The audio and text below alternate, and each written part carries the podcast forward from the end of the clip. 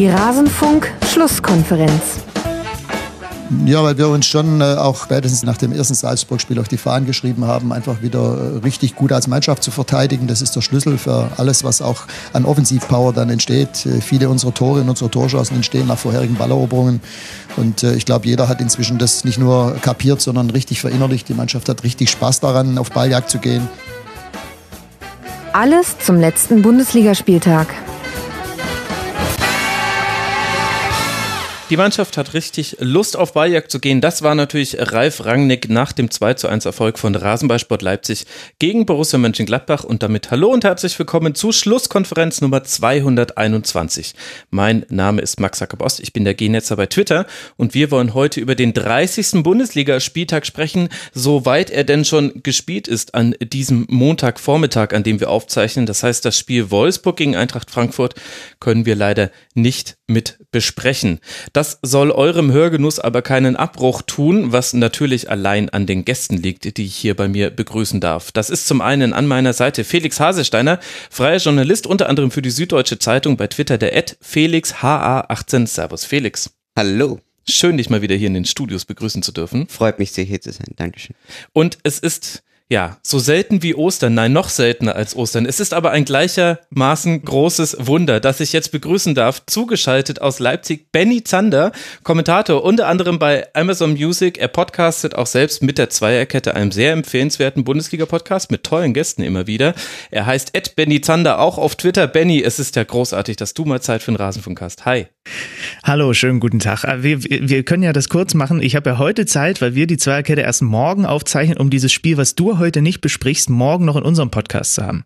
Damit hätten wir jetzt zweierlei geschafft. Zum einen den perfekten Grund gegeben, morgen noch die Zweierkette zu hören. Und zum zweiten, wir haben das erste gute Ding an den Montagsspielen gefunden. Exakt, ja. Exakt. Wer, wer hätte wir haben lange gedacht? diese Saison dran gearbeitet, tatsächlich, ja, ja. Ja, stark, stark. Das heißt, in Zukunft weiß ich, wann ich dich anfrage, dann kann ich die ganzen erfolglosen Anfragen, die ich jetzt übers Jahr eingestreut habe, weil du einfach so viel zu tun hast, die kann ich dann in Zukunft sparen mir schon ein bisschen schlecht gefühlt, aber heute klappt's. Auch wenn das Wetter draußen schön ist und Feiertag ist, aber für den Ost kann man das schon mal machen. Schöne Grüße. Das ist schön, dass jetzt ich mich schlecht fühle. Ich sehe, der, der Vibe ist schon mal gesetzt. Vielleicht ziehe ich auch einfach den Schwerpunkt, ändere ich jetzt nochmal und wir sprechen dann doch nochmal ausführlich über Hertha gegen Hannover und nicht über Rasenballsport Leipzig. Wenn du mir so kommst, Herr Zander. Dazu habe ich relativ wenig hier auf meinem Zettel stehen, aber wir können es versuchen. Aber das, das, driftet dann eventuell in, in von dir ja auch bemühte äh, äh, Ostervergleiche mit Leiden und so weiter ab. Ne? Außerdem, wieso muss ich jetzt für, euer, äh, für euren Zwist hier mitblechen und mich da jetzt stundenlang über Hannover und Ja, Weil du den Fehler gemacht hast, hier in die Studios zu kommen, deswegen ja. kannst du nicht so tun, als wäre wieder dein, ich mache jetzt Anführungszeichen, Stimmt. WLAN schlecht. Ja. Und einen Grund, Felix, gibt es schon. Ich habe gerade bei Twitter noch gelesen, dass du äh, dir diese, diese äh, Wortwitze mit dem neuen äh, äh Trainer vom VfB Stuttgart, mit dem Willig verbietest. Und allein dafür musst du eigentlich schon noch ein bisschen leiden. Denn wenn sich etwas anbietet, ich, ich habe ich hab bei, bei Twitter extra gefragt, wie man, den, wie man den Max noch so ein bisschen nerven kann und ärgern kann beim Rasenfunk. Und die meisten kamen mit Wortspielen Spielen um die Ecke und du haust mir direkt bei Twitter hier so einen so, so einen Stein zwischen die Beine. Ja, da will ich dich auch dran halten. oh, oh, oh, oh, oh. Okay. Großes Niveau heute. Großes Niveau, Max. Großes Niveau, was du heute eingeladen hast mit uns beiden. Ja, ich freue mich auch schon. Vielleicht wird es dann doch eine kürzere Sendung heute. Aber bevor wir uns jetzt hier schon bei der Begrüßung verplappern, das hatte ich doch eigentlich erst für später eingeplant, muss ich noch kurz zwei, drei Sachen abkündigen, um auch im Sprech des Ostermontags zu bleiben. Ich danke zum einen Niklas Nelson Lisa R., Marcel und Tim. Sie alle sind Rasenfunk-Supporterinnen und Supporter und helfen, dass der Rasenfunk hier auf finanziellen Beinen stehen kann. Vielen herzlichen Dank dafür. Außerdem gibt es ein neues Tribünengespräch zu Athletiktraining. Ich habe mit Jan-Philipp Hestermann, dem Athletiktrainer des FC Ingolstadt 04, gesprochen über seinen Job und was man da eigentlich alles so tut. Vielleicht interessiert euch diese Folge. Und es gibt nach wie vor noch Rasenfunk-Sticker. Wie ihr die bekommt, könnt ihr auf mitmachen.rasenfunk.de nachlesen. Jetzt aber, lasst uns reingehen in diesen 30. Bundesligaspieltag. Und wenn die Laune so gut ist, dann können wir auch über den VfB Stuttgart sprechen. Ich dachte, du leitest über mit schlecht fühlen. Mit schlecht fühlen wäre auch nicht schlecht gewesen, wobei äh, das natürlich nur die halbe Wahrheit ist. Die andere Hälfte der Wahrheit heißt FC Augsburg und ist gerade sehr, sehr euphorisiert, weil man auf einmal zweimal in Folge gewonnen hat und damit das Thema Abstiegskampf mit einem Mal beendet hat. Der FCA ist nach einem 6 zu 0, ich wiederhole, das hier ist keine Übung, ein 6 zu 0 gegen den VfB Stuttgart jetzt mit 10 Punkten vor dem Relegationsplatz gelandet und der VfB Stuttgart verliert damit nicht nur in Augsburg, sondern auch sein Trainer Markus Weinziel wird mit der Bilanz von 16 Punkten Punkten aus 23 Spielen entlassen. U19-Trainer Nico Willig, vielleicht fiel der Name hier schon das eine oder andere Mal, wird Interimstrainer. Und bevor wir über den VfB Stuttgart sprechen, würde ich eben gerne mal den Blick auf den FC Augsburg lenken. Felix, was hat sich denn deiner Meinung nach unter dem neuen Trainer Martin Schmidt beim FCA verändert? Naja, ich glaube, dass in Augsburg einfach das hast du ja auch gespürt in dieser Endphase unter Baum eigentlich schon äh, seit der Winterpause vor allem fand ich es ganz krass, dass es einfach nicht wirklich gestimmt hat, was du da alles aus dieser Mannschaft rausgehört hast. Also hm. muss man jetzt auch gar nicht nochmal breit diskutieren, aber ich glaube einfach, dass das bin sonst kein großer Fan von diesem Wort Trainereffekt, aber dass einfach es wichtig war für diese Mannschaft wieder mal Veränderungen zu zeigen. Und man sieht ja auch die Stärken, die sie jetzt ausmachen, sind ja ähnliche Stärken, die sie schon ausgemacht haben am Anfang der Saison zum Beispiel, wo sie ja immer noch sehr guten Fußball gespielt haben und dann erst in diese Abwärtsspirale ab dem, ab dem fünften, sechsten Spieltag gekommen sind. Mhm. Ähm, ich meine, äh, auch, die, auch die Kandidaten, die jetzt im Moment den besten Fußball spielen, ähm, Marco Richter vor allem, äh, der, glaube ich, drei Tore geschossen hat, ähm, war ja, war ja unter, unter Baum auch lange Zeit sehr gut. Hat, hat, hat mir sehr gut gefallen. Und jetzt äh, blüht er halt wieder auf. Und das sind alles so Faktoren, die, glaube ich, wirklich dadurch kommen, dass Martin Schmidt eben auch ein sehr, ja, hast du auch sofort bei dieser ersten Pressekonferenz gespürt, es ging ihm einfach mal wieder um Mentalitätsumschwung. Und ich glaube mhm. eigentlich, dass Mentalität im Fußball immer gefährlich ist, wenn Trainer äh, auf ersten Pressekonferenzen nur davon reden, dass Mentalität gebraucht wird. Aber in dem Fall war es wohl einfach richtig, weil ähm, da, glaube ich, vieles im Argen gelegen ist zwischen Mannschaft und Trainergespann, auch zwischen Lehmann, Baum und, und der Geschichte. Mhm. Und ich glaube, insofern ähm, war das einfach, war das einfach wirklich dieser Wechsel im Kopf, der dann über. Es wurde Frühling, auch in Augsburg mit Martin Schmidt und es kann wieder gelacht werden. Zwei Tore hat Marco Richter gemacht. Du hast Zwei vielleicht Tore, den Assist, den er noch zusätzlich ja, gesammelt hat, vielleicht noch mit dazu gezählt. Aber das ist ja schon erstaunlich, Benny, auch wenn man sich jetzt anguckt, wie dieses 6 zu 0 gegen Stuttgart gelaufen ist. Also da gab es ja keinerlei Zweifel daran, wer dieses Spiel gewinnen würde. Wie kannst du dir denn das erklären, dass da die eine Mannschaft, die noch so verunsichert war vor wenigen Wochen, gegen die andere Mannschaft, die eigentlich halbwegs stabilisiert wirkte, aber die Ergebnisse haben noch gefehlt, dass die eine die andere so dominiert? Naja, man könnte einfach Markus Weinzel zitieren nach dem Spiel, der gesagt hat, der FCA hat kapiert, wie Abstiegskampf geht und wir haben halt im Gegensatz dazu keinen Zweikampf gewonnen, weil wir keinen mhm. Zweikampf angenommen haben. Ne? Also du hattest so ein bisschen das Gefühl, dass sich halt wirklich diese Dynamik, äh, von der Felix auch gerade gesprochen hat, in diesem Spiel total wiedergespiegelt hat. Dann, es hilft natürlich enorm, wenn du im ersten Spiel unter dem neuen Trainer mal eben eins der heißesten Teams der Liga, Eintracht Frankfurt, auswärts 3-1 besiegst, nachdem du zurückliegst. Ja? Dann, dann verändert sich was in deinem Kopf. So, mhm. klar, die, die haben Platzverweis kassiert, alles, alles schön und gut, aber wenn du natürlich im ersten Spiel direkt ähm, merkst, okay, hier ist was passiert, das ist ja das, was du mit dem Trainerwechsel eigentlich bezwecken willst. Und wenn wir ehrlich sind, ist das ja etwas, dieser Effekt hat ja unter Markus Weinzel in Stuttgart nie eingesetzt. Ja, und bei, bei Martin Schmidt und Augsburg, so kann es dann halt mal gehen, hat es jetzt halt nur zwei Spiele gedauert. Und dann nehmen wir den Spielverlauf noch mit dazu, wenn du natürlich ähm, dann auch relativ schnell in Führung gehst, wenn du auch von Beginn an merkst, das war ja so mein, mein Eindruck einfach auch so in den ersten Minuten, dass du schon, schon gemerkt hast, dass hier einfach heute zwei, zwei unterschiedliche Welten aufeinandertreffen, so von den Köpfen her. So, die Augsburger waren irgendwie frischer, die waren irgendwie wacher und dann gehst, gehst du nach elf Minuten in Führung und dann kommt das Stadion mit dazu und äh, ich meine, dieses, dieses Einzelne auch super rausgespielt, ne? Fantastische Flanke ja. mhm. äh, für dich als Flankenfetischist. Wunderschöne Flanke ja. von, äh, von, von Jonathan Schmid da von der von der von der Seite. Alle bei bei Stuttgart fokussieren sich auf den Zielspieler, der vorne Richtung kurzen Pfosten geht und hinten kommt Kedira reingelaufen. Perfekt da die Flanke dahin geteilt, der Laufweg, wie er den dann abnimmt, alles super und dann spielen die sich halt in Rausch und, und, und Stuttgart auf der anderen Seite ähm, wird da halt richtig, richtig zerlegt. Ne? Und diese, gerade diese ersten 45 Minuten, da stand es ja dann auch schon 3-0, nach einer halben Stunde sogar stand es schon 3-0. Das hat ja richtig wehgetan. Es wurde im zweiten äh, Durchgang nicht besser. Trotzdem war mein, mein Eindruck von den ersten 45 Minuten fast noch katastrophaler, was den VfB an, an, anging, als, als, als die zweite Halbzeit. Und jetzt kann man darüber reden, ob der, ob der der Alpen, äh, Alpenprophet äh, Martin Schmidt, äh, der Mann mit den Kuhglocken und so weiter und so fort, ob, der hat halt immer was, der bestrahlt halt was Besonderes aus, ne? Und es scheint tatsächlich in Augsburg halt sofort angekommen zu sein bei einer Mannschaft, Felix hat es ja gesagt, die wirklich fußballerisch eigentlich ja super interessante Typen haben, die diese Stärken jetzt wieder bringen, ähm, für die man sie eigentlich oder, oder wo man sie eigentlich drunter abgeheftet hatte.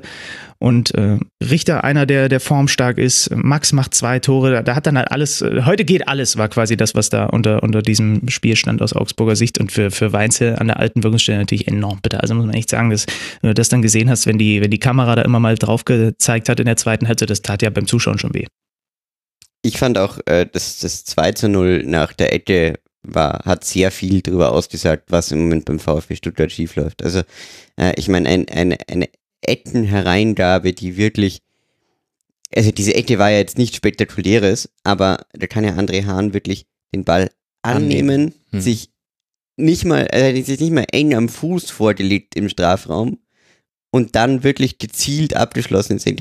Das, also das habe ich in der, in der Bundesliga wirklich seit sehr langer Zeit nicht gesehen, dass du nach einer Ecke so entspannt äh, dich durch den Strafraum spielen kannst. Das ist schon, das, also das zeigt einfach, wie weit Stuttgart davon weg war. Und hm. das wäre auch echt der, der Hauptkritikpunkt aus meiner Sicht an Markus Weinzel, weil du musst ja, also du, er muss ja irgendwie die Mannschaft nicht erreicht haben. Wenn du vor so einem Spiel wenn du ihn da auch bei, bei Sky hast reden hören, er ist ja, äh, er steht ja auch da vorne und sagt, ja, das ist die letzte Chance und wir müssen jetzt alles geben und so weiter und so fort. Und dann äh, wirklich äh, die, die ersten 20 Minuten führst du keinen Zweikampf.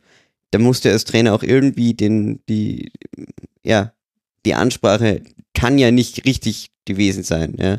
ja, vielleicht nicht nur die Ansprache. Ich fand, also dieser Mentalität-Aspekt ist natürlich definitiv wichtig. Da kann man aber dann auch drüber sprechen, wie Augsburg dieses Spiel in Frankfurt gewonnen hat. Zwar schon in der Summe verdient und so weiter, es hätte aber auch sehr gut noch ein 2-2 werden können Absolut, in Überzahl klar. und dann hätten wir alle gesagt, Mensch, da lassen sie jetzt zwei Punkte liegen, naja, immerhin einen haben sie geholt. Ich finde, die, die andere Seite, an der man das Ganze aber auch nachvollziehen kann, ist die taktische. Und da siehst du, dass Augsburg unter, unter Martin Schmidt sofort versucht hat, einen einen positiven Ansatz zu wählen, einen fußballbejahenden Ansatz. Da sind die Achterpositionen ganz wichtig. Ist dann eigentlich egal, ob das ein 4-1-4-1 oder ein 4-3-3 ist. Das war auch nicht immer so klar zu sehen in den Spielen.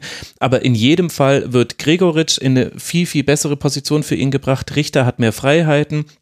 Die Finn Bogerson-Verletzung hat da jetzt auch letztlich die personellen Fragezeichen geklärt. Und ein Rani Kedira, der so oft jetzt in der Innenverteidigung, ich sage jetzt einfach mal, versauert ist, den in die Achterposition zu schieben, das ist halt auch einfach eine spielerische Ansage. Und dem gegenüber steht der VfB Stuttgart, der unter anderem wegen der roten Karte von Askasiba mit Kabak im, in der defensiven Zentrale aufläuft, also auf der Sechserposition, neben ihm Castro, Baumgartel, als rechter Verteidiger in der Dreierreihe S-Wein davor. Und das waren ja die eigentlichen Probleme. Also die, klar, Mentalität hat eine Rolle gespielt, aber auch taktisch waren, war quasi der FCA genau das Kryptonit für den VfB Stuttgart. Wie viel Platz die im Sechserraum hatten mit ihren Achtern, die vorgestoßen sind, wie häufig sie über eine Verlagerung einen Spieler komplett frei gespielt haben, der dann nicht mal mehr ein 1 gegen 1 Duell hatte, sondern der einfach das Tor geschossen hat. Das fand ich erstaunlich. Und das kommt eben dann auch noch mit dazu zu all den Aspekten, wo man sagt, hat er jetzt die Mannschaft erreicht oder wie haben sich die Spieler gefühlt? War es auch einfach taktisch schon eine Art Offenbarungseid vom VfB, fand ich. Das Zentrum war das große Problem, ne? Das sprichst du wirklich an. Das war auch immer wieder zu sehen, wenn diese, wenn die Konter von, von Augsburg gerollt sind, oder generell, das waren ja nicht alles Konter, sondern auch, wenn sie einfach ihre Angriffe gespielt haben. Im, Im, Mittelfeld in der Zentrale war so viel Platz tatsächlich.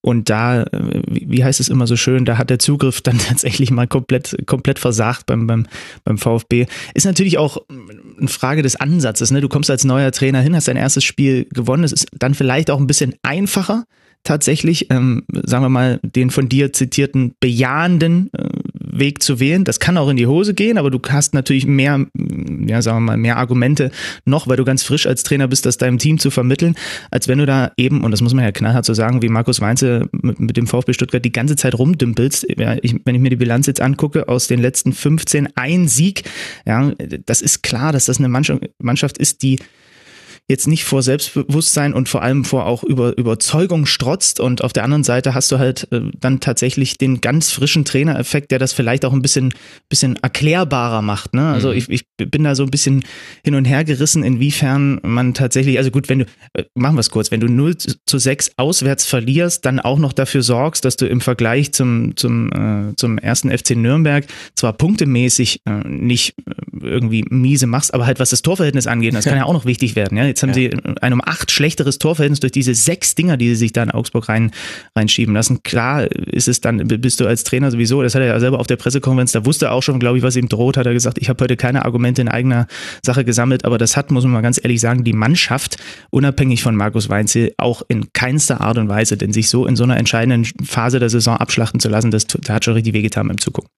Ja, man muss ja dazu sagen, du hast äh, ein um acht schlechteres Tor, Torverhältnis gegenüber einer Mannschaft, die im Herbst mal innerhalb von einer Woche 13, also 0 zu 13 Tore kassiert hat. Mhm. Das musst du wirklich erstmal schaffen. Also ich habe, äh, das ist ja wirklich äh, tief beeindruckend. Und was ich mir Wobei auch es, glaube ich, 3 zu 13 Tore waren. Haben sie nicht im Mittwoch in dieser englischen Woche ja, okay, gewonnen 3, zu Hause gegen Düsseldorf? 3 zu 13, ja, aber, aber äh, also wirklich 13 Gegentore innerhalb von einer Woche war damals schon äh, eine Weltsensation. Und jetzt stehst du da und bist um acht Tore schlechter und wirst sicherlich nicht wegen des äh, Torverhältnisses in die Relegation kommen. Und ähm, das andere, was ich noch sagen wollte, ich irgendwann hatte ich mal einen Rasenfunk-Auftritt, äh, ich glaube letzte Saison, wo wir über den VfL Wolfsburg geredet haben, der damals unten stand, äh, genau, eben eigentlich in der Stuttgart-Position in der Relegation. Und irgendwie erinnert mich der VfB diese Saison ein wenig an das Wolfsburg der damaligen Saison, weil ich auch das Gefühl habe, dass die Mannschaft in ihrer Zusammenstellung überhaupt nicht dafür geschaffen ist, diesen Abstiegskampf äh, zu spielen. Mhm. Und dass es lauter Typen sind, ähm, die ja das Gefühl haben, im Zweifelsfall gehe ich aber eh irgendwo hin, wo ich garantiert wieder gut spielen werde. Weil das siehst du ja bei Pavard, Entschuldigung, ich meine, der ist, der ist so weit von seiner Form entfernt und das muss doch irgendwie kann ich mir nur so erklären, dass der, dass der äh, im Kopf ähm, schon auch irgendwie da ist, dass halt, naja, pff, ja, für mich macht es jetzt auch nicht mehr die Welt aus, mhm. äh, ob die jetzt in die Relegation kommen oder das, das schaffen wir schon irgendwie und dann bin ich ja eh weg. Ja? Also ich glaube nicht, dass da so diese, diese hundertprozentige Identifikation im Moment irgendwie zu sehen ist, weil ähm, das siehst du ja bei, bei, bei anderen Mannschaften schon noch, dass da, dass da mehr Pathos für, für den Verein, dem man im Moment angehört, irgendwie zu sehen ist. Mächtige These, ich weiß. ja, ich meine, so 0 zu 6, äh, da, da gibt es keine Gegenargumente gegen deine These. In diesem einen Spiel war das so und im ja. Spiel davor war es auch schon nicht wahnsinnig berühmt, was der VfB gezeigt hat.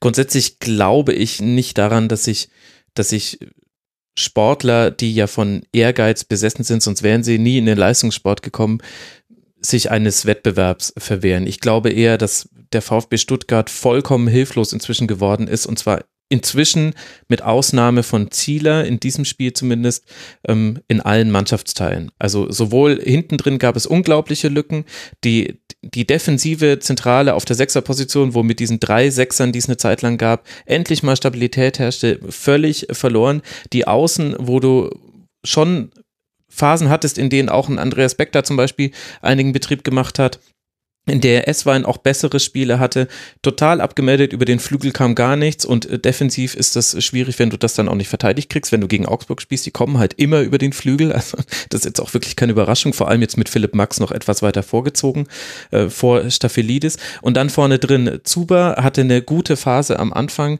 seitdem nicht mehr zu sehen, Mario Gomez, die ewige Gomez-Diskussion wurde jetzt schon so oft geführt, die müssen wir jetzt glaube ich nicht nochmal aufrollen, mit Gonzales hast du einen Spieler, der äh, seine Mitte überhaupt nicht gefunden hat. Der kann in einer Aktion völlig genial sein. In der nächsten trifft er eine Entscheidung, die vollkommen absurd ist. Gleichzeitig ist er emotional sehr involviert in den Spielen. Also dem siehst du zum Beispiel an, der gibt sich nicht auf, glaube ich, aber äh, geht dann auch eher so in eine Askasiba-Richtung. Also dass man Sorge hat, was passiert jetzt da kartentechnisch mit ihm. Und die haben halt keinerlei Entlastung geblieben. Und dann ist es halt ein, ein Gerüst, wie Notre Dame nach dem Brand. Ich hoffe, das ist jetzt kein geschmackloser Vergleich. Nee, aber, aber also auf was sollst du da gerade aufbauen? Und ich glaube, dass das aber nicht daran liegt, dass die Spieler nicht wollen, sondern denen wurde einfach komplett alles genommen, was sie stark macht. Und das führt halt dann auch dazu, dass sie halt gar nichts mehr zeigen können. Also das wäre jetzt so meine Argumentationslinie, so ein bisschen gegen deine, die sind mit dem Kopf schon woanders These. Wie äh, wie fandet ihr denn äh, Thomas Hitzelsberger? Weil ich habe ihn sehr positiv wahrgenommen nach dem Spiel jetzt von dieser ganzen Kommunikation. Ist ja für ihn auch eine sehr, sehr undankbare Position, in die er da jetzt gesteckt wurde, weil ich meine, äh, irgendwann ähm, habe ich irgendeiner, ich glaube bei der Zone haben sie es kommentiert mit der Kopf dieser, dieser äh, Mann oder diese, diese, diese, dieses Vereins, wo ich gedacht habe, gut, der, der arme Thomas äh, muss jetzt hier äh, ausbaden, was irgendwie alle vor ihm angerichtet haben. Aber wie fandet ihr ihn so in den zwei Tagen da jetzt? Also die Statements fand ich tatsächlich auch ähnlich wie du. Sehr klar, immer wieder bemüht darum, das Ding auch positiv zu drehen und halt nicht da nur wie der geschlagene Hund vor den Kameras zu stehen. Ich fand, dass er da eigentlich einen ganz guten Job gemacht hat und das wird natürlich also er ist natürlich mit sehr viel konfrontiert jetzt da in seiner in seinen ersten Tagen da mhm. in diesem Job, den er da tatsächlich hat. Ich fand auch das, was er über den Ablauf zum Beispiel des Gesprächs da mit Markus Weinzel und so in der Rückschau gesagt hat und dann aber auch eben wie er über die Mannschaft und das, was jetzt was jetzt passieren muss, gesprochen hat, habe ich, hab ich eigentlich als tatsächlich auch angenehm empfunden und das ist tatsächlich so ein klein bisschen was, wo, wo, ich, wo, wo ich dann dachte, okay, ähm, das ist gerade mal so, eine, so ein mini positives Fitzelchen aus, aus Stuttgarter Sicht und jetzt mal schauen, ob sich durch die, durch die Trainerentlassung, ob sich irgendwie dann auch sportlich mal was, was daraus ent entwickeln kann. Aber ich finde, dass er da eigentlich einen ganz guten Job macht tatsächlich, aber er war ja schon immer auch als, als Spieler äh, eloquent, smart mhm. genug, also ich habe hab tatsächlich, ich bin gar nicht so überrascht davon, dass er das, dass er das so macht, was eigentlich, was eigentlich verrückt ist, weil er ja in seinem, in, in dem Job, den er da jetzt hat, ja nun weiß Gott noch kein alter Hase ist, aber bei ihm äh, war die Chance zumindest groß und es freut mich umso mehr, dass es tatsächlich auch so gekommen ist, dass er in der Lage ist, das dann auch, auch, auch so rüberzubringen und äh, den Eindruck, den er auch schon als Spieler hinterlassen hat, dass er den da jetzt auch bestätigt. Hm. Ja, ist so ein bisschen der Achterbahnmonteur, der während der laufenden Fahrt das, den Looping reparieren muss. Mhm. Und ein, also eine undankbare Aufgabe, so wie für Nico Willig ja auch, den ja vielleicht die Rasenhörerinnen und Hörer da draußen auch schon kennen. Wir haben einen Kurzpass mit ihm aufgenommen am Rande des Junior Cups in Sindelfingen. Also wer mal etwas von Nico Willig hören möchte, da dann eben über seine Arbeit mit der U19, da kann man die entsprechende Folge hören. Ich werde sie auch nochmal verlinken. Der VfB Stuttgart seit 2007 vier Präsidenten, sechs Sportvorstände, 16 Trainer. Das und, die, und, und, und ein Rudi Völler. Nee. Und viele, viele sind tatsächlich äh, dem, dem FC Augsburg zum Opfer gefallen. Ne? Und ja. auch Markus Weinzel, mhm. Augsburg-Fluch Fluch, habe ich jetzt hier gel gelesen irgendwo. Labadia, Fee, Zorniger und jetzt Weinzel, alle nach einer Niederlage gegen Augsburg, aber bei den vorherigen dreien war Weinzel noch auf der anderen Seite. Ja, das stimmt, wobei natürlich bei 16 Trainern in zwölf Jahren die Wahrscheinlichkeit, dass du mehrfach ja. gegen dieselbe Mannschaft aus dann entlassen wirst, ja fast schon statistisch gegeben ist. Aber was ist denn, was, was ist denn der, der neue Coach? Äh, ich muss jetzt mal gestehen, aber das werde ich nachholen dann jetzt an diesem schönen Feiertag. Äh, was ist denn der neue Stuttgarter Coach für ein Typ? Ich habe das jetzt nur einmal so kurz am Rande äh, versucht, so ein bisschen zu überfliegen, wenn du mit ihm gesprochen hast. Also ich hatte ein kurzes Gespräch mit ihm, aber aus diesem kurzen Gespräch kann ich meinen Eindruck gerne schildern. Also er wirkte auf mich sehr sehr, also sehr eloquent und äh, sehr fokussiert auf seine Sachen. Was ich ganz interessant fand, war, dass man gemerkt hat, dass er jemand ist, der sich äh, viele Gedanken gemacht hat über seinen Bereich. Da ging es eben um Juniorenfußball, um U19, um die Frage zwischen was ist wichtiger, sportlicher Erfolg in der Nachwuchsabteilung oder die Förderung der einzelnen Individuen, mit denen man da trainiert. Welche Rolle spielt Taktik? Welche Rolle spielt hm, das, äh, das Verlangen nach den Leuten, die aus einer Taktik mal ausbrechen, was ja im deutschen Fußball gerade so ein bisschen fehlt? Geht. Und da hatte er auf jede noch so kompliziert von mir gestellte Frage eine eloquente Antwort, wo man auch gemerkt hat, da er denkt da nicht zum ersten Mal drüber nach, sondern er formuliert einfach nur nochmal seine Gedanken, die er sich dazu schon gemacht hat. Und das hat mir sehr gut gefallen. Im persönlichen Umgang war er super, super äh, nett und auch ähm, hat auch, glaube ich, viel in dieser Viertelstunde über das Medium Podcast gelernt. Das hat er mir dann im Nachhinein nochmal gespiegelt. Also die, die Komponente, glaube ich, der, der Ansprache der Spieler und äh, des taktischen Verständnisses, da glaube ich, kann man davon ausgehen, dass Nico Willig sehr, sehr gute Eigenschaften mitbringt. Da sieht man ja auch, dass er in der U19 mit dem VfB Stuttgart ja jetzt auch schon über Jahre hinweg gute Erfolge erzielt hat, wie das halt jetzt mit der Darstellung nach außen ist und die ist eben auch nicht irrelevant, wenn man sich anguckt, wie sich die Fans verständlicherweise verhalten haben beim Spiel im Augsburg, wie aufgeregt logischerweise die Medien gerade alles jetzt konsumieren. Da muss man jetzt halt dann sehen, wie, wie kann er das jetzt, wie kann er es auch schaffen, die öffentliche Meinung ein bisschen zielführend zu lenken. Ist es nicht ein mhm. bisschen schade auch, weil ich dachte, man Nico Willig wäre auch einer der potenziellen Kandidaten für die nächstjährige Aufbauphase, wenn du ihn, hat man das so ein bisschen, ich könnte mir halt vorstellen, dass es immer ein bisschen schade ist, wenn du eigentlich talentierte Trainer ja gut, nimmst und sie in so eine Phase reinwirfst. Das kann natürlich, das ist so eine 50-50-Geschichte. Also das kann natürlich gut gehen, kann aber auch voll in die Hose gehen. Ja, das stimmt, aber weißt du, wann zum letzten Mal das jemand hier im Rasenfunk gesagt hat? Letzte das war, als Hüb Stevens durch Julian Nagelsmann ersetzt wurde. Und da habe ich noch gesagt, ob das nicht ein bisschen gefährlich wäre, diesen jungen Trainer jetzt zu verbrennen, wenn er doch im nächsten Jahr schon übernehmen soll. Ich schweine ab jetzt. so lange gibt es den Rasenfunk schon, das ist ja unglaublich. Ja, Wahnsinn. Ne? Das ist, äh, bis in die Uhrzeiten geht es. Da war Nagelsmann noch, ja, jedes Jahr sicher. Ja. Sag's da nicht. hat er noch nur zwei Jackenmodelle gehabt und Richtig. nicht 15. Ja. Da war das, die Jacke noch nicht rot. okay, also für Augsburg geht es jetzt weiter im Heimspiel gegen Leverkusen. Wie gesagt, sie haben jetzt 10 Punkte Vorsprung auf den Relegationsplatz. Das sieht alles sehr, sehr gut aus innerhalb von zwei Spieltagen. Für den VfB Stuttgart geht es jetzt weiter zu Hause gegen Gladbach. Man wird zu Hause auch noch Wolfsburg empfangen und die beiden Auswärtsspiele, die dann dazwischen liegen, sind in Berlin und am letzten Spieltag auf Schalke. Und das könnte, sollte es noch irgendwie eine Chance geben, wegzukommen von diesem Relegationsplatz, dann liegt sie darin, die größere größere Gefahr liegt aber vielleicht sogar in dem, was hinter dem VfB Stuttgart stattfindet, beim ersten FC Nürnberg. Die haben zwar verloren mit 0 zu 2 in Leverkusen, das damit zum zweiten Mal in Folge gewinnt, aber auch das äh, zum ersten Mal nach einem Sieg und zwei Unentschieden. Und es sind nur drei Pünktchen zwischen dem Club und dem VfB. Jetzt wollen wir mal auf dieses Spiel Leverkusen gegen Nürnberg schauen. Erst in der 61. Minute knackt Leverkusen mit einer Standardsituation das inzwischen sehr gut eingespielte Nürnberg. Kurz vor Schluss gibt es dann noch das 2 zu 0 nach einem Konter von Volland. Benny, warum war denn hier nicht mehr für den Club drin? War man vielleicht ein bisschen zu zurückhaltend in der Offensive? So habe ich es tatsächlich auch gesehen. Also sie hatten hinten raus, dann bevor das 2 zu 0 für Leverkusen gefallen ist, ja nochmal diese eine Chance von Löwen, wo man irgendwie mhm. dachte, dann kriegen sie zumindest noch diesen einen, ne? das war dieser Schlenzer, den er, mhm. den er drüber setzt, aber in der, in der zweiten Halbzeit war es tatsächlich sehr viel, sehr tief gestaffelt, versucht irgendwie, Hauptsache, ne, verteidigen, verteidigen, verteidigen. Ich hatte sie ja die Woche davor noch im Stadion gesehen, im Heimspiel gegen Schalke, was unglaublich bitter aus Nürnberger Sicht war, dass man dieses Spiel nicht gewinnt, muss man ganz ja. ehrlich sagen.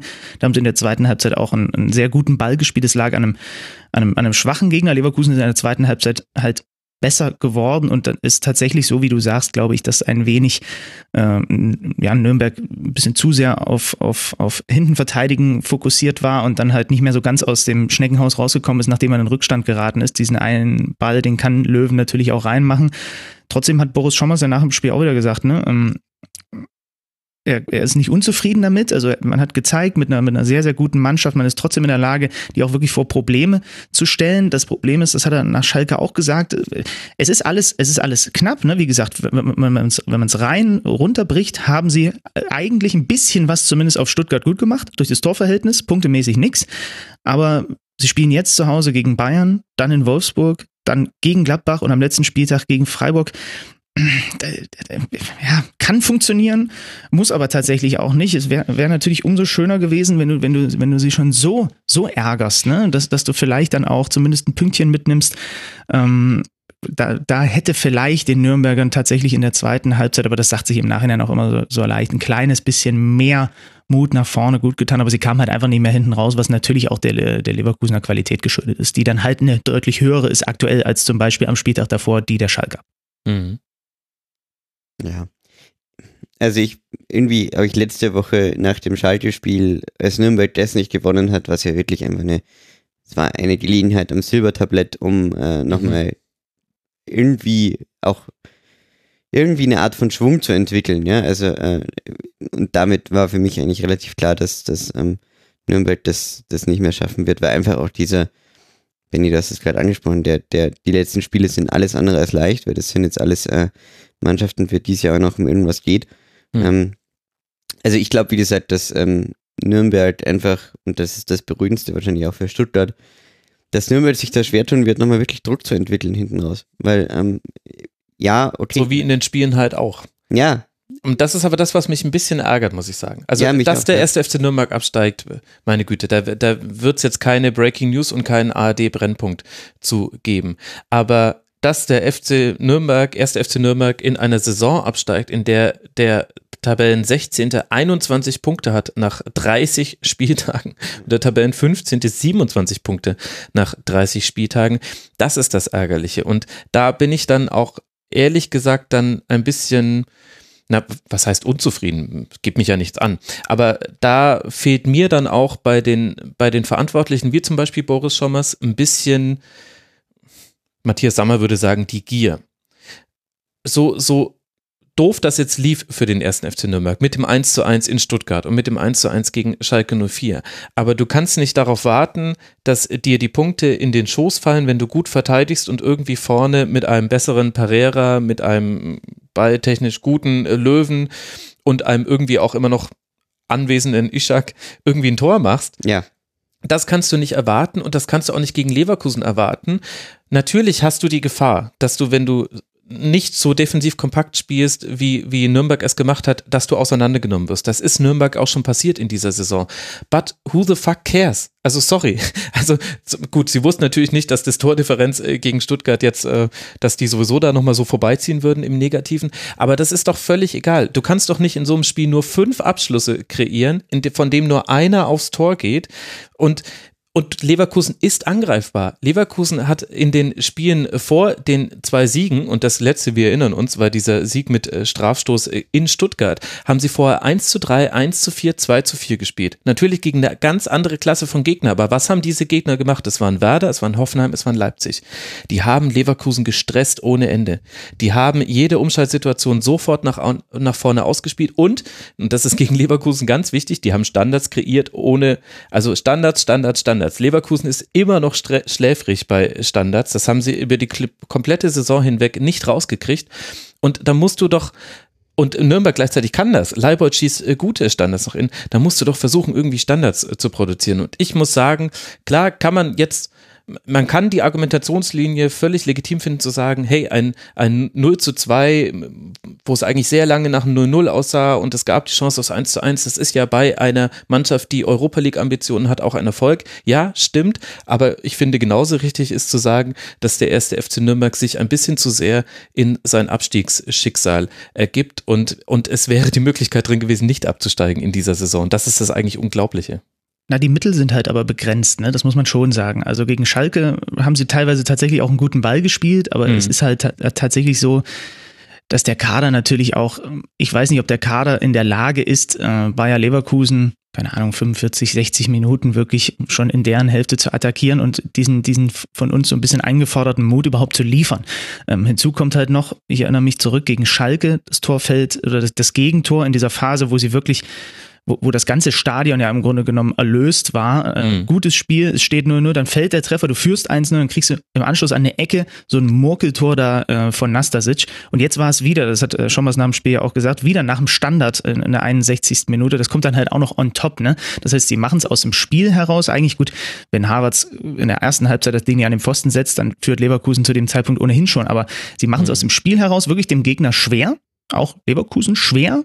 Auch so hochtalentierte Jungs wie Harvards, Brandt, äh, Volland haben dann da ihre Probleme durchzukommen, sind dann aber eben unkonzentriert, haben auch ein bisschen Pech und das sind alles so Sachen, die für mich auch dann tatsächlich eher in die Richtung das Ganze schieben, wie, äh, wie Felix es gerade gesagt hat, dass, die, dass das Gefühl ist, dass es am Ende nicht reichen wird. Ich, ich bin mit mir im, oder ich bin mir unsicher und im Zwiespalt mit mir selbst, ob das tatsächlich, ob die Mittel, die Nürnberg zur Verfügung hat, mehr hergeben würden, als Schommers mit der Mannschaft in den letzten Spielen da versucht rauszuholen. Also ich weiß nicht, ob, ob die Forderung von uns vielleicht ein bisschen unfair ja. dem Team gegenüber ist, weil die Qualität dann doch begrenzt ist. Es ist ja jetzt nicht böse, das zu sagen, das ist ja einfach so. Ja, mag sein, aber ich würde trotzdem die These aufstellen, dass wenn du 19 Punkte hinter deinem äh, Mitaufsteiger äh, bist aus der Vorsaison, dann läuft irgendwas falsch. Also dann musst du dich schon ein bisschen hinterfragen, weil Düsseldorfs Kader ist jetzt zum Beispiel auch nicht legendär besser, finde ich, als, als Nürnbergs Kader. Der ist mhm. in einzelnen Schlüsselpositionen sicher besser besetzt, also gerade im Sturm. Aber ähm, ich würde nicht sagen, es ist, du kannst mit einer gewissen Art von Fußballphilosophie doch definitiv mit Stuttgart mit 21 und Schalke mit 27 Punkten mhm. ähm, mitschalten, weil mit 18 Punkten, und das ist ja das Problem, steigst du immer ab. Also mit, äh, also mit 18 Punkten genau. nach, nach, nach, was haben wir jetzt, 30 Spieltagen, wirst du auf keinen Fall die Klasse halten. Ich meine, es kann auch noch sein, dass sie uns total Lügen strafen. Ich meine, es sind nee. nur vier Spiele und drei Punkte Rückstand. Wir sprechen, aber da glaube ich irgendwie nicht dran. Aber ja. Ich finde, die Spielweise vom ersten FC Nürnberg ist eine völlig legitime und auch der, euer Einwand ist ja auch völlig richtig. Äh, auch Benny, das, was, was du gesagt hast äh, zum, zum Kader und so weiter, das stimmt. Das haben wir auch häufig genug schon im Rasenfunk erwähnt. Ich finde aber, dass die Spielweise des ersten FC Nürnbergs eine ist, die die Wahrscheinlichkeit auf Pech maximiert. Ja. Weil du eben einfach so tief hinten drin stehst. Und dann, dann ist, so ist sagen, es zwar ja. trotzdem Pech, aber es ist halt irgendwie auch, ja, ähm, also die Gelegenheit beim Shop verpacken, keine Ahnung, ich würde da jetzt auch ins Flossgehafte abdrehen, wenn ich es noch näher ausführen würde. Ja, es ist vielleicht ein wenig mehr, es ist vielleicht ein wenig mehr Spielen, um, sagen wir mal, einen Punkt zu holen und nicht zu verlieren. Genau. Und eher nicht, um zu gewinnen. Ne? Also gegen Schalke war es dann mal eine Phase lang wirklich so, da haben sie mal tatsächlich auch, wie gesagt, der Schwäche des Gegners geschuldet, gespielt, um zu gewinnen in der zweiten Halbzeit, der am Ende aber trotzdem nicht gewonnen. Und dann sind wir wieder bei dem Thema, äh, äh, dass das vielleicht tatsächlich ein bisschen sehr das Pech heraufbeschwört. Das, was Felix gerade sagt, wenn du es zum Beispiel mit Düsseldorf vergleichst, ja, brauchst du nur auf die Zahlen gucken. Ne? Düsseldorf hat 16 Tore mehr geschossen. Mhm. Ich glaube, dass Düsseldorf gerade genau wie du sagst, in den Schlüsselpositionen, also das, äh, was hilft dir als Mannschaft, die aufsteigt, um die Klasse in der Liga zu halten? Du brauchst ein, zwei Leute, die verlässlich treffen und die hat Nürnberg nicht. Ich habe mich auf das Spiel gegen Schalke vorbereitet. Da waren die Top-Torjäger waren Behrens und ähm, noch ein anderer, ich glaube Ishak, mit jeweils vier Treffern. Ja, genau. So. Und bei Düsseldorf laufen halt Luke, läuft Luke Bakio rum. Äh, hast du einen, einen Rahman. Da, also, ne, das sind das sind so die Unterschiede. Äh, die sind ja nicht umsonst mit 24 Toren. Da hast du schon recht. Die schwächste schwächste Offensive der Liga. Das ja. stimmt schon. Ja, ich, ich verstehe auch ehrlich gesagt, wenn du die Spielweise ansprichst, Nürnberg ist so ein Zuschauerverein. Nürnberg hat wirklich eine wahnsinnig äh, gute Fanszene, wahnsinnig beeindruckend können die sein. Und ich habe die auch erlebt, ich weiß noch, äh, in der Hinrunde, als sie ihren ersten Sieg da zu Hause, die in Hannover hatten, war ich im Stadion, ähm, da ist was los, wenn die gewinnen und das, das, das es gibt diese Momente, aber du musst ja doch irgendwie befeuern, ja. Und ich glaube, das kann im Abstiegskampf so entscheidend sein, wenn du der Underdog eh schon bist und dann aber sagst, hey, wir spielen mutig und hey, ähm, wir werden garantiert viermal in der Saison mit mehr als fünf Toren Abstand verlieren. Aber wir werden dafür auch äh, Spiele haben, die wir irgendwie 3-2 gewinnen in der, in der mhm. 85. Dann gibt es doch den, den Leuten mehr, als wenn du sagst, hm, also wenn wir Glück haben, verlieren wir jetzt heute 0-2 in Leverkusen und nehmen das halt mit und schauen dann aber nächste Woche, dass vielleicht mal ein, 1-0 irgendwie rausspringt. Ja? Also das ist ja so eine... Also für mich ist der 1. FC Nürnberg ähm, die, die perfekte deutsche Fußballmannschaft. So spielen deutsche Bundesligisten, so spielen Bundesligisten Fußball. Keine Fehler machen, vorne irgendwie hoffen, relativ eingefahren, bürokratisch, stabil, also man kann es immer auch positiv sehen. Ich, ich werde es jetzt aber quasi nur negativ jetzt äh, darstellen, um das äh, zu überspitzen. Ähm, langweilig, äh, bürokratisch nach hinten, kompakt, gut organisiert. Wir hoffen drauf, dass ein Standard reinfällt. Spielerische Elemente, wenn sie vom Laster runterfallen, okay. Ansonsten muss eigentlich auch nicht. Das ist für mich Bundesliga-Fußball, allerdings nicht in dieser Saison. In dieser Saison machen es ganz viele genau. Mannschaften besser. In der letzten Saison hätte der SFC Nürnberg wie ein Chamäleon reingepasst in die Plätze 9 bis 18. Ja, ja. Nee, wirklich. Also, äh, bis auf Schalke und Stuttgart äh, und, und, und Hannover äh, haben das haben irgendwie alle ich habe alle das Gefühl, da haben so viele Vereine den, sind auf den Zug aufgesprungen, dass, okay, vielleicht spielen wir doch einfach wieder als Mannschaft Fußball und äh, entdecken irgendwie auch eine Offensive. Aber der, die vier da unten haben irgendwie. Haben das Memo nicht gekriegt. Ja, die dachten, so wir machen das also, wie in der letzten Saison. Genau.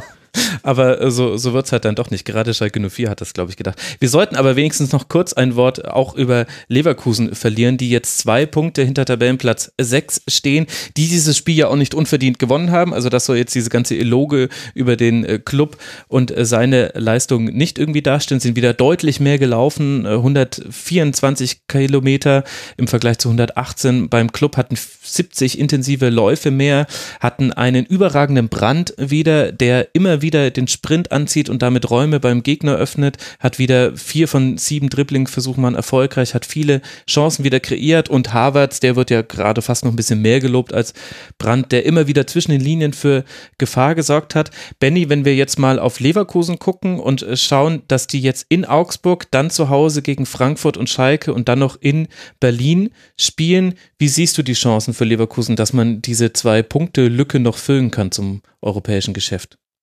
Eigentlich gut, weil ich die Qualität dieser Mannschaft total mag und weil ich die immer für, weil, weil die dazu immer in der Lage sind.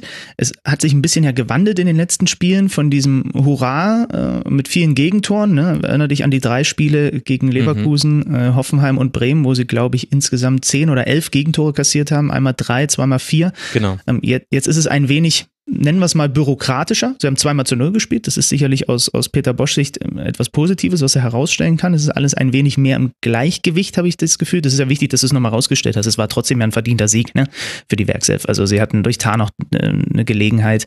Äh, Brand, super, hast du gesagt. Wie viel, wie viel intensive Läufe? 70? 687 hatte Leverkusen und 616, also eben 71 mehr für Leben. 71 Läufe mehr, also, also 71 Läufe, intensive Läufe, mehr als wir alle in unserem Leben, wir drei zusammen gemacht haben, haben die Unterschied gehabt zum ersten FC Nürnberg. Stimmt, ich habe nämlich ich, auch 616 intensive Läufe in meinem gesamten Leben. Also ich weiß nicht, ne, Augsburg jetzt mit dem Schmidt-Schwung, wobei man jetzt auch schon wieder darüber sprechen kann, natürlich, man könnte so ein bisschen anfangen zu, zu philosophieren, ob jetzt vielleicht sogar der ganz große Schwung dann jetzt, wo man es mehr oder weniger äh, geschafft hat mit dem Klassenerhalt aus Augsburger Sicht, dann, ob sich das jetzt tatsächlich nochmal transportiert am Freitagabend in dieses Heimspiel rein. Frankfurt immer schwer natürlich, ähm, mhm. haben sie zu Hause. Schalke und Hertha. Also ist eigentlich, finde ich, mit der Qualität, die Leverkusen hat, ein Programm, was durchaus machbar ist, um den äh, Europa League Platz noch zu erreichen. Ähm, Gladbach ist auch eben nur noch diese, diese drei Punkte weg jetzt. Mhm. Ich, ich, vom Gefühl her würde ich sagen, sie kriegen das ähm, noch äh, gedeichselt. Gut, dann schauen wir uns an, wie das am nächsten Wochenende weitergeht, dann eben beim FC Augsburg und auf einen der kommenden Gegner und auf einen direkten Konkurrenten ums Rennen um die internationalen Plätze können wir jetzt dann gucken, wenn wir über Schalke gegen Hoffenheim sprechen. Es gibt eine Tabelle, Felix, in der steht Schalke noch schlechter da als in der realen und das ist die Heimtabelle. Gegen Hoffenheim setzte es die sage und schreibe Zehnte, ich wiederhole, Zehnte, das ist eine 1 und eine 0 Heimpleite. Mit 2 zu 5 verliert Schalke ein Spiel, in dem Hoffenheim seine Chancen gnadlos ausgenutzt hat, ganz anders als über weite Teile dieser Saison. Zweimal Belfodil, einmal Kramaric, Schalay und Amiri machen die Tore. Caligiuri per Foul, Elfmeter und Burgstaller kurz vor Abpfiff kommen dann nochmal für Schalke ran. Mit Jonas Kahls auf links außen hat Typ Stevens wieder etwas Neues ausprobiert. Und da würde ich jetzt dann gerne auch ansetzen wollen. Gab es denn in diesem Spiel, Felix, auch Dinge bei Schalke, die funktioniert haben?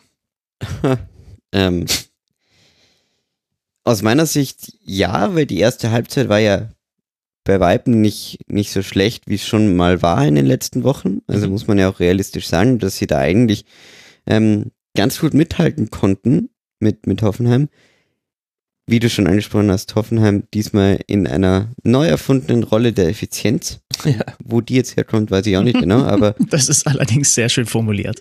Keine Ahnung, wie sie jetzt, also haben die jetzt irgendwie jetzt in den letzten Nagelsmann sagen sie, komm jetzt, jetzt gewinnen wir solche Spiele, wo wir, wo wir äh, schlecht spielen, auch nochmal. Aber es war, wie gesagt, ähm, es war eine sehr ausgeglichene Partie und ähm, das muss ja für, für Schalke schon mal ein Erfolg sein im Moment.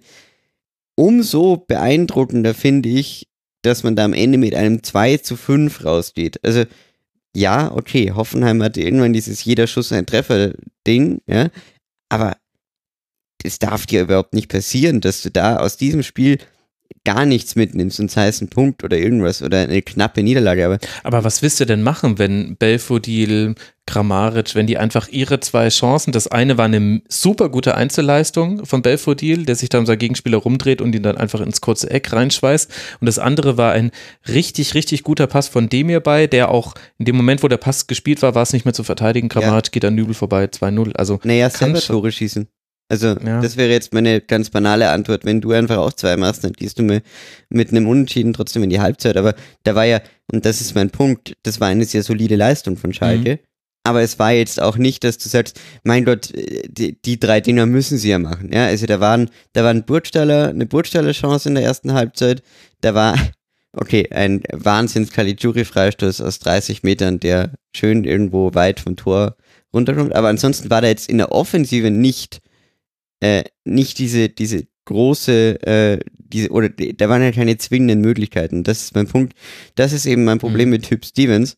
Ähm, dass es ist okay, ja, und es gibt Spiele, wo du dir denkst, oh, sie sind eigentlich drin im Spiel, aber es ist trotzdem so weit davon entfernt, auch mal irgendwie zu sagen, okay, wir schießen auch auf jeden Fall unsere zwei Tore in dieser Halbzeit und dann können auch die anderen zwei machen und wir haben eine offene Situation, aber das war einfach, äh, das war einfach gerade in der ersten Halbzeit auch trotzdem zu solide, es war zu wenig nach vorne und dann brauchst du dich nicht wundern, wenn natürlich hinten raus äh, das Hoffenheim dann diese Kombinationen, ich meine, das äh, Amiri-Tor, mhm. das, also äh, da hofft man dann schon sehr auf äh, irgendwann also ich würde Julian Nagelsmann gerne nochmal irgendwann in anderen Trainerpositionen sehen als bei Hoffenheim und Leipzig. Äh, aber okay, äh, ja, das war einfach wirklich, wirklich schön rausgespielt. Aber ja, ben, vielleicht habt ihr noch andere denn, Punkte zu Schalke. Siehst du es denn ähnlich? Ja, bei dem Ameritor, was er gerade anspricht, da hofft man als, als Schalker vor allem, glaube ich, auf einen Foul, ne? Wie der da durchmarschiert einfach und es passiert halt nichts. Ich bin ja nur der Letzte, der eigentlich irgendwelche, also es geht ja auch nicht um brutales Foul, aber da wäre es halt ganz gut gewesen. Naja, gut. Ähm, also, Max, du hast ja schon recht. Das ist schon natürlich, also mein Gefühl bei diesem Spiel ist, in der Hinrunde geht es 2-2 aus, weil Hoffenheim so viele Chancen liegen lässt und mhm. äh, eben diese Effizienz nicht hatte. Und aber jetzt ist es halt gerade irgendwie ein bisschen anders. Das liegt natürlich vorrangig an den Herren Belfodil und Kramaric. Wenn du dir da mal die Zahlen anguckst, Belfodil acht Tore, vier Vorlagen, letzte sieben Spiele. Ja, elf seiner 15 Tore in der Rückrunde erzielt. Kramaric zehn Rückrundentore. Belfodil hast du, hat man sowieso gerade das Gefühl, auch wieder dieser eine, dieser Trick vor dem 1-0, beziehungsweise wie er am Gegenspieler vorbeikommt. Ich weiß gar nicht, ob es hundertprozentig so geplant war. Ja, jetzt wollte ich gerade fragen, war das ein Trick oder war, das, war, da, war da auch Glück dabei? Also es war, es war, glaube ich, eher eine Mischung aus beiden, wobei äh, Julian Ich glaube, der Ball macht manchmal Dinge mit Belfodil und nicht umgedreht. wobei Julian, das Interessante ist ja, dass Julian Nagelsmann vor ein paar Wochen ja mal seine Stürmer charakterisiert hat, ne? Kamaric, mhm. Belfodil, äh, Joel Linton und über Belfodil hat er ganz klar gesagt, das ist ja nun eigentlich der, äh, zusammen mit Salah, ja, aber der brockigste von denen, dass das sein bester 1 gegen 1 Stürmer ist, den er hat. Und das hat, hat man in dieser Rückrunde auch immer wieder gesehen. Ne? Also ähm, man hat es ihm ja, also manchmal macht der Ball Dinge mit, mit Belfodil, aber oft macht äh, Belfodil ja. gute Dinge mit dem Ball in dieser Rückrunde tatsächlich. Das stimmt. Und die Zahlen sprechen dann für sich. Also ich finde, das ist auch das, was bei diesem Spiel für mich total herausgestochen hat, äh, dass Hoffenheim da diese Effizienz, ich glaube, wir haben sechsmal aufs Tor geschossen, mhm. hatten fünf Großchancen, haben sie alle genutzt. Und ähm, dann wird's aus, aus Schalker Sicht halt wirklich zäh, ne? wo du am, am, am Spieltag zuvor halt noch mit einer wirklich miesen Leistung, ich habe noch, ich habe immer noch aus, aus Schalker Sicht im, äh, im, im, im Ohr, wie sie da in Nürnberg gesungen haben, bei diesem großen Fanfest, wenn man so sagen möchte, ne? mit den, mit den Clubfans und mhm. sie haben gesungen, außer Nübel könnt ihr alle gehen nach dem Nürnberg-Spiel und da haben sie gerade mit sehr viel Glück einen Punkt geholt. Und hier hast du halt einen Gegner jetzt gehabt, der wirklich das, das gnadenlos bestraft. Ähm, und, und, und allein diese Zahl, das ist ja erschreckend, was du gerade gesagt hast, Max. Ne? Zehn Heimniederlagen. Ich, ich habe nochmal nachgeguckt, in der, es waren in der Bundesliga nie mehr als sieben für Schalke in einer Saison. Und jetzt sind es zehn. Und natürlich vor allem, also, boah, also zu Hause so oft auf die Mütze zu kriegen, als FC Schalke 04, äh, dass du fast schon, unser, unser lieber gemeinsamer Freund Hassan hat auf Twitter äh, gemutmaßt, ob sie langsam Angst haben, zu Hause zu spielen, äh, weil, weil der, der Brocken natürlich immer größer wird mit jeder Niederlage. Das, das halte ich für einen sehr legitimen Gedanken, wenn man sich anguckt, no? wie, wie auch, also was auch nach dem Spiel passiert ist, dass die Spieler sich wieder demütig ja. für die Kurve stellen und sich, und sich von der Kurve dann jetzt nicht wüst beschimpfen lassen in diesem Fall, aber, aber sie, sie holen sich eine Klatsche und jeden Hörer und jede Hörerin, die das interessiert, kann da einfach mal das Rasengeflüster mit Sebastian Schuppan hören. Vor, ich glaube, drei oder vier Wochen hat er, als es damals mit Domenico Tedesco passiert ist und der sich da quasi eine verbale Ohrfeige geholt hat von seinen Fans, der hat einfach mal äh, beschrieben, was das mit einem Spieler macht, was da bei einem ankommt und was das für eine Folgewirkung haben kann. Thomas Bräuch hat es im Tribünengespräch auch gesagt, dass schon ein Raunen im Stadion, während der Ball zu dir kommt, manchmal schon dafür sorgen kann, dass du völlig verunsichert wirst. Also das ist, glaube ich, in dem Fall tatsächlich ein Faktor, dass man sagen muss, Heimspiele sind, glaube ich, mehr Bürde als Hoffnung gerade für Schalke. Trotzdem haben sie sich das natürlich auch ein bisschen erarbeitet, ne? Also die Klar, Schalker es sind kommt ja nicht von nirgendwo. Also ich will jetzt nicht Ja. sagen, dass die Fans sich da hinstellen müssten und sagen müssten, hey, ist ja alles prima. Nein, auf gar keinen Fall. Aber das sind sich so selbst verstärkende Prozesse, Mhm. glaube ich. Ja, und deswegen, deswegen äh, glaube ich dann auch, also Stevens hat es ja auch erkannt, ne? Was hat er gesagt auf der Pressekonferenz? Schwierigste Aufgabe, die ich je gehabt habe. Mhm. So, und im Endeffekt, wer war es? Fums oder so. Die drei Gründe, warum Schalke diese Saison nicht absteigt: Stuttgart, Stuttgart. Nürnberg, Hannover. So, das ist im Grunde genommen genau das. Also, das könnte, wenn, wenn die Konstellation nur ein bisschen anders wäre, wäre das akut gefährdet. Es ist immer noch nicht bereinigt, da. Sechs Punkte, okay, und das deutlich bessere Torverhältnis im Vergleich zu Stuttgart. Es wird reichen für Schalke, sehr wahrscheinlich am Ende. Aber äh, man stellt sich nur mal vor, die drei dahinter hätten eine etwas andere Konstellation und äh, dann wäre das eine dermaßen abstiegsgefährdete Saison für den FC Schalke 04, dass du dir wirklich an den, an den, an den Kopf greifst. Und das ist natürlich, äh, Felix, du hast es vorhin über Stuttgart gesagt, Schalke, Schalkes Kader ist natürlich 0,0 gar nicht für Abstiegskampf zusammengestellt. So. Und das ist natürlich vielleicht jetzt eben tatsächlich das einzige große Glück, was S04 in dieser Saison hat. Sie haben drei gefunden, die hinter ihnen über die Ziellinie gehen werden, weil wenn die nochmal richtig auch mit äh, richtig im Kopf ankommen, es ist jetzt nur noch ein Punkt Vorsprung oder sowas oder wir müssen jetzt dieses Spiel gewinnen, weil sonst rutschen wir vielleicht runter auf den Relegationsrang. Ich weiß echt nicht, ob die Mannschaft dafür gemacht wäre. Freuen wir uns auf den Trainereffekt in Stuttgart und sehen dann, was passiert. Ja, äh, Stuttgart muss nur einmal gewinnen. Wenn Schalke alle weiteren Spiele verliert, dann gibt es am letzten Spieltag ein Das Heimspiel gegen den VfB, bei dem der VfB Punkte technisch gleichziehen kann. Okay, wahrscheinlich werden sie die 20 Tore Tordifferenz bis dahin nicht herausgeballert haben, wobei wer weiß, was da noch auf Schalke passiert. Also ja, es sieht alles sehr vorentschieden aus. So ist ja auch so, so der Grundtenor auch bei Fans und Medien. Aber ich möchte nur kurz an der Stelle nochmal drauf hinweisen. Also die verrückten Spieltage beginnen in der Regel ab dem 31. Spieltag. 31, 32, 33, 34. Da passieren komische Dinge, weil manche Mannschaften, für die geht es um nichts mehr, andere Mannschaften verkrampfen völlig. Wiederum andere Mannschaften haben jetzt nochmal den Trainer gewechselt. Also wer weiß, was, was da jetzt noch Und Schalke passiert. hat jetzt das Derby, ne? Und das ist natürlich dann nochmal eine Sache. Du, wenn, wenn du dir jetzt noch eine richtige Reibe in Dortmund abholst und das Ganze, was du gesagt hast, das sich selbst verstärkende sich eben noch mehr verstärkt, dann stehst du bei dem Heimspiel am 3 32. Spieltag gegen Augsburg natürlich brutalst unter Druck. Ja? Lass die Stuttgarter mal irgendwie jetzt ähm, da tatsächlich mit dem neuen Trainer irgendwie eine kleine Trendwende zumindest hinkriegen, dass sie mal punkten. Ja, also echt zäh. Ich, ich, wie gesagt, ich glaube, es wird am Ende reichen, einfach äh, Mhm. auf dieser, aufgrund dieser Konstellation mit sechs Punkten und eben plus 20 im Vergleich zu Stuttgart, was das Torverhältnis angeht. Aber ähm, Derby, gut, könnte auch, wenn man es positiv dreht, ja, Hassan wird es vielleicht gerne hören, kann auch ein Befreiungsschlag sein für die Schalke. Ja, du hast ich weiß zwar nicht, wie sie in Dortmund gewinnen, aber Ja, gut, aber du kannst auch mit einem Unentschieden kannst du den äh, Schwarz-Gelben äh, die Chancen auf die Meisterschaft minimieren und äh, selber hast du, hast du dann immerhin nicht äh, verloren, was ja bei 17 Niederlagen in äh, 30 Spielen dann äh, tatsächlich ja wieder ein Ereignis ist. Also so kann man es ja auch drehen. Ähm, ich möchte noch zwei Thesen oder eine These und eine Frage zu Hoffenheim formulieren.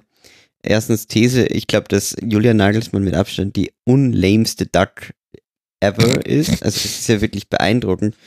Aber ich meine, auch wie es der für eine Verbindung zu dieser Mannschaft hat. Ich meine, was haben wir da nicht alle äh, am Anfang der Saison noch geredet? Uh, wenn das mal nicht gut läuft und ob da nicht auch, was ich, ob da nicht alle in der Mannschaft irgendwie sagen, Trainer fordert viel, aber selber ähm, jeder dann.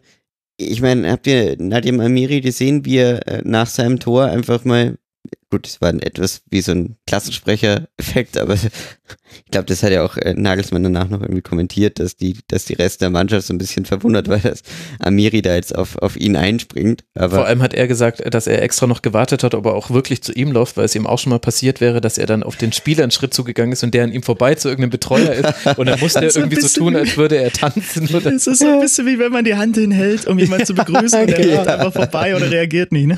ähm, ja, absolut. Und äh, also das ist wirklich, finde ich, finde ich tief beeindruckend. Und die Frage, die ich zu Hoffenheim hätte, ähm, seit wann spielt Ermin Bicacic Außenrisspässe in den Strafraum? Mhm. Das Hab habe ich ich, vorher noch, auch noch das, nicht gesehen. Das habe ich in meinem Leben noch nicht gesehen. Also Eisen-Ermin von Eintracht Braunschweig äh, konnte alles, aber keine Außenrisspässe. Das ist der Nagelsmann-Effekt. Ich dachte, ich dachte ja, du wolltest jetzt die Frage aufwerfen, die ich interessant fand noch an diesem Spiel, nämlich war nicht warum hat die, um, die, warum hat die Umstellung auf Raute von Schalke zu Beginn der zweiten Halbzeit Hoffenheim so sehr verunsichert, bis sie dann selber darauf reagiert haben. Das fand ich beeindruckend. Das war die beste Phase von Schalke. Ja. Auch da die meisten Abschlüsse nach Standardsituationen. Das ist auch so eine der Sachen, die noch funktioniert, solange Caligiuri auf dem Feld steht. Also in dem Spiel waren es wieder sieben Abschlüsse nach Standardsituationen. Caligiuri sowieso der wichtigste Offensivmann, hatte selber da nochmal sechs Abschlüsse, eben vier Chancen kreiert, die meisten aus Standard, sechs gewonnene Dribblings. Aber diese Phase direkt nach Anpfiff, wieder Anpfiff, mit der Raute bei Schalke, dass Hoffenheim sich davon so sehr aus dem Konzept bringen hat lassen. Ich will das jetzt nicht überdramatisieren, weil sie haben dieses Spiel mit 5 zu 2 gewonnen, aber ich fand es interessant von beiden Seiten. Zum einen, dass Schalke noch so umstellen kann, dass es den Gegner verunsichert und zum anderen, dass Hoffenheim noch von einem Gegner wie Schalke 04 verunsichert werden kann. Aber Ja. nee, Benny, bitte. Na, das Problem ist, also ich, ich kann es auch nicht beantworten, aber Julian Nagelsmann konnte es ja nach dem Spiel auch nicht beantworten. Ne? Der hat ja auch gesagt, es, es war, äh, es hat ihn verwundert und auch ein bisschen äh, erzürnt. Das war jetzt glaube ich nicht das Zitat, aber da, dass halt ähm, ähm, diese diese Umstellung und, sein, und die Reaktion darauf, die er eigentlich von der Mannschaft sehen wollte, einfach sehr, sehr lange gebraucht hat.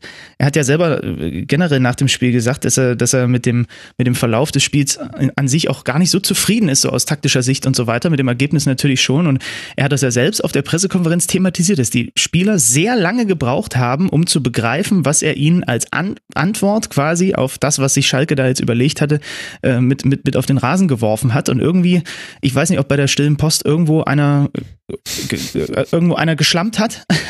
ich ich kann es auch nicht genau sagen, was da los Wir ist. sollen mehr schmanken? Was soll denn das heißen? Weniger schmanken? Ich verstehe das nicht. Okay. Ja. Aber äh, Max, wir als Jünger des Glaubens an die Wahrheit des Matthias Sammer äh, wissen natürlich, dass er, ich weiß nicht, ob ihr den, den Nachbericht gesehen habt, aber er hat ja auch äh, Julian Nagelsmann in diesem Interview ähm, massiv unter Druck gesetzt, indem er ihn so abstrus viel gelobt hat für diese, für, für, für die ähm, Auswechslung von, von Hübner, ähm, die er aus Mhm. Matthias Sammers Sicht das, das ganze Spiel umgestellt hat. Und äh, insofern ähm, fand ich das noch einen sehr interessanten Aspekt, dass er wirklich scheint auch im Moment so ein bisschen zu sein, dass alles, was die Hoffenheimer machen, ein bisschen zu Gold wird. Ja, ge genau. Vielleicht ist es, also da, das fand ich eben interessant, dass die, dass die Raute bei. Schalke gereicht hat und mit einer bisschen besseren Entscheidungsfindung bei Embolo zum Beispiel, der hatte so zwei, drei Aktionen, die landen nicht auf einem Chancenzettel, aber hätten da landen können, wenn er die richtige und vor allem schneller die Entscheidung getroffen hätte. Der ist halt einfach in jeder Phase seines Körpers unsicher, was er tun soll, wenn er den Ball im gegnerischen Strafraum hat, hätte er dann noch Okay, mehr passieren aber das verstehe ich zum Beispiel, das ist was, was ich überhaupt nicht verstehe. Ich weiß, wir verlängern jetzt diese Sendung schon wieder, aber Ja, Wahnsinn. Aber äh, das kann doch nicht sein. Also Hüb Stevens, Trainerfuchs, ich meine, äh, da muss doch irgendwo so ein, so ein Hauch von Heintels sein, dass du irgendwie zumindest diese Spieler, die nicht sicher sind und die nicht stark sind, dass du denen irgendwas gibst, was sie stärker macht. Und gerade so ein Embolo, ich meine, der Mann kann ja doch Fußball spielen, das ist doch ein, ein, ein, ein äh, sehr, sehr guter ähm, Stürmer, grundsätzlich mal, dem es einfach nur vollkommen an Zutrauen fehlt. Und da musst du doch als Hüb Stevens mal irgendeinen Weg finden, den nicht immer nur im Training blöd anzuknurren, ja, sondern ja, auch mal. nein, Moment, wir wissen doch gar nicht, ob- also Ja, ja, okay. wissen wir doch gar nicht, ob er macht. Kann ja auch sein, dass er die berühmten Einzelgespräche, dass er da von 15 mit Embolo geführt hat. Ja, also aber, aber offenbar kommt ja nichts an. Also das muss ja, ich, ich denke da immer vom Ergebnis her. Also vom Ergebnis her ist diese Mannschaft mindestens so verunsichert wie am Ende unter Domenico Tedesco. Und das hatte ich wirklich nicht erwartet. Dass, dass, also wenn, ich hatte jetzt Hüb Stevens keine taktischen äh, Großartigkeiten zugetraut. Ich habe zumindest gedacht, dass da wieder eine Mannschaft steht, die in Heimspielen irgendwie schafft, ein bisschen auszusehen wie der FC Schalke 04.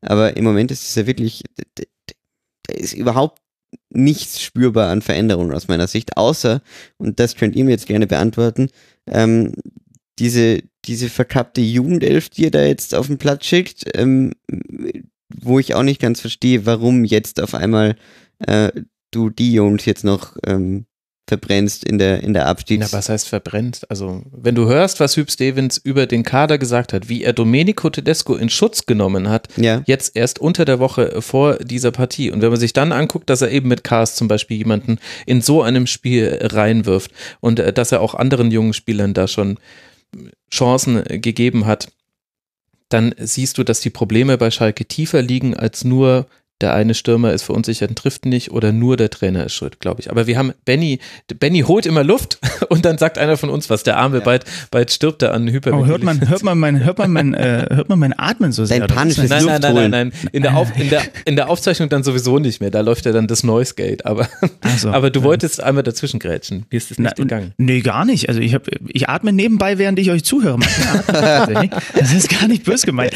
Ähm, ich habe mir halt den, überlegt, damals, als sie, äh, damals, das wäre es vor drei Jahren gewesen, als sie Stevens verpflichtet haben, waren ja erstmal alle so ein bisschen mm, sehr skeptisch. Also das war zumindest so der Tenor und das war auch mein Tenor. Und dann habe ich mir mal so überlegt, auch jetzt so mit den letzten Ergebnissen und Leistungen, ob der FC Schalke 04 nicht vielleicht einfach einen Kader hat, der in so einer Situation nicht zu einem knorrigen Ü60-Trainer passt, der vielleicht ein bisschen eine, eine etwas andere Art der Ansprache hat. Und wenn du dir dann diese ganzen Typen anguckst, die Schalke im Kader hat, die ja, man hat ja auch immer mal so ein bisschen Atmos über atmosphärische Störungen Dinge gehört und da wurde mal einer suspendiert mhm. und da sind schon manche, die so ein bisschen sehr ihr eigenes Süpplein kochen. Ich weiß halt gar nicht, ob der Kader, äh, Felix, für, für, für Stevens äh, den alten Recken und seine Ansprache und dieses, jetzt müssen wir alle mal zusammen. Mhm. Ich, ich habe so das Gefühl, dass dieser Kader dafür gar nicht empfänglich ist, weil der irgendwie von den Charakteren her so zusammengestellt ist, dass das vielleicht was Gutes hätte werden können, wenn sie in einen gewissen Flow kommen und dann vielleicht äh, um Europa mitspielen, aber jetzt in dieser etwas, äh, etwas und etwas groß in Anführungsstrichen gesch geschrieben, sehr zähen äh, Phase, ähm, vielleicht dann tatsächlich eben sich zeigt, dass da sehr viele verschiedene, auch ein bisschen schwierigere Charaktere sind und da einfach Stevens gar keinen, also Max hat ja recht, wir sind alle beim Training nicht dabei, wir wissen nicht, wie viele Einzelgespräche der führt, wir wissen dann, wir können dann äh, auf gar keinen Fall schon mal den Spielern in die Köpfe reingucken, aber das ist so mein Eindruck, dass dieser Kader für so eine Art ich nenne es mal Feuerwehrmann, richtig ist das ja nicht, aber gar nicht so richtig gemacht ist und dass vielleicht auch diese Idee, mhm. dass vielleicht auch ein anderer Trainer einen anderen Effekt gehabt hätte. Das ist alles hypothetisch, aber das ist irgendwie so meine These, die ich jetzt mal in den Raum stelle. Mhm. Martin Schmidt. Ja, und ich musste gerade an Benedikt Tövedes und Naldo denken. Ich musste auch an Naldo denken. Ich denke überhaupt viel an Naldo. Okay, das ist ein Problem, das, äh, das solltest du nicht zurückgelehnt in einem Sessel, sondern liegend auf einer Couch besprechen, Felix. Gut, wir müssen mal weiterkommen. Bisher hat die 10-Minuten-Regel bei den Spielen wirklich ausgezeichnet geklappt. Also Schalke 04 jetzt dann im Derby bei Borussia Dortmund am nächsten Samstag um 15.30 Uhr und Hoffenheim hat ein interessantes Restprogramm. Man spielt jetzt gegen Wolfsburg zu Hause, Gladbach auswärts, Werder Bremen zu Hause. Das heißt einmal gegen Platz 9, Platz 5 und Platz 8. Das heißt die direkte Konkurrenz der auf Platz 6 liegenden Hoffenheimer. Gekrönt wird das Ganze dann noch von einem Auswärtsspiel am 34. 34. Spieltag in Mainz. Und dann kann Hoffenheim die Saison für sich dicht machen und Julian Nagelsmann verabschieden. Vielleicht schenken sie ihm zum Abschied eine Jacke. Das wäre mein Humor. Das fände ich wirklich ganz. Oder eine Nadel für sein Hemd. so, lasst uns über weitere Perlen dieses Spieltags oh, sprechen. Nö. Wir stecken, wir stecken im Abstiegskampf. Oh, Benny räuspert sich, weil er schon weiß, was ich jetzt weiß, kommt. was jetzt kommt. Wir haben jetzt gesprochen über Platz 14, über Platz 15, über Platz 16 und Platz 17. Jetzt müssen wir uns noch über Platz 18 unterhalten. Hannover 96, Hertha gegen Hannover. Das klang jetzt schon vorher nicht unbedingt nach der ja, nach dem Leckerbissen des Spieltags. Und was soll man sagen, die Erwartungen haben sich eigentlich dann letztlich auch erfüllt. Ein 0 zu 0 der 0 zu 0igeren Sorte. Das war ein, tja, Samstagnachmittag Kick, der sich irgendwie komisch angefühlt hat. Hannover hat noch theoretische Chancen auf den Klassenerhalt mit sechs Punkten Rückstand auf Stuttgart. Aber gut. Benny, ein 0 zu 0 in Berlin. Ist das jetzt ein Erfolg für 96? Hört, hört jemand von euch Slipknot zufällig? Ja. Worauf da gibt, es die, da gibt es ja diesen einen Song, wo dann im Hintergrund gerufen wird, Here comes the pain. Und das, liebe Rasenfunkhörer, ist jetzt hiermit in dieser Folge passiert. Denn wir sind bei Hertha gegen Hannover angekommen. Mhm.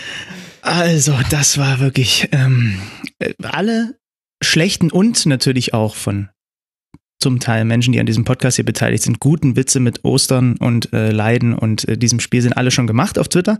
Deswegen halten wir uns da zurück. Es war wirklich kein sonderlich dolles Spiel, ne? Muss man mal ganz ehrlich sagen. Ähm, ich habe auch wirklich, das ist das, das ist das Spiel, wo ich am wenigsten hier auf dem Zettel äh, stehen habe, was so ein bisschen bei mir hängen geblieben ist. Vielleicht reden wir ja gleich noch ein bisschen auch über die ganze Situation äh, mit Paul Dardai.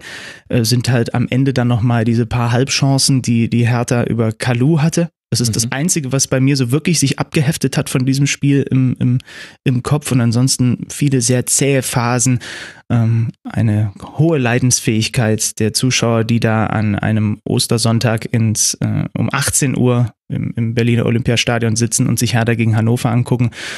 Ja, also Hannover ist Hannover in den letzten Wochen. Es passiert nichts. Es, es, es sind sechs Punkte Rückstand weiterhin. Man, man, das ist so ein bisschen wie am langen Arm verhungern irgendwie. Hm. Äh, eigentlich wissen alle genau, was blüht, aber so richtig steht es halt noch nicht fest.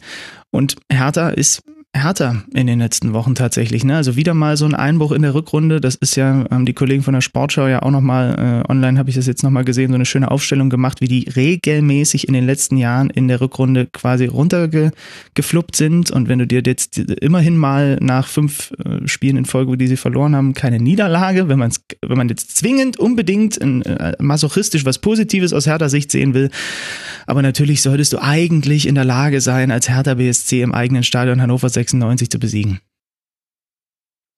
Jetzt war ja bei die besondere Konstellation, Felix, bei Hertha, dass unter der Woche bekannt gegeben wurde, dass Pardadei nach dieser Saison nicht mehr Trainer sein würde. Und das ist quasi so das Salz in dieser relativ lauwarmen und geschmacksneutralen 0 zu 0 Suppe, dass man eben beobachten konnte, gibt es darauf eine irgendwie geartete Reaktion auch eben im Spiel von Berlin. Jetzt hat Benny mit Kalu schon einen von wenigen Spielern genannt, von denen man etwas sehen konnte im Positiven nach vorne, wenn wir jetzt nicht nur über die Abwehrreihen sprechen wollen, die eigentlich dann halbwegs gut standen auf beiden Seiten.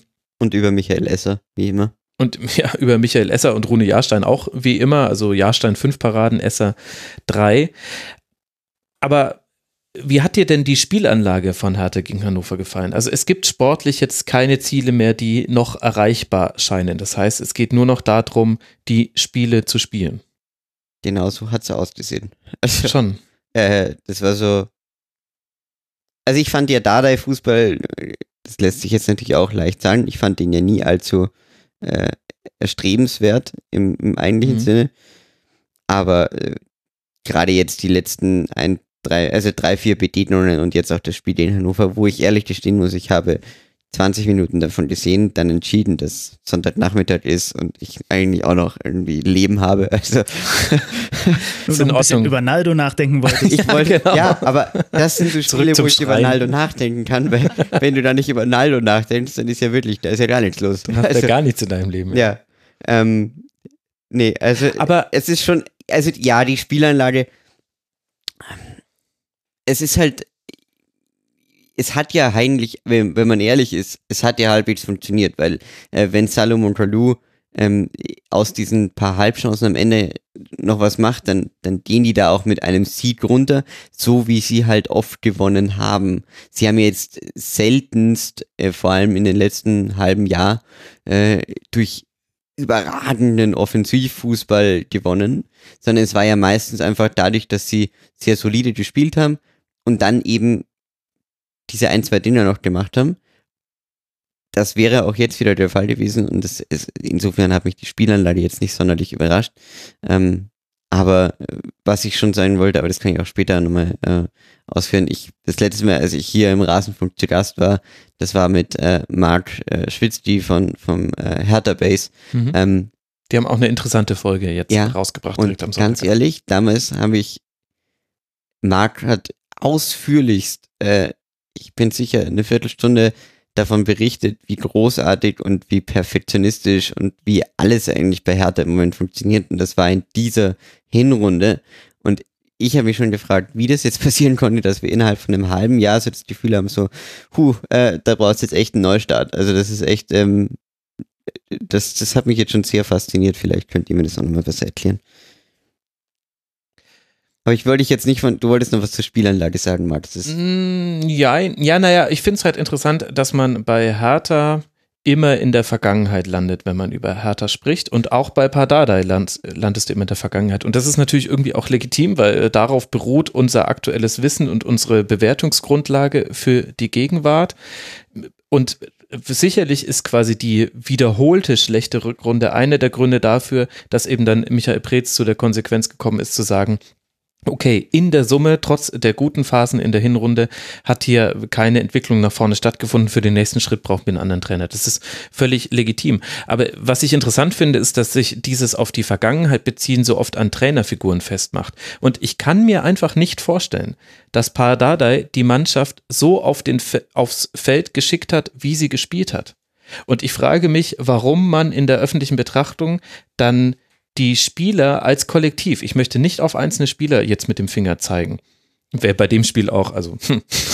Ähm, aber warum, warum die Spieler so oft aus dieser Bewertung rauskommen? Und in der Hinrunde loben wir noch einen Grujic für seine, für seine Entscheidungsfreudigkeit, für, für die, die, das Auge dafür, wann er ins Dribbling gehen muss, wann er den Pass spielen muss, für das, für das, äh, dass er das Herz dieses Spiels war. Wir loben einen Duda, der endlich getroffen hat, der sowohl gegen den Ball den Sechser aus dem Spiel nimmt des Gegners, als auch mit dem Ball Kontersituationen abschließt. Ein Ibišević, einen Kalu, die mit ihrer Erfahrung, Kalu immer noch einer der schnellsten Spieler auf dem Platz von Hertha, die loben wir alle in den Phasen, wo es gut läuft und in den Phasen, wo es jetzt seit Wochen schon schlecht läuft, heißt es immer, naja, Dardai ist halt nicht der richtige Trainer, äh, ist ja klar, die haben schon immer langweilig gespielt. Und mir fehlt in der Betrachtung, das ist ja auch legitim, das sozusagen, aber mir fehlt da ehrlich gesagt auch ein bisschen Blick auf die Spieler, die so gelobt wurden.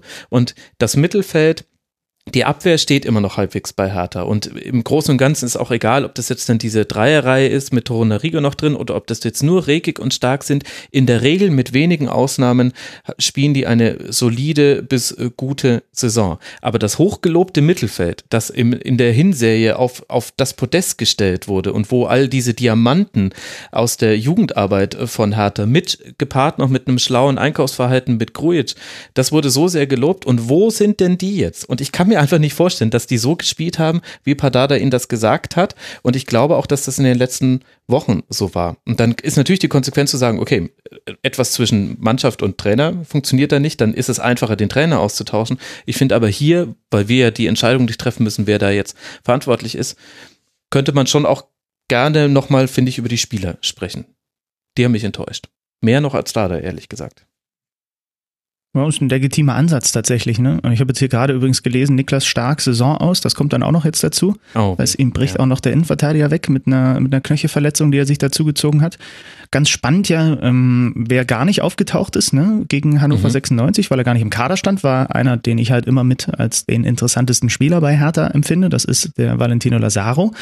Erklärung von da der nach dem Spiel ganz einfache Denkpause, die er bekommen hat, äh, mit dem, äh, mit dem, mit der Aussage, haben sich zuletzt so ein paar Stellungsfehler eingeschlichen und so weiter, braucht man wieder ein bisschen Luft zum Atmen, ich muss da ein bisschen korrigierend eingreifen und dann kann er in den nächsten Wochen auch wieder seine Leistung bringen. Ja, vielleicht sagt auch das schon ein kleines bisschen was aus über, über das, worüber du auch gerade gesprochen hast. Es stimmt schon, ne? Es ist jetzt natürlich keine, weil du gerade so von hochgelobtem Mittelfeld und so, ist natürlich keine Übertruppe, aber sie hat halt, sie hat halt äh, schon performt und abgeliefert und es ist dafür in der Hinrunde auch zurecht gelobt worden. Es steht und fällt halt bei der Hertha viel. Das hat ja Felix auch mal so ein bisschen äh, vorhin angedeutet, immer für mich mit, oder was heißt für mich, ist, ist ja dann in den Zahlen belegbar mit der, mit der Effizienz. Ne? Es war immer ja. eine Mannschaft, finde mhm. ich, unter, unter genau. Dada, die dann funktioniert hat, wenn sie die wenigen, waren, glaube ich, immer die Mannschaft mit, mit der besten oder einer der besten in der Liga, Chancenverwertung, äh, Großchancenverwertung Vorbereitung. Das waren die Sachen, die die ausgezeichnet haben. Dazu, das, was du, Max, gerade gesagt hast, eben, dass die, die Defensive stabil ist und das zusammen ergibt dann halt was, wo du eine mindestens solide Saison in der Fußball-Bundesliga spielen kannst. Und das ist ihnen tatsächlich ein wenig äh, abhanden gekommen. Und, ähm, und wenig mehr sogar abhandengekommen. Ich habe das ganz interessant so ein bisschen versucht zu interessiert, so ein bisschen versucht zu verfolgen auf, auf Twitter auch. Ne? Marc habt ihr gerade schon angesprochen, der zu dem Spiel ja tatsächlich seinen ersten Tweet, was hat er gesagt, in der Halbzeit abgegeben hat, weil, er, weil ihm nichts mehr dazu einfiel. Das war irgendwie so das Zitat. Und ich habe vor allem so ein bisschen geguckt, wie reagieren denn so die Hertha-Fans in meiner in meinem Umfeld, in meiner Timeline jetzt auf diese Nummer mit Dade. Und es war interessant, dass viele ja eigentlich schon, so war mein Eindruck, gesagt haben, okay, irgendwas muss ich tun, das ist jetzt hier alles irgendwie festgefahren und gleichzeitig aber gar keiner, kein einziger und das liegt dann, hilft dann natürlich, wenn der Trainer, der dafür mitverantwortlich ist, so und so 400 Spiele für deine Mannschaft gemacht hat und halt einer, der das ganz klar, ein, eins der Gesichter äh, ja. der letzten, äh, äh, der, der auch aus dieser erfolgreichen Zeit war, die sind ihm alle nicht böse, ne? Also so, so wirkt es zumindest auf mich. Also sie sagen äh, oft klar, da muss jetzt was anders werden und trotzdem wird der Dardai aber halt als die Vereinsikone, die er da ist, äh, was habe ich da immer gelesen, Herr Taner äh, äh, für immer und so weiter und so fort. Er wird jetzt nicht mit der, mit der, mit der Heugabel vom, aus, aus dem Dorf gejagt, sondern irgendwie es ist so ein bisschen wie so eine, wie so eine erkaltete Liebe, habe ich so den Eindruck. Und dann trennt man sich halt. man, man muss ja auch dazu sagen, dass Paul Dada ja schon eine Vereinslegende auch war zu Spielerzeiten. Ich glaube, das, das, hätte mich jetzt auch sehr verwundert, wenn ihr den jetzt ja, ja. vom Hof jagen. Also hätte man das sicher auch. Ja.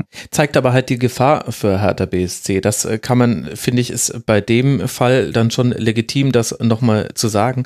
Da geht mit Dada jetzt natürlich auch ein Stück verloren, das erstmal ersetzt werden muss. Und in, also was hast du als Hertha-Fan jetzt, und das ist jetzt nicht polemisch gemeint, ich will jetzt keinen doofen Witz über Hertha machen, aber was hast du als Hertha-Fan? Die latente Hoffnung aufs europäische Geschäft, die ist aber in jeder Saison gering. Die mhm. große Angst davor, dass es dann doch doch irgendwie nochmal runtergeht. Die, die Angst ist ein bisschen größer wahrscheinlich als die Hoffnung aufs internationale Geschäft. Und ansonsten hast du halt deine im Stadion im genau, November. Ja, genau. Und du hast, und da hast vielleicht noch deine jungen Spieler und da kommt aber sehr schnell, wenn du eben die Frage beantworten willst, was hast du als harter Fan, außer den sicheren Spott von vielen anderen Fanlagern, kommst du sehr schnell auf Paradadei. Und da wird es jetzt natürlich schon interessant zu sehen, wie Michael Preetz jetzt dann die Trainerstelle besetzt. Und das wird ja nicht wieder mit einer Identifikationsfigur klappen, außer jetzt Zecke Neuendorf äh, kommt hoch. Und, das Zecke und Gabor Kirai als Co-Trainer. genau. In Trainingshose. Geil. Schöne Vorstellung. Das wäre eigentlich schön, wenn Hertha mal in die Champions League kommen würde, einfach nur damit man sehen könnte, ob Gabor Kirai dann zu Auswärtsspielen im Anzug anreist Nein. oder ob er untenrum die Jogginghose Nein, aber um den Punkt noch ganz äh, kurz äh, fertig zu machen, du kannst natürlich diese Lücke, die jetzt hinterlassen wird durch sportlichen Erfolg, sehr leicht füllen. Es ist aber nach langfristig gesehen viel, viel schwieriger. Und vielleicht, und das gehört ja noch mit dazu, vielleicht steht ja Hertha mit Tabellenplatz 11, 36 Punkten nach 30 Spieltagen, auch genau da, wo Hertha in dieser Liga hingehört. Also guck dir die Mannschaften an, die über Hertha stehen, mit Ausnahme von Fortuna Düsseldorf und mit Ausnahme von Schalke 04. Die einen stehen vor Hertha, die anderen stehen hinter Hertha. Sind das ausnahmslos Mannschaften mit besseren finanziellen Mitteln, besseren Strukturen und wo die ganzen Grundvoraussetzungen so sind, dass man sagt, ja, in der Regel landen die vor Hertha BSC in der Tabelle. Und das ist ein interessanter Gedanke, den wir jetzt hier nicht zu Ende diskutieren können, aber Stimme ich zu übrigens. Was, jetzt geht Hertha viel verloren und, und wa, was wird das ersetzen, was jetzt dann durch Pardada mhm. offen gerissen wird? Der Mann von den Young, ne, von, äh, aus, aus der Schweiz, der jetzt kommen soll? Sag noch mal kurz den Namen. Ich habe ja, bei den ganzen Trainer. Ich habe ihn auch so Seoane oder irgendwie sowas, ne? Genau. Der Rado Seoane oder irgendwie genau. so. Der einen sehr guten Fußball spielt. Und das ist, glaube ich, da, darin würde äh, das Heil der Hertha liegen. Ja, aber guter Fußball ist endlich, Felix. Äh, in ja, ganz, aber der wird ganz wenigen Nerds Ausnahmen. Wie uns dorthin bringen. ja, aber, aber guter Fußball ist, äh, trägt sich in ganz seltenen Fällen länger als zwei Spielzeiten, weil die guten die guten Spieler, die in diesem System. Aber immerhin zwei Spielzeiten wären historisch lang für Hertha BSC Berlin. Das stimmt ja nicht, die waren ja auch unter Dardai. Zwischendurch waren sie jetzt auf dem Champions League Platz, das ja, war der Hinserie. Wann, wann, also das letzte, was ich Hertha cool fand, haben sie mit Lucien Favre guten Fußball gespielt.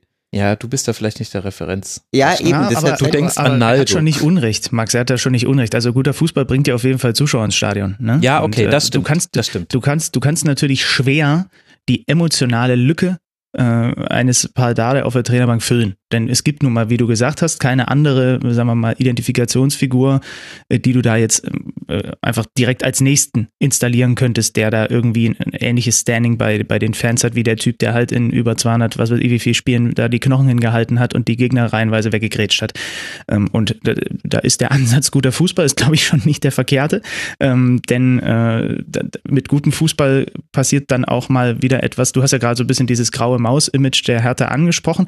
Man muss ja dazu sagen, ohne dass das böse gemeint ist, dass dieses graue Maus-Image selbst dann noch, als sie in der Hinrunde waren, sie Champions League Platz, ne? Ist korrekt. Ja, genau. Nachdem ja. sie gegen Bayern gewonnen hatten, ja. das war Und Hochfahrt. selbst da wurde, ist, ist ja, also ne, selbst da bleibt dieses Image immer so ein bisschen bestehen, wenn du auch dir die, die Rezeptionen darauf anguckst und, mhm. und, und, siehst, wie, wie über Hertha weiter berichtet wird. Und das kann, oder das, das hängt sicherlich auch mit, äh, mit, mit, mit dem Fußball zusammen. Ich muss ehrlich gestehen, dass ich natürlich jetzt äh, kein intimer Kenner von äh, den Young Boys Bern bin und weiß, wie äh, der äh, Senior äh, äh, so aus, aus, aus, ja, äh, wie der da in, in der Schweiz Fußball spielen lässt. Aber ähm, das wird, das wird spannend sein, wenn der, wenn der wirklich der Auserwählte ist. Ähm, so, was ist seine Idee? Und dann natürlich auch vielleicht noch ein, zwei, ich nenne es mal Farbtupfer mehr in dieser Mannschaft, was das Fußballerische angeht. Mhm. So, ne? Vielleicht noch ein, zwei mehr, die auch immer mal wieder wie Lazaro und Schlendrian drin haben, aber die halt auch immer mal dich emotionalisieren durch ja. Dinge, die sie auf dem Feld machen. So. Ich denke diesmal nicht an Naldo, sondern an Ronny. Ron Gottes Willen. Aber, Felix, was ja, ist denn mit dir los? aber Ronny hat mich fasziniert. Das war ein Typ. Der hat jetzt Spaß gehabt, wenn er über dem. Also da habe ich samstags härter geschaut, weil ich Ronny gesehen habe und weil ich den bei meiner Communio-Mannschaft damals hatte. Aber das war, das war trotzdem, der hat. Da verklärst du so dermaßen. Ja, aber wie Benny. Also hey, ich verkläre gerne Dinge, das ist, gehört dazu zum Leben, aber, aber ähm, da war doch irgendwie, wie du, wie du sagst, Benny, der, der hat, der hat fünf Spiele, hast du dir gedacht, der, der Mann bewegt einen Bewegungsradius von 15 Metern am Feld, aber er hat halt irgendwie äh, trotzdem eine gewisse Lässigkeit und irgendwas fürs Publikum geboten, genauso wie Raphael. Äh, ja, er war halt davor. faul und nicht austrainiert. Das ist so, als würde ich jetzt Kajo verklären. Da kann ich auch gute Argumente Nein, für. Ronny war Dieses besser als Kajo. Ronny hat schöne Tore geschossen. Ronny hat. Kajo hat aus 36 Metern äh, gegen René Adler, glaube ich, gegen Leverkusen getroffen, nachdem ja. er es vorher zweimal probiert hat im Heimspiel. Ja, wir, und über wen reden wir heute? über Ronny und Kajo. Ja? Können wir dazu bitte ein Tribünengespräch machen, um ausführlich nochmal auszudiskutieren, ob Kajo oder Ronny der bessere Brasilianer war. Mir fällt bestimmt auch noch einer ein, der beim FC Hansa gespielt hat. Ich bringe noch den Innenverteidiger Orestes mit ins Spiel. Und, oh, und dann haben wir, die, drei, haben wir, die, Dreierreihe oder Glätzer und dann haben wir die Dreierreihe komplett. Das ist ja die berühmte Achse. Orestes, Caio, Ronny. Wen stellen wir ins Tor? Weiß ich jetzt gerade gar nicht. Da wird es bei Brasilianern in der Bundesliga niemand. Tomislav Pieplica. Ja, gut. Klar. Okay, gut. Also, wir halten fest, es wird schwer, die Identifikationsfigur Pardada bei Hertha zu ersetzen. Noch schwieriger dürfte das mit Thomas Doll bei Hannover 96 werden, sollte er denn gehen. Gut, dass über diesen Gag keiner gelacht hat. Für Hannover 96 geht es jetzt weiter im Heimspiel gegen Mainz 05. Außerdem tritt man dann noch beim FC Bayern gegen den SC Freiburg und Fortuna Düsseldorf an, aber das sieht alles nicht so wirklich nach Klassenerhalt aus, aber ja auch schon sehr lange nicht. Mit Mainz 05 haben wir dann aber auch schon eine Mannschaft, die sich jetzt an diesem Spieltag so ein bisschen aus dem Abstiegsrennen verabschieden konnte und mit so ein bisschen meine ich komplett, nämlich mit 15 Punkten Vorsprung auf die Relegation. Wie hat man diese 15 Punkte Vorsprung herausgespielt? Unter anderem mit einem 3 zu 1 gegen Fortuna Düsseldorf, bei dem man richtig schnell losgelegt hat. Schon nach 38 Sekunden trifft Mateta zum 1 zu 0. Mainz hätte noch nachlegen können. Stattdessen kommt dann aber Düsseldorf ins Spiel. Erst gleicht Lüke Bacchio aus, dann verschießt er einen Strafstoß und Donati klärt auf der Linie. Erst das 2 zu 1 von Mainz durch Onisivo gibt die Richtung des Spiels dann vor und kurz vor Ende macht Mateta alles klar. Felix hat gerade schon euphorisch gewunken, deswegen muss die erste Frage an dich gehen. Welcher Brasilianer bei Mainz 05 hat dir besser gefallen? Nein, was wolltest du jetzt sagen? Kein Bras no, no shit, kein Brasilianer, aber Jean-Philippe Mateta, das dritte Tor, das braucht die Hertha. Ein Typen, der einfach mal die Lässigkeit besitzt, beim dritten Tor mit diesem lässigen Übersteiger noch am Torwart vorbeizugehen und ihn dann noch vorm herangrätschenden Innenverteidiger einzuschieben. Das war so eine coole Aktion und ich finde sowas, äh, hey, Mainz 05 ist nicht umsonst als Zwölfter direkt neben Hertha, weil sie einfach auch so, ein, so, eine, so eine kleine graue Maus in dieser Liga geworden sind. Was ja aber vollkommen okay ist, solange du irgendwelche solche Typen hast wie, wie Mateta, die halt. Also ist Mateta der Ronny von Mainz 05. Ja, oder der Kajo. Ich, nicht, ne. Aber ähm, äh, vergesst mir den Orestes nicht, bitte. Ja. äh, aber das, äh, komm, also das dritte Tor war, ich habe ja. aufgeschrieben, das dritte Tor war Money. also es war einfach schön. Ja. Muss ich jetzt auch mal. Super. Super Deshalb wollte ich jetzt einmal mal noch kurz da den Anschluss finden, dass es genau das ist, was ich meinte. Mhm. War ein super Treffer. Also vor allem die Reaktionsgeschwindigkeit, weil der Hüter war ja eigentlich schon da in Eben. dem Moment. Ne? Und er kriegt Eben. ihn trotzdem mit dem Übersteiger noch links vorbei und kriegt dann auch den Körper noch eingestellt zwischen Ball und Gegenspieler, um den halt dann auch noch über die Linie zu drücken. Mateta E, super spannender Typ. Mal mhm. gucken, hat auch den Marktwert richtig nach oben geschraubt. Ähm, der und Onisivo waren auch so die Aktivposten. Ne? Das waren die auch mit, äh, ich habe nochmal in die Statistik reingeguckt, jeweils vier Torschüsse, dazu jeweils äh, zwei Torschussvorlagen, also die aus Mainz Sicht auch tatsächlich am aktivsten waren und äh, ihren dicken Anteil haben, dass sie dieses Spiel am Ende gewinnen. Kann alles anders ausgehen wenn Lücke Bacchio den Handelfer reinmacht. Ne? Das wäre das 2-1 mhm. für die Fortuna gewesen. Tatsächlich es war ja sogar mal ein Handelfmeter, wo ich äh, als eigentlich absoluter Advokat immer für die Verteidiger sogar gesagt habe, dass Hack da tatsächlich auch ein, äh, ein strafwürdiges Handspiel begangen hat. Ähm, also das war relativ easy, da von der Grundlinie die Flanke zurück und dann zieht er den Arm so ein bisschen runter. Also das mhm. hat dann auch ich als Handspiel identifiziert. Da kann es anders laufen, Lücke Bacchio halt Pfosten, ne? Und ähm, das sind tatsächlich, äh, war ja auch, auch da total spannend. Ne? Düsseldorf schon, schon gerettet, Mainz dann jetzt auch gerettet und das Ganze mit 37, 36 Punkten sagt auch wieder äh, was über die Liga aus, dass man am 30. Spieltag damit, damit durch ist. Und ähm, was, was Friedhelm Funke danach gesagt hat, fand ich, fand ich sehr interessant. Ne? Er hat zum Klassenerhalt gratuliert, wie er das halt, der, der, der, der, der, Grand Seigneur, wie, wie er das halt macht. Und dann hat er ja gesagt, die Mainzer sind auch so ein bisschen Vorbild. Oder mhm. er, er versucht sie so ein bisschen als Vorbild für die Düsseldorfer zu sehen, ne? Wenn, weil, ne, wenn die das über Jahre auch mal dieses sich gerade äh, dieses, dieses graue Maus-Image irgendwie erarbeiten könnten in der Liga, was ja immer damit einhergeht, dass du halt irgendwie da mitschwimmst, äh, natürlich auch hier und da mal um den, um den, um den äh, Klassenerhalt zittern musst, aber dann halt re regelmäßig im Mittelfeld in der Fußball-Bundesliga einläufst, fand ich eine ganz, ganz spannende Aussage direkt nach so einem Spiel, was du da 1-3 verlierst. Kannst du aber natürlich auch, also Funke hätte sie wahrscheinlich auch so getätigt, weil er einfach, äh, einfach tiefenentspannt ist auf solchen Pressekonferenzen. Es sagt sich natürlich auch noch ein bisschen einfacher, wenn deine Mannschaft auch gerade am Spieltag davor den Klassenhalt rechnerisch fix gemacht hat und da aber gar nichts mehr anbrennen kann, dann ist das jetzt alles so ein bisschen auslaufen für beide Teams. Und Sandro Schwarz hat ja nach dem Spiel gesagt, unser nächstes Ziel ist jetzt Platz 10. Da sind aktuell die Düsseldorfer drauf, die wollen, wollen sie mal gucken, ob sie die noch verdrängen können. Also macht, glaube ich, auch Sinn, tatsächlich als Trainer dann nochmal so kleine Etappen mit auf den Weg zu geben für die, für die letzten Spieltage, dass es nicht mhm. komplett einfach nur ausläuft. Denn für die Gegner, in, de, in, in den meisten Fällen geht es ja dann auch noch um eine ganze Menge. Und dann da so eine Etappe nochmal auszu, auszurufen und zu sagen, okay, dann ist jetzt das das, was wir erreichen wollen, äh, finde ich eigentlich ganz clever und ganz smart ich finde, es sagt, weil du gerade gesagt hast, das sagt was über die Liga aus. Dieses Spiel sagt auch noch was über die Liga aus, weil der Zehnte gegen den Zwölften spielt und die spielen eigentlich beide ganz ansehnlichen, coolen Fußball. Ähm, und das wäre, glaube ich, letzte Saison auch nicht zwingend der Fall gewesen. Also da haben wir letzte Saison oft, oft den Fall gehabt, dass du dir dachtest, oh, Düsseldorf Mainz, äh, das, das schaue ich mir jetzt nicht an. Aber das war wirklich ein, ein ansehnliches, gutes Fußballspiel. Und wie du sagst, äh, Friedhelm Funkel ist für mich so das, sowieso das Phänomen schlechthin. Hätte ich ihm ehrlich gesagt auch nie zugetraut, dass der äh, einfach, ja, dass der so, so offen ist für was, was du Grand Seniorigen, eher knurrigen Trainern gar nicht, gar nicht wirklich äh, äh, andichten würdest. Und ähm, sehr, sehr inspirierend, dass man das noch sein kann. Und äh, ein Wort noch zu Karim Unisivo ähm, von, von Mainz, der echt in Österreich auch seit, seit Jahren ein, ein Top-Talent ist, hat ja lange, hat er in der Jugend mit, mit David Alaba, Entschuldigung, David Alaba äh, zusammengespielt. Ähm, und ehrlich gesagt, Onisivo war immer so ein sehr durchschnittlicher Spieler mit leichten Ausschlägen, leider nach unten. Ähm, aber jetzt aktuell scheint er echt so ein bisschen ähm, seine Rolle da gefunden zu haben. Das äh, schon sehr besonders, weil der, dass er das Zeug hatte, das wussten echt in Österreich, wenn du, wenn du mit Talentscout sprichst, die, die würden alle immer sagen, dass Onisivo immer das, das heißeste Talent war neben, neben Alaba und das hat einfach nie zeigen können und jetzt endlich tut das.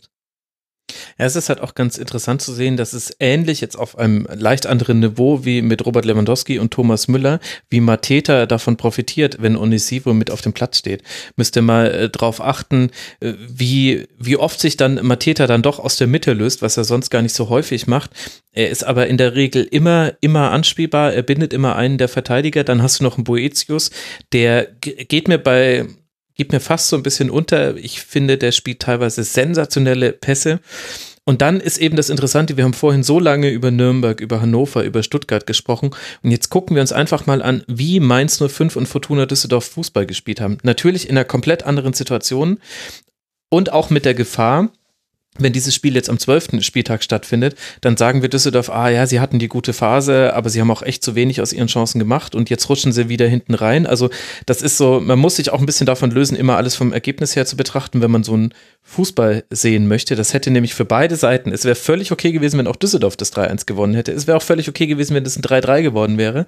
Äh, das Einzige, was einen gewundert hätte, wäre ein 0-0 gewesen. Und das will ich damit quasi sagen. Also die spielen auch beide einen, einen interessanten Fußball, der abschlussfokussiert ist und nicht fehlervermeidungsfokussiert.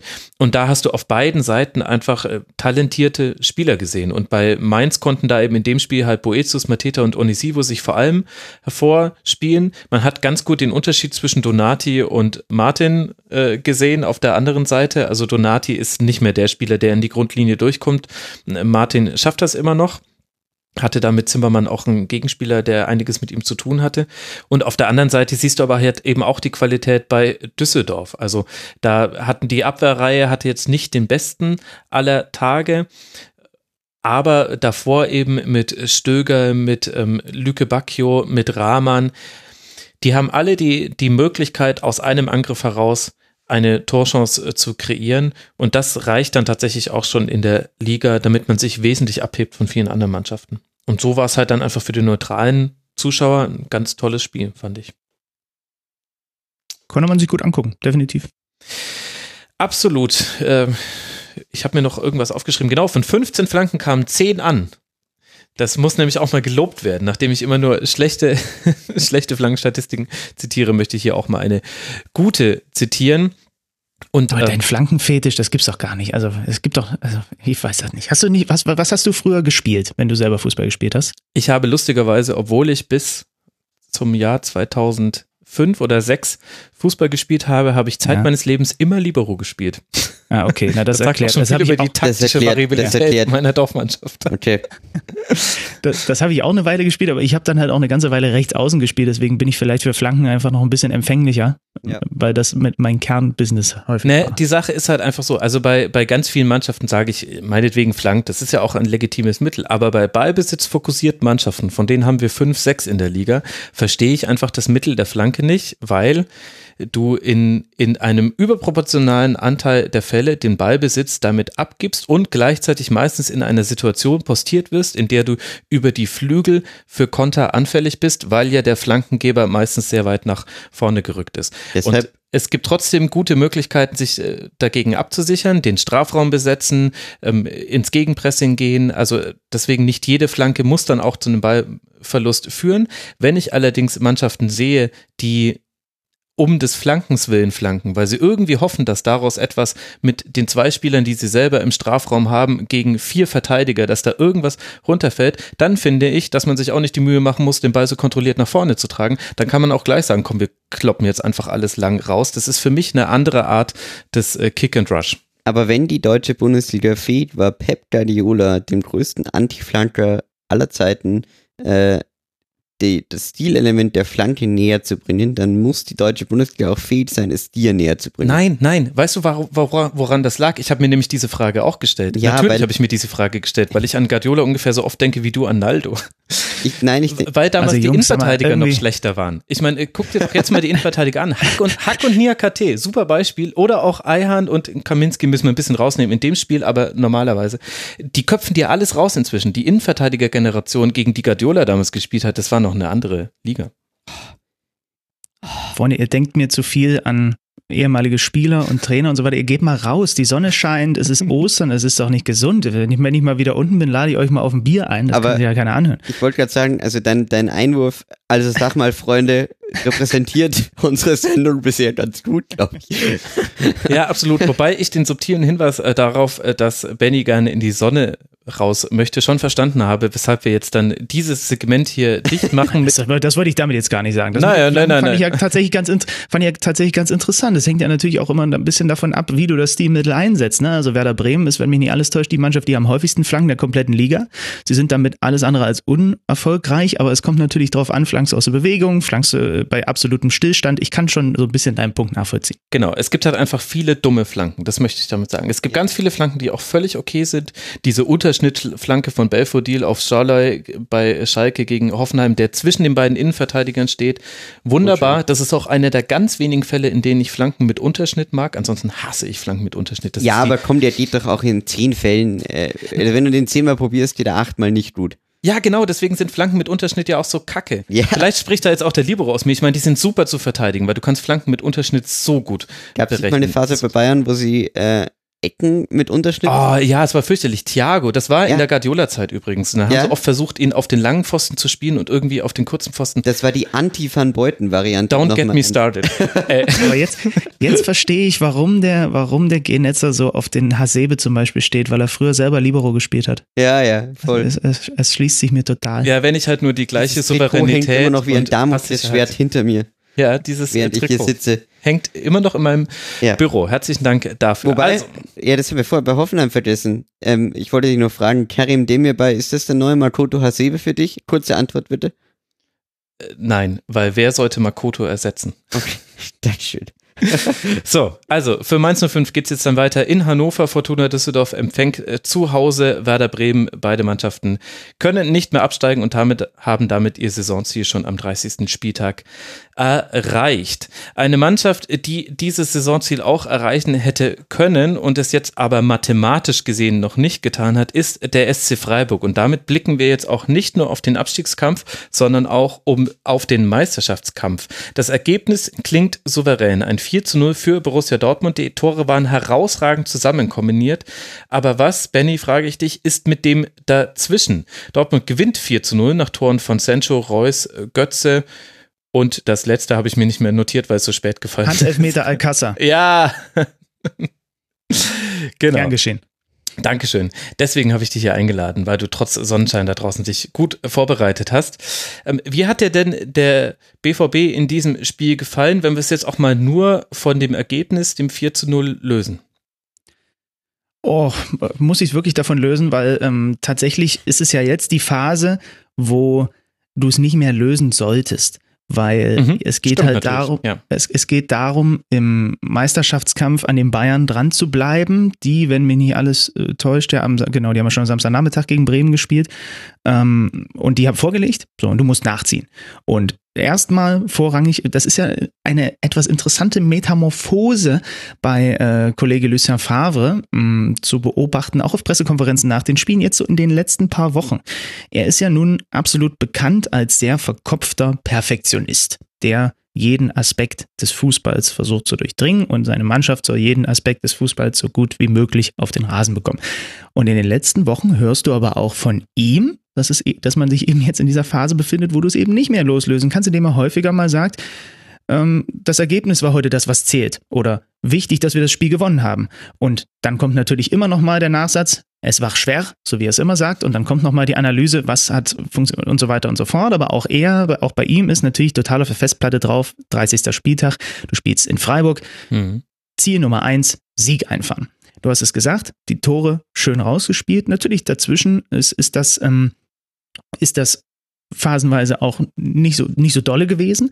Das sind aber genau diese, diese Pflichtsiege, diese, diese, diese Abgezocktheit, ja, die auch dem FC Bayern solche Spiele über, über Jahre dann am Ende irgendwie den Meistertitel gesichert haben. So, ne, mit mit einer Effizienz äh, zu spielen, in den, in den Momenten, wo dir der Gegner was anbietet, das nutzen, sofort zuschlagen. Das haben sie gemacht in der zwölften Minute. Du hast das Tor ja von, von Sancho kurz, äh, kurz namentlich erwähnt. Das ist ja fantastisch gespielt. Also das ist ja überragend gespielt, wie sie da aus einem eigenen Einwurf sich dermaßen schnell durchkombinieren und am Ende, bumm, steht's 1-0. Was Absolut. war das andere Tor, was nochmal so richtig schön rausgespielt war? Ich glaube, das dritte, ne, von Götze. Genau, ja. das war der Konter über Sancho, der dann äh, perfekt einfach auf den äh, startenden äh, Reus steckt, der dann nur noch querlegen muss auf Götze. Das war im Perfektion. Also diese, diese, ja, diese Tore waren wirklich beeindruckend schön herausgespielt. Ich meine, da waren in einem Spiel mehr Schnittstellenpässe als bei Bayern in den letzten fünf. Als bei so mancher äh, Notfall-OP ja. auf dem Chirurgentisch. Oh, oh, ja, das, das, das Tor äh, in der 54. Minute ja auch. Also da war ja, der ja. Laufweg herausragend. Also nur Reus mit seinem diagonalen Laufweg macht diesen Pass überhaupt möglich. Das ist das Absolut. alte Joachim Löw-Mantra, der Laufweg ja, und bestimmt dann kommt den dieses Pass. Abspiel halt im perfekten Moment. Super, Guerrero also, sowieso ganz interessante Partie. Aber auf jeden Fall, ähm, also wolltest du noch was sagen, Benny? Oder warst du schon fertig? Äh. Äh, naja, das Einzige, was ich mir halt hier noch dick aufgeschrieben habe, ist, dass äh, der Kicker spricht von einer reifen Leistung. Und genau das ist das, was ich am Endeffekt auch unter dieses Spiel schreiben würde. Ne? Effizienz, die, die Dinge machen. Natürlich, es hatte Favre auch nach dem Spiel gesagt, es kann anders laufen, wenn, wenn, wenn der SC Freiburg vielleicht das 1-1 macht, ja, dann kann das ein anderes Spiel werden. Aber du gehst mit deinem ersten Torschuss direkt in Führung. Dann natürlich hier und da abwartend, ein bisschen lauernd, aber ähm, aus dieser Lauerstellung heraus ist dann, äh, fällt dann auch dieser Reus-Treffer zum Beispiel, wo ihr gerade den Laufweg beschreibt. Ähm, das sind die Spiele, da fragt dann auch in ein paar Wochen äh, am Ende, wenn es am allerletzten Spieltag doch noch im Fernduell um die Meisterschaft gehen würde, keiner mehr nach, wie, wie ist eigentlich dieses 4 zu 0 in Freiburg entstanden. Wichtig ist, dass du es ziehst. Natürlich wird auch, äh, ich, ich habe ja immer so den, auch wenn ich mich mal so mit, mit, mit, mit Trainern unterhalte, ob es jetzt Fußball- oder Basketballtrainer sind, wenn du ein Spiel am Ende vom Ergebnis her einigermaßen klar gewinnst und du hast trotzdem noch Ansätze, wo du mit der Mannschaft schön entspannt unter, oder entspannt in Anführungsstrichen, natürlich würden sie auch lieber Pokal-Halbfinale spielen, aber wo du unter der Woche jetzt wieder mit, mit ihnen dran arbeiten kannst, ist das dir als Trainer manchmal gar nicht so unlieb. Mhm. Also was ich auch äh, bemerkenswert fand, äh, ich habe wirklich gedacht, dass, dass diese dass diese letzten 20 Minuten letzte Woche, die in Mainz, die wirklich das war ganz mhm. knapp davor, dass, also da, da glaube ich, hätte der Meisterschaftskampf enden können, wenn, wenn sie da den Ausgleich gegen Mainz kassieren nach einer klaren 2-0-Führung. Mhm. Und deshalb war das, glaube ich, einfach vom, eine, eine ganz beeindruckende Reaktion, die sie da jetzt in Freiburg zeigen, weil historisch gesehen ist Freiburg äh, immer ein sehr, sehr schweres Auswärtsspiel für Bayern und Dortmund gewesen. Und du siehst ja auch, dass Bayern äh, gepatzt hat in Freiburg.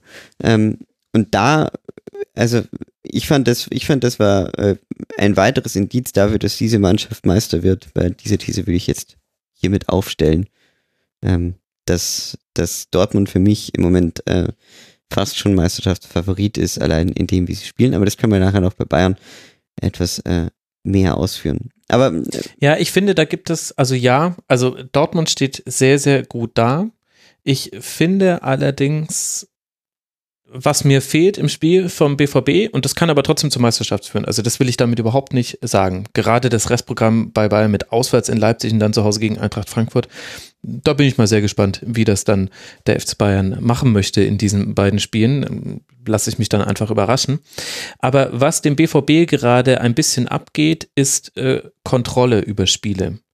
Und das wird nicht bestraft, wenn du so wunderschön deine Tore herauskombinierst. Und die waren alle, also wunderschöne Tore. Auch völlig verdienter Sieg. Das möchte ich alles damit nicht sagen. Und es war auch nicht so, dass Dortmund hinten drin geschwommen wäre. Also ich möchte nicht Dortmund schlecht reden. Ich möchte aber darauf hinweisen, dass auf dem BVB jetzt Spiele zukommen werden, Derby gegen Schalke klammer ich aus, Sonderfall, aber jetzt dann auswärts in Bremen, auswärts in Gladbach. Es wird darum gehen, in Phasen dieses Spiels Kontrolle zu haben und vor allem sollte man da in Führung gehen, dann die Kontrolle zu bekommen, denn das sind jeweils Mannschaften, die das jetzt bewiesen haben. Werder traditionell eigentlich schon, Gladbach zeigt es jetzt, dass sie da jetzt wieder im Aufwärtstrend sind in den letzten Partien, die gerade zu Hause dann da den einen Effekt entwickeln können, dass sie jetzt nicht über den Gegner hinwegrollen, aber dass sie ihn in dessen Hälfte einschnüren und dann, dann kommt eben so eine Situation wie gegen Mainz 05, wird dann wieder denkbar und dann kann dir das entgleiten. Und ich finde dieses kontrollierende Element im Spiel vom BVB, längere Ballbesitzphasen, auch mal all, all das, wofür wir Witzel in der Hinserie so häufig gelobt haben, dass dann immer der richtige Pass gespielt wird, auch mal natürlich, die Umschaltsituation musst du ausspielen, wie du sie bekommst, aber manchmal musst du auch den Ball einfach hintenrum ein bisschen langsam aufbauen, ihn nach vorne tragen. Das hat mir ein bisschen gefehlt beim BVB in der zweiten Halbzeit gegen Mainz 05. Jetzt auch hier im Spiel gegen Freiburg. Hat auch mit den Freiburgern zu tun. Ich möchte aber nur darauf hinweisen, ich könnte mir vorstellen, das könnte in den nächsten Spielen noch wichtiger für Dortmund werden. Und vielleicht zeigen sie es dann auch. Das ist aber so das kleine, den kleinen Makel, den ich gerade sehe. Aber viel hängt schon damit zusammen, dass äh, diese Doppelsets Witzel Delaney die hat in der Hinserie schon etwas über ihrem Niveau gespielt, fand ich. Also das war schon, das war ja mhm. teilweise wirklich beeindruckend gut, dass der, die hatten ja Argumente dafür, die beste Doppelsets zu dem Zeitpunkt in Europa zu sein, wenn du dir das ganz äh, mhm. neutral angeschaut hast. Und Im Moment sind sie halt einfach wieder menschlich und ich glaube, dass, ähm, also wenn du dir die, die äh, hinteren sieben Spieler bei Borussia Dortmund anschaust, dann ist das jetzt eine sehr gute, sehr zukunftsfähig ausgerichtete Mannschaft, aber das ist ja keine, das ist ja, also ich meine, fehlt mir jetzt wirklich der, der Topstar, der, äh, das ist nicht Hummel Sokrates, also da fand ich Hummel Sokrates in ihrer Topphase da hinten deutlich besser und dafür meine ich nur, ist das doch äh, absolut in Ordnung. Ähm, Klar. Dann auch mit dem Problem aus der, auf der Außenverteidigerposition, wo genau, man jetzt ja, ja auch nicht also, weiß, was mit Wolf ist zum Beispiel. Mhm. Ich bin zum Beispiel der Meinung, dass ähm, ich weiß ja nicht, ob Kontrolle ähm, so entscheidend sein wird, weil vorne rum so, so viel passieren kann bei dieser Mannschaft äh, und so viel Kombinationsmöglichkeit da ist, äh, dass ich auch sage, dass ich fest davon überzeugt bin, dass, dass ähm, die gegen, gegen Bremen äh, zum Beispiel und garantiert gegen Schalte äh, nichts liegen lassen werden. Ähm, jetzt habe ich das Restprogramm nicht mehr komplett Danach geht es noch zu Hause gegen Fortuna Düsseldorf und dann eben in Gladbach. Ja, also wahrscheinlich wird sich's in Bremen entscheiden, meiner Meinung nach, weil das ist das äh, aus meiner Sicht schwerste Spiel auswärts in Bremen, für die ja äh, es dann wahrscheinlich auch um Europa, um das, um das Ziel mhm. von Europa noch gehen wird. Also insofern, ähm, ich glaube, wenn sie, wenn sie das gewinnen, die restlichen drei werden sie gewinnen, weil Schalke werden sich jetzt nicht einschüchtern lassen. Fortuna zu Hause haben sie und äh, Gladbach am letzten Spieltag, die werden am letzten Spieltag nicht verlieren. Dortmund, das kann ich mir nicht vorstellen. Und somit äh, sehe ich, äh, ich wollte nur kurz erklären, wie ich auf die These ja, ja, komme, dass, dass Dortmund Meister wird, weil sie. Du, äh, es gibt, das ist ja das Schöne gerade am Meisterschaftskampf. Beides kann sehr, sehr gut passieren. Sowohl, dass Bayern wieder Meister wird, als auch, dass äh, Dortmund das macht. Ich habe nur jetzt Dortmund jetzt schon mehrfach in dieser Rückrunde in Spielen hektisch werden sehen, die Kontrolle verlieren sehen. Und interessanterweise war das sowohl in Phasen so, wo sie ein 1 zu 0 über die Zeit hätten bringen müssen oder ein 2 zu 0 oder ein 3 zu 0 ähm, und aber auch in Phasen, in denen sie einem 0 zu 1 hinterhergerannt sind. Mhm. Und das ist dann in manchen Spielen gut gegangen, in manchen nicht. Und das kann jetzt aber eben auch passieren. Und ich finde, dass man Elemente davon auch in diesem Freiburg-Spiel ja. gesehen hat. Deswegen kam ich drauf. Wollen wir dann auch noch über den SC ein Wort verlieren? Also das ist mathematisch jetzt noch nicht durch mit elf Punkten Vorsprung bei noch zwölf äh, zu auszuspielenden Punkten in den nächsten äh, Wochen. Aber de facto hat ja der SC wieder den äh, Klassenerhalt sicher gemacht. Benny, wie haben die dir denn jetzt in diesem Spiel gegen den BVB gefallen? So wie du es schon angedeutet hast, ne? Also sie haben phasenweise ähm, das wirklich dem BVB durchaus schwer gemacht, ohne dass sie jetzt da brutal im Minutentakt irgendwelche Riesenchancen gehabt hätten. Aber ich finde immer, bei Freiburg-Spielen passiert oft was. So, es passiert halt was, wenn Freiburg spiele, wenn Freiburg Stell Christian Streich irgendwo an der Seitenlinie passiert. Allein das ja, wäre schon ein Schauspiel. Da, da, passiert sowieso was. Jetzt ist natürlich viermal aus Freiburger Sicht was für den Gegner passiert, aber es passiert halt immer was. Er hat ja, wie hat er wieder so schön nach dem Spiel gesagt, wir haben versucht mitzuspielen, ich versuche jetzt nicht ihn zu imitieren, da bin ich leider nicht gut drin in seinem Dialekt, ähm, waren, waren null effizient, weil es schon Gelegenheiten gegeben hat, auch nach, der, nach dem frühen Rückstand, äh, da eben ein 1 zu 1 zu machen und dann mal sehen, was geht. Das ist ihnen in dem Fall nicht gelungen, aber ähm, sie haben es dem BVB, auch wenn es das Ergebnis eigentlich ja so nicht vermuten lässt, schon ziemlich schwer gemacht. Ähm, die haben halt eisekalt wirklich Chancen genutzt, dann immer wieder ist, ist wirklich die Klasse aufgeblitzt, aber ich, ich meine, weiß man, weiß man ja auch, auch wenn man, wenn man, wenn man äh, die Zweierkette ab und zu mal hört, dass, und, und es gibt ja, glaube ich, ganz wenige deutschlandweit, die nicht regelmäßig den Hut ziehen und Respekt zollen dafür, was, was, was die, dass die Freiburgs eben auch in dieser Saison wieder hinkriegen, im Grunde genommen, auch wenn es rechnerisch noch nicht durch ist, aber das wird jetzt nicht mehr lange auf sich dauern, äh, auf sich warten lassen, dass sie es auch in dieser Saison wieder hinkriegen, Klassenerhalt zu schaffen, sogar relativ entspannt den Klassenerhalt zu schaffen, ja, mhm. weil die Teams dahinter auch deutlich schwächer sind. Ähm, die, die, die Mannschaft hat interessante Typen da drin, so, ja, diese Rückholaktion von Griffo zum Beispiel. Ich bin, ich bin ein sehr großer äh, äh, Waldschmidt-Fan, mhm. Ähm, mhm. Muss, muss ich sagen, der hat jetzt mal wieder von Beginn an spielen dürfen, ist ja immer wieder so eine, so eine Pendelgeschichte bei ihm im Grunde genommen zwischen, äh, zwischen Bank und Startelf. Ähm, Höfler war jetzt wieder zurück nach Gelbsperre, das ist ja auch so ein bisschen der Unsung Hero, wenn du so willst, beim SC Frau, der redet äh, in, in Fußball Deutschland, niemand redet über den Mann mit der Nummer 27, aber er spielt, wenn er kann, spielt er unter Streich eigentlich immer. So. Mhm. Und ist äh, brutal wichtig mhm. da in, in, in der Mittelfeldzentrale. Also die haben interessante Typen. Jetzt hat wieder einer der beiden, äh, der Schlotterbecks da hinten mitgespielt. Christian Günther, Linksverteidiger, gucke ich mir auch gerne an. Super schnell, super dynamisch. Natürlich auch immer dann nur in Phasen, auch in diesem Spiel möglich gewesen. Ähm, also ich, ich kann, kann wenig Schlechtes über den SC Freiburg sagen. Warum sollte ich? Nee, dann wollen wir das an der Stelle auch nicht tun. Für Freiburg geht es jetzt dann weiter in Leipzig und dann warten noch Düsseldorf, Hannover und der erste FC Nürnberg, um den verbleibenden Punkt zu holen, der dann auch mathematisch alles klar macht. Dortmund haben wir schon angesprochen, jetzt zu Hause gegen Schalke 04 und dann bei Werder Bremen. Das sind die nächsten beiden Spiele für den BVB. Und jetzt haben wir gerade schon in diesem Segment über den SC Freiburg und Borussia Dortmund ein bisschen über den Meisterschaftskampf gesprochen. Dann wollen wir das auch ergänzen ergänzen um das Spiel des FC Bayern, der 1 zu 0 gewinnt gegen Werder und damit das erste von zwei Spielen innerhalb weniger Tage für sich entscheiden kann, sich dabei allerdings lange schwer tut. Nach einer recht ereignislosen ersten Halbzeit entwickelt Bayern erst nach dem Platzverweis von Milos Velkovic mit Druck aufs gegnerische Tor und am Ende entscheidet dann Felix ein abgefälschter Schuss von Süle die Partie. Warum fällt es denn dem FC Bayern so schwer, klare Torchancen herauszuspielen? Jetzt mal am Beispiel dieses Spiels. Naja, einerseits, weil äh, schon Werder sehr kompakt verteidigt hat. Das darf man nicht vergessen. Mhm. Das möchte ich gerne voranstellen. Aber äh,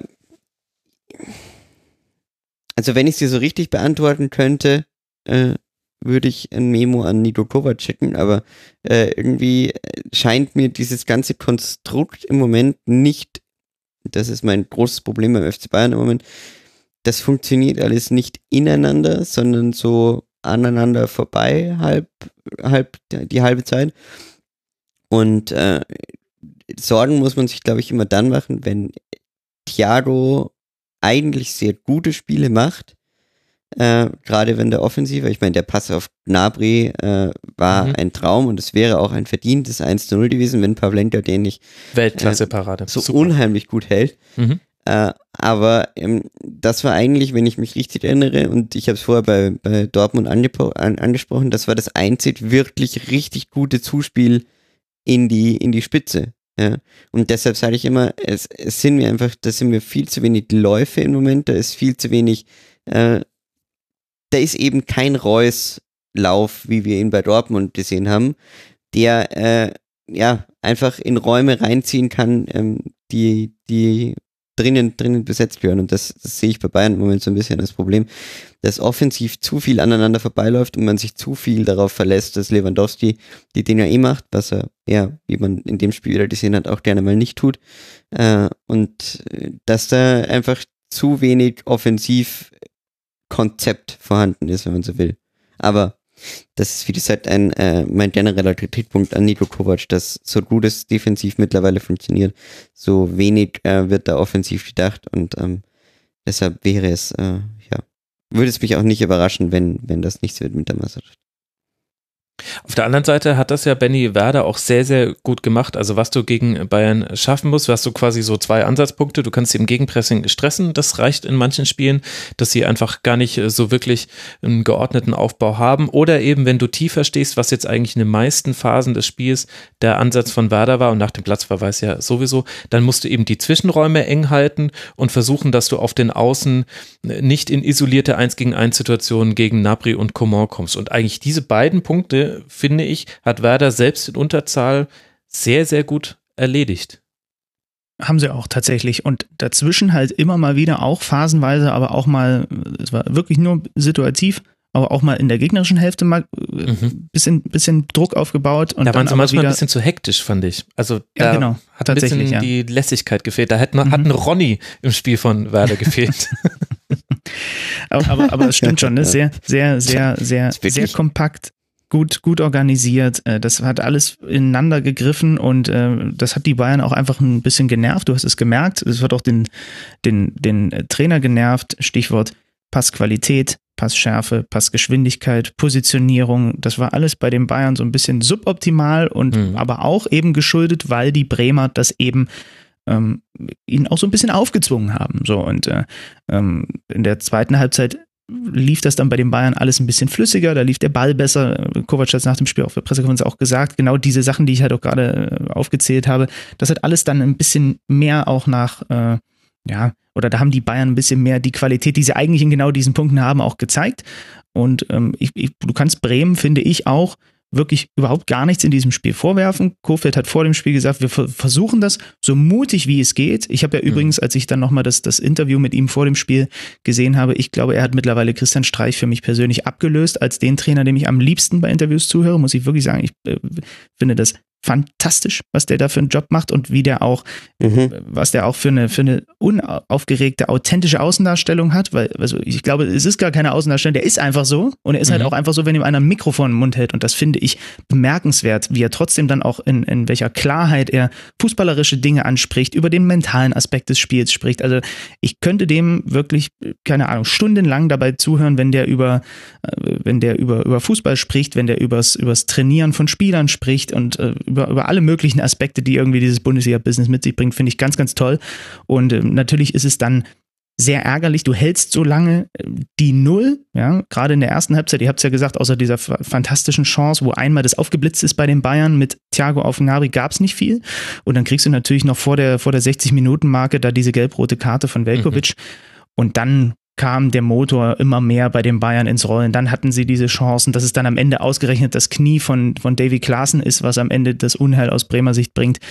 Ist natürlich bitter, gab dann danach und ja auch davor schon noch andere Gelegenheiten für die Bayern. Die hatten ja dann wirklich noch eine ganze Reihe an Chancen tatsächlich. Lewandowski hast du erwähnt, mhm. ähm, bei acht Schüssen kein Tor am Ende bei rumgekommen, äh, ist auch kann auch mal passieren, halt mal drin oder äh, tatsächlich in dem Fall äh, jetzt das zweite Spiel in Folge, wo er nicht getroffen hat. Aber ich finde, du kannst den Bremern ähm, da nichts vorwerfen und ich glaube sogar ganz im Gegenteil eher, dass denen das eine, nochmal eine gehörige Portion Mut mit auf den Weg geben wird, jetzt für das, was unter der Woche dann im Pokal im eigenen Stadion passiert. Hm. Weil sie gesehen haben, wir können die nerven, wir können so unangenehm sein, dass auch den Bayern Lösungen fehlen. So, und dann kommt halt der Heimvorteil dazu. Und das ist in Bremen einer. Und äh, da ist für mich noch überhaupt gar nicht klar, dass die Bayern auf jeden Fall ins mhm. Finale marschieren. Ganz im Gegenteil. Jetzt müssen wir gucken, was ich, ich habe irgendwie noch ein bisschen was im Hinterkopf, dass irgendwie ein bisschen Max Kruse angeschlagen ist. Ob der fit wird fürs Pokalfinale, äh, fürs Pokalhalbfinale wäre natürlich enorm wichtig.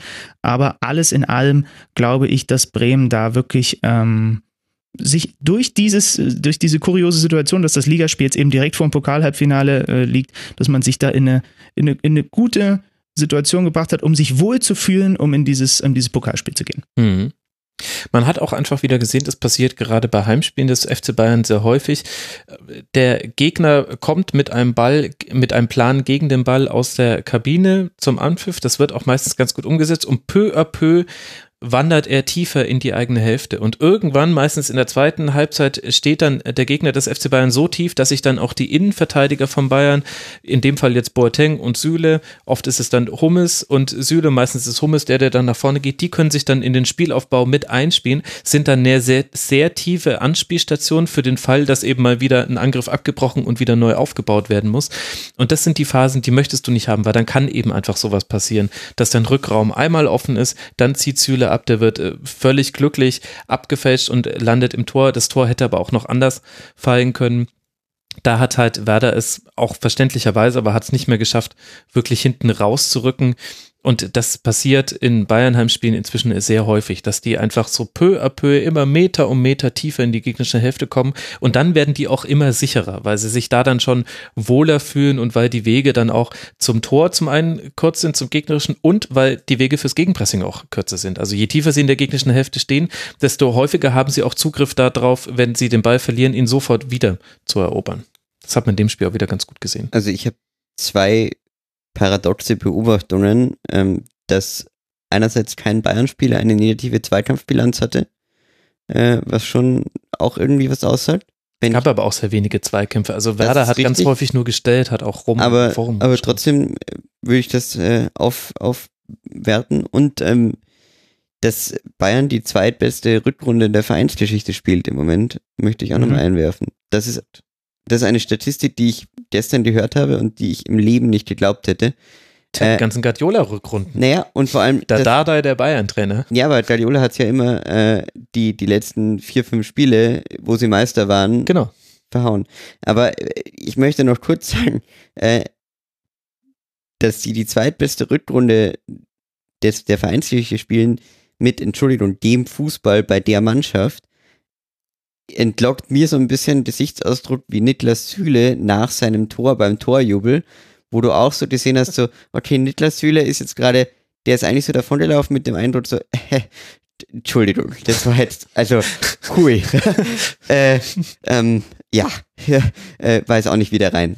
Und ähm, das, äh, das habe ich auch so ein bisschen, weil ich natürlich immer noch äh, als äh, langjähriger Beobachter des FC Bayern für, für Mirsanrot fragen mich ja schon viele Leute immer noch, äh, warum es denn wie ist und äh, ob ich nicht auch die Langweilzeit als Bayern wieder Meister wäre wo ich auch immer sage, so, äh, ja. Äh, ja, wenn äh, sie Meister werden würden, dann müsste es einem tatsächlich. Es ist, es ist wirklich, sein. also es ist, es ist wirklich tatsächlich etwas komisch, ähm, und wie gesagt, eine sehr paradoxe Beobachtung. Diese Statistik habe ich denn gehört, hatte ich auch nicht im Schirm.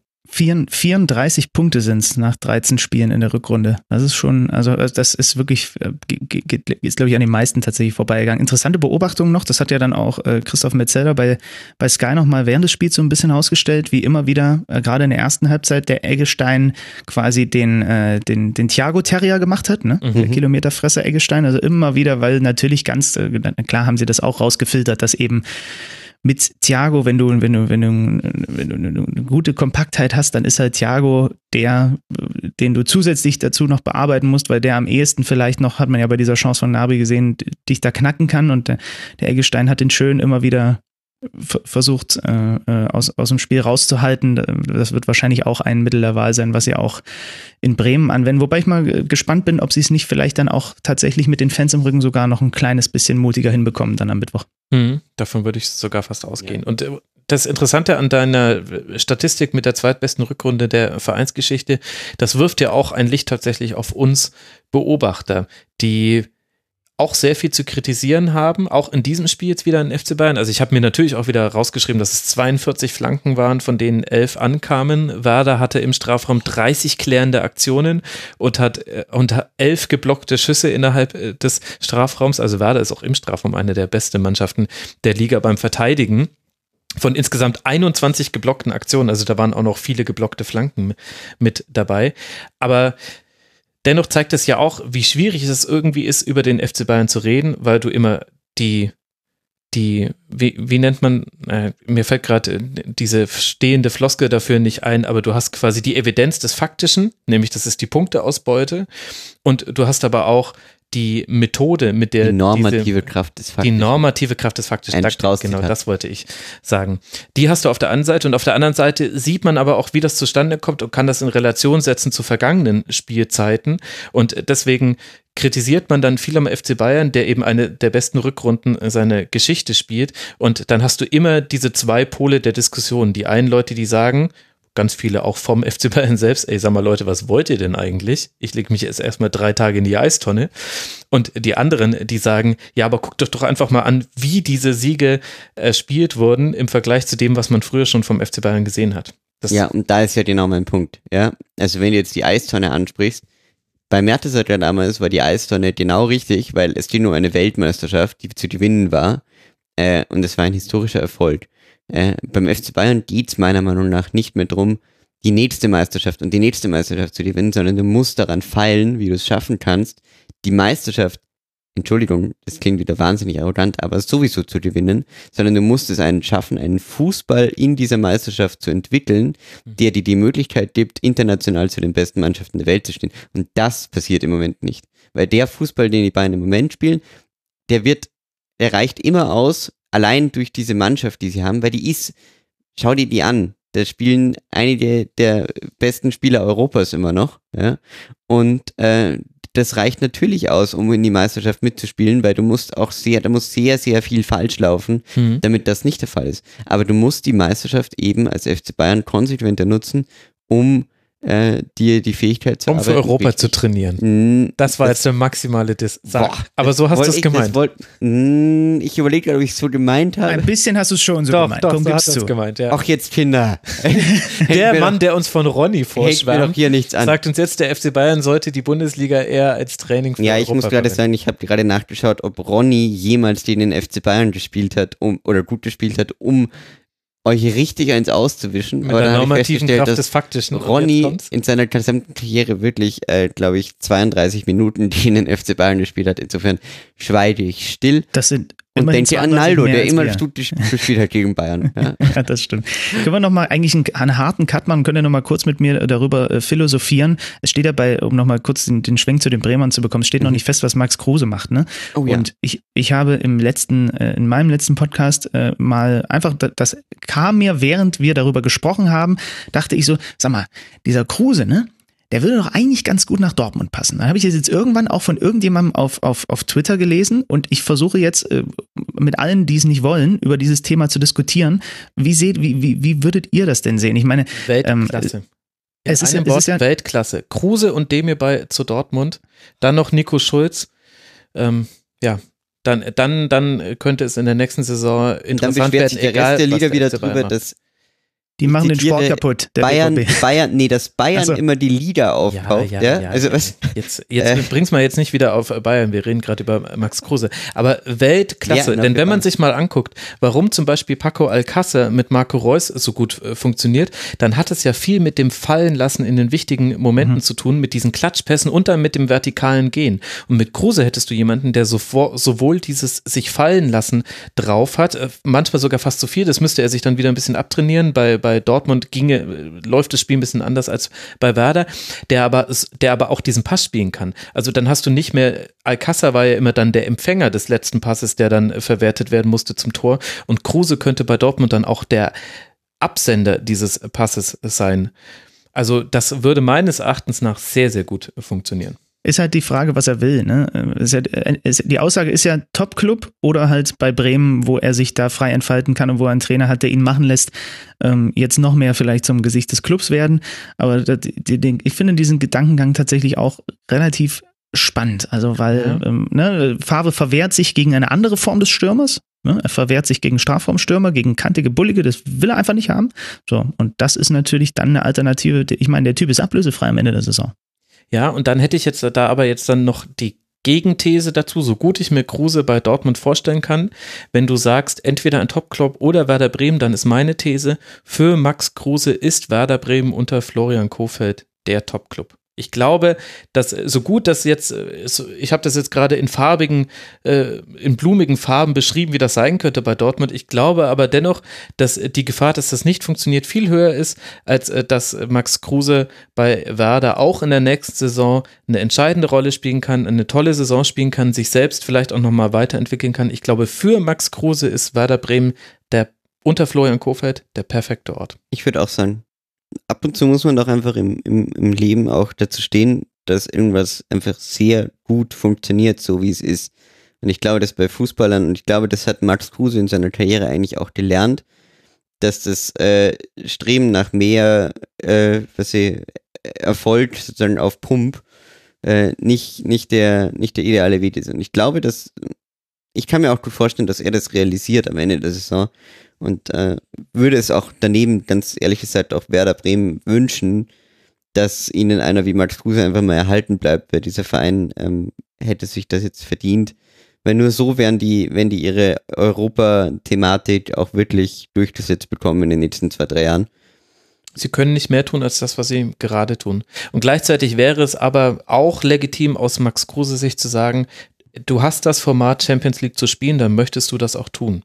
Also das ist, als mi- mich hat mal jemand, nee, nee, falscher Vergleich, den möchte ich jetzt nicht öffentlich machen.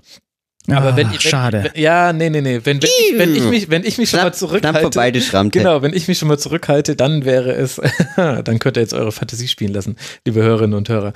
Aber wenn ich jetzt die Möglichkeit hätte, dass, äh, dass äh, ganz Deutschland den Rasenfunk hört, dann würde ich, und dafür müsste ich mich aber, müsste ich aber auf ein paar andere Dinge, die mir wichtig sind, verzichten, dann würde ich da auch zumindest äh, drüber nachdenken. Und so ist es mit einem Spieler, der Champions League spielen kann, glaube ich auch, dass es auch, also unseren Rat braucht er sowieso nicht. Unsere Meinung ist da auch egal. Ich glaube, dass sich da auch die meisten einig sind. Aber ich finde, es gibt sowohl sehr gute Argumente für Max Kruse aus seiner Sicht bei Werder Bremen zu bleiben. Es gibt aber auch gute Argumente zu sagen, hey, ich habe jetzt nochmal in diesem Alter nochmal die Möglichkeit, eventuell Champions League zu spielen. Das meint er ja, wenn der Topclub das sagt, dann steht ja dahinter, Klammer auf, Champions League, Klammer zu. Und das ist dann auch legitim zu sagen, hey, das möchte ich halt nochmal mitnehmen. Max, mach es nicht, wenn du uns hörst. Ach so, weiß ich dachte, ich. Genau. Ich, ich weiß nicht mehr genau, wie sein, wie sein Verhältnis zu Favre damals in der Gladbacher Zeit war. Ich glaube, ich bilde mir ein, noch mal sowas im Hinterkopf zu haben, dass irgendwann schon mal er gesagt hat, da gab es auch Reibungspunkte, aber Mhm. gut, das ist, muss ja nichts Schlechtes sein. Und ich weiß noch, dass vor ein paar Wochen auf jeden Fall äh, Favre, als es für die Dortmunder dann gegen Bremen ging, fast schon schwärmerisch vor Kruse gewarnt hat. Also, äh, naja, wir warten es mal ab. Also es hätte natürlich auch, äh, das, ich will ihn gar nicht von Bremen wegreden, um Gottes Willen. Das hat eine ganze Menge Charme, dass er da verlängert. Ein Gerücht gestreut von Benny Zander. Das Ding ist, äh, Max Kruse wird sowieso jetzt so machen wie wir. Der wird nämlich jetzt einfach noch die restlichen Spiele abwarten. Da geht es jetzt erstmal zu Hause gegen den FC Bayern und könnte damit ins Pokalfinale einziehen. Dann zu Düsseldorf und die entscheidenden Spiele werden Spieltag 32, 33 und 34 sein. Heimspiel gegen Dortmund, Auswärtsspiel in Hoffenheim, Heimspiel gegen Leipzig. Wenn Werder Bremen in die Europa League kommen möchte, dann muss man in diesen Spielen zur Stelle sein und muss Punkte holen. Wenn man das aus Gründen nicht erreichen wird, dann kann danach Max Kruse auch seine Entscheidung treffen und das Pokalfinale hat man ja eventuell als riesiges Zuckerstückchen noch obendrauf. Also warten wir das einfach ab und blicken auf den nächsten Spieltag müssen aber jetzt noch einen letzten Schwenker zum 30. Spieltag machen und kommen jetzt dann endlich auch zum Schwerpunkt dieser Rasenfunk-Schlusskonferenz. Wir wollen über Rasenballsport Leipzig sprechen, die so ein bisschen unter dem Radar ebenfalls eine sensationell gute Rückrunde spielen und jetzt mit einem 2 zu 1 in Gladbach die Champions League so gut wie perfekt gemacht haben. Es sind 10 Punkte Vorsprung auf den ersten Nicht-Champions League-Platz bei noch auszuspielenden zwölf Punkten könnt ihr alle euch selbst ausrechnen, wie wahrscheinlich das ist, dass man das schafft. Marcel Heistenberg trifft doppelt, einmal davon per Strafstoß nach Hand. Spiel im, nein, nach V-Spiel, Entschuldigung. Jetzt will ich hier schon Handspiel-Elfmeter reinbringen, wo es gar keine gab. Es war ein möglicherweise ein Foul von Hermann an Heistenberg selbst. Aber was sich in diesem Spiel gezeigt hat, Benny, war zum einen, dass eben Leipzig weiter in dieser wirklich herausragenden Form ist, aber dass ihnen ein bisschen die Fähigkeit abgeht, Spiele zuzumachen. Denn nach dem Anschlusstreffer von Plea kam Gladbach nochmal zurück und hätte die Möglichkeit, den Ausgleich zu schießen gehabt. Und Leipzig seinerseits hat die Chancen, die man hatte, die zum Teil klare Mhm. Chancen waren, da nicht mehr verwertet.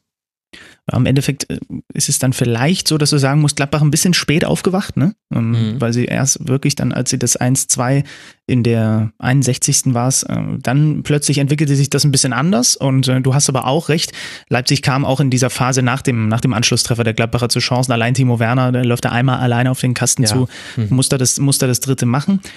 Ähm, Im Endeffekt haben sie das Spiel tatsächlich nicht vorher entschieden und nicht zugemacht, tatsächlich, aber sie haben es halt wieder gewonnen. Und äh, ähm, das, muss man schon sagen, du hast es auch so ein bisschen gesagt, unterm Radar, wenn du dir das jetzt anguckst, das sind jetzt, ich zähle mal kurz durch, inklusive des Pokalweiterkommens sind es jetzt sechs Siege in Folge. Ähm, der siebte Auswärtssieg in Folge, äh, in diesem Kalenderjahr auswärts nur gewonnen bislang. Das ist schon, das, da, da passt gerade schon ganz viel, auch wenn Ralf Rangnick danach gesagt hat, taktisch war das nicht auf Top-Niveau, aber Mhm. von der Mentalität her war das, war das so, wie er sich das, wie er sich das vorgestellt hat, mit einem wirklich, also Heizenberg war, glaube ich, der beste Mann auf, dem- auf dem Platz, muss man ehrlich sagen. Das ist einfach ein sehr, sehr guter Linksverteidiger, der da die Bahn beackert, der ähm, den, den Elver, ne, von wegen gefaulter soll nicht selbst schießen, macht, der das, der das 2-0 macht, der auch nochmal dann ein, kurz vorm Ende oder irgendwann in, der- in der Schlussphase nochmal einen so einen Sprint mit Ball übers komplette Feld hatte, wo er dann nochmal aus der Ja. Distanz abzieht. Also der war wirklich, wirklich gut. Die Leipziger, ähm, auch das ist ja so ein bisschen der, der, der Gladbacher Qualität geschuldet, die ja vorhanden ist. Ne? Man hat jetzt so ein bisschen das Gefühl, in den letzten Wochen alles ein bisschen unruhig, Hacking-Abgang, Rose wird kommen, irgendwie richtet, richtet, richtet man alle, richten alle den Blick schon fast auf die kommende Saison, aber die kämpfen ja auch noch um, um die Champions League und haben halt auch diese Qualität. Jetzt hat Player zum Beispiel mal wieder getroffen, Stinde ja mhm. leider äh, ver verletzt.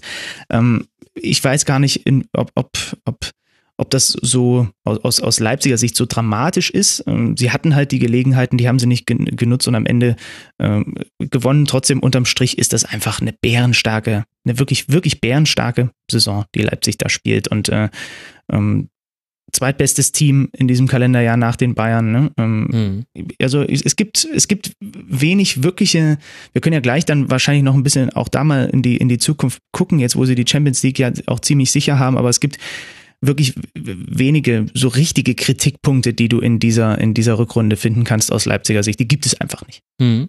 Dann lass noch kurz beim Spiel bleiben. Felix, wir hatten ja auf der anderen Seite mit Gladbach ja auch ein Team, wo jetzt eben schon, Benny hat es gerade schon angesprochen, der Umbruch ist schon klar. Die Frage jetzt auch, wie man damit umgehen würde. Jetzt hat Dieter Hecking wieder Dinge verändert. Also man spielt jetzt aus einer Dreierreihe heraus. Strobel und Kramer stehen beide gleichzeitig auf dem Platz. Man hatte die Chancen auf den Ausgleich. Die größte hatte Patrick Herrmann äh, kurz vor Schluss grätscht in so eine Kramer-Flanke rein, bekommt die aber nicht mehr wirklich kontrolliert. Wie hat dir denn Gladbach gefallen in der Partie?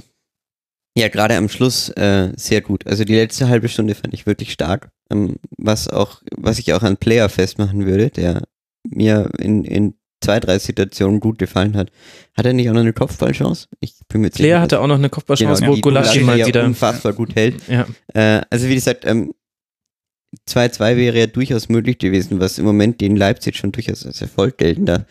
Äh, insofern haben mir die ganz gut gefallen. Was ich nur echt ärgerlich fand, und das ist auch so ein bisschen untergegangen in diesem Bundesligaspiel, dieser Elfmeter ist, also, das, der führt zu einem sehr ausgeglichenen Zeitpunkt eigentlich noch zu einer, einer im kompletten Verlagerung des Spiels äh, auf Seiten von Leipzig. Und der ist so unfassbar doof. Den, ja. also diesen Elfmeter darfst du niemals kassieren. Bei Patrick Herrmann, ich weiß nicht, was ich da gedacht habe. Erstmal dieser Pass von Ginter ist eine, ist eine Frechheit, was Penny, du hattest vorhin mal das Stichwort Passstärke drin gehabt. Das war wirklich, das war ein ganz freundliches äh, Ding in den Lauf von, äh, ich weiß nicht, welcher Leipziger es war. Und auf jeden Fall, ähm, Halzenberg. Halzenberg und dann muss Patrick Herrmann da diesen, diesen Fuß reinstellen. Also ich habe es völlig, völlig irre, diesen Elfmeter zu kassieren.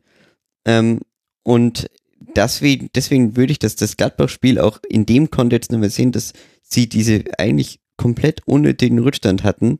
Hm. Und ich glaube, dass es ganz anders gelaufen wäre, wenn, wenn das nicht der Fall ist. Also ich glaube, wenn die mit einem 0-1 irgendwie da lange Zeit ähm, rumlaufen, was sie vielleicht passiert hätten, aber dann, dann, dann läuft das Spiel, läuft das Spiel mehr noch für Gladbach und dann, wie gesagt, am Ende war es eine komplett offene Sache. Das Einzige, was ich auch nicht verstehe, ist äh, die, gewisse Körperlosigkeit in manchen Situationen, äh, gerade beim, beim zweiten Tor, habe ich mir aufgeschrieben, mhm. ähnlich körperlos wie der VfB. Ähm, und dieser Halstenberglauf äh, einmal quer übers Spielfeld mitten durch äh, das Gladbacher Zentrum, der darf natürlich niemals passieren auf dem Niveau. Also das, da waren schon zwei, drei Situationen dabei, wo ich mir gedacht habe, okay, das steht die Mannschaft einfach nicht richtig, äh, um, um mit dem um sich, um sich auf die, auf die Leipziger ähm, äh, Konter sozusagen einzustellen. Ja gut, wobei, also das war ja dann die letzte Heißenberg-Chance, die du da meinst, wo er dann an den Außenpfosten schießt und seinen Hattrick nicht erzielen kann. Das würde ich ein bisschen aus der Wertung rausnehmen, weil da weil musste, musste Gladbach ja, schon okay. sehr weit nach vorne schieben. Aber natürlich diese zwei Situationen, also bei beiden Toren hast du, hast du jeweils eine Szene gehabt, in der ein Leipziger Gedanken- und Handlungsschneller genau. ist und die Gladbacher das Nachsehen haben. Einmal in Form eines Strafstoßes, den ich glaube, wenn er gepfiffen wird auf dem Feld, dann bleibt er bestehen, auch nach Videobeweis. Wenn er nicht gepfiffen worden wäre, bin ich mir nicht sicher, ob der Videoassistent gesagt hätte, das ist ein klarer mhm. Strafstoß. Ja, man sagt nach dem Spiel, er trifft ihn nicht am Fuß. Ich habe gerade nochmal vorhin gehört, bei den, was er da den ARD-Kollegen ins Mikro äh, gesagt mhm. hat nach dem Spiel. Also er sagt, okay. er trifft ihn am Fuß nicht, sondern er sagt, wenn, dann ist ein bisschen oben gehakelt und man hat es dann schon in ein, zwei Zeitungen gesehen, es war wenig, was, was äh, da zum Elfer gereicht hat. Viel war es nicht, aber natürlich, äh, wird vielleicht auch so ein klein bisschen, du hast ja gesagt, der Pass und äh, die, die Gedankenschnelligkeit, die da abhanden geht, es wird so ein bisschen die Dusseligkeit der, der Klapperer da bestraft in dieser Situation. Genau, also was ich eben damit sagen wollte, ist, dass das nicht am, am Video Assistant Referee lag, dass man da in Rückstand geraten ist, so wurde es ja auch von den Gladbachern nicht interpretiert, sondern es, in einigen Szenen war man nicht handlungsstell genug.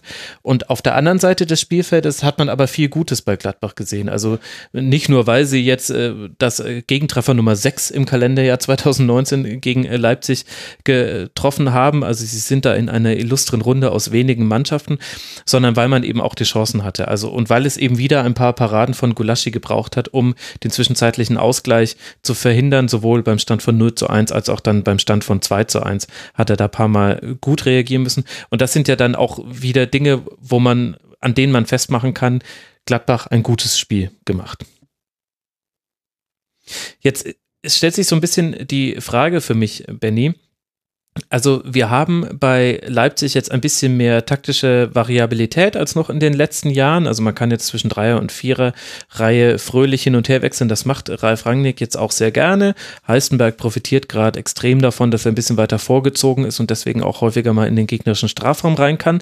Und ich habe das den O-Ton aus dem Interview im aktuellen Sportstudio deswegen ins Intro reingewählt, wo er gesagt hat, dass das Hinspiel gegen Salzburg der Knackpunkt gewesen sei, weil man da wieder verstanden hätte, man müsse als Mannschaft verteidigen und dass auch die Offensivaktionen von Leipzig aus den Defensivaktionen häufig entspringen würden. Also sprich Balleroberung, Ball jagen und dann daraus das Tor erzielen. Und das fand ich interessant, weil das ja so einen großen Bogen um die Saison spannt. Kannst du uns nochmal erklären, was hat sich denn bei Leipzig verändert in dieser Phase, die jetzt auch in diese grandiose Rückrunde mündet?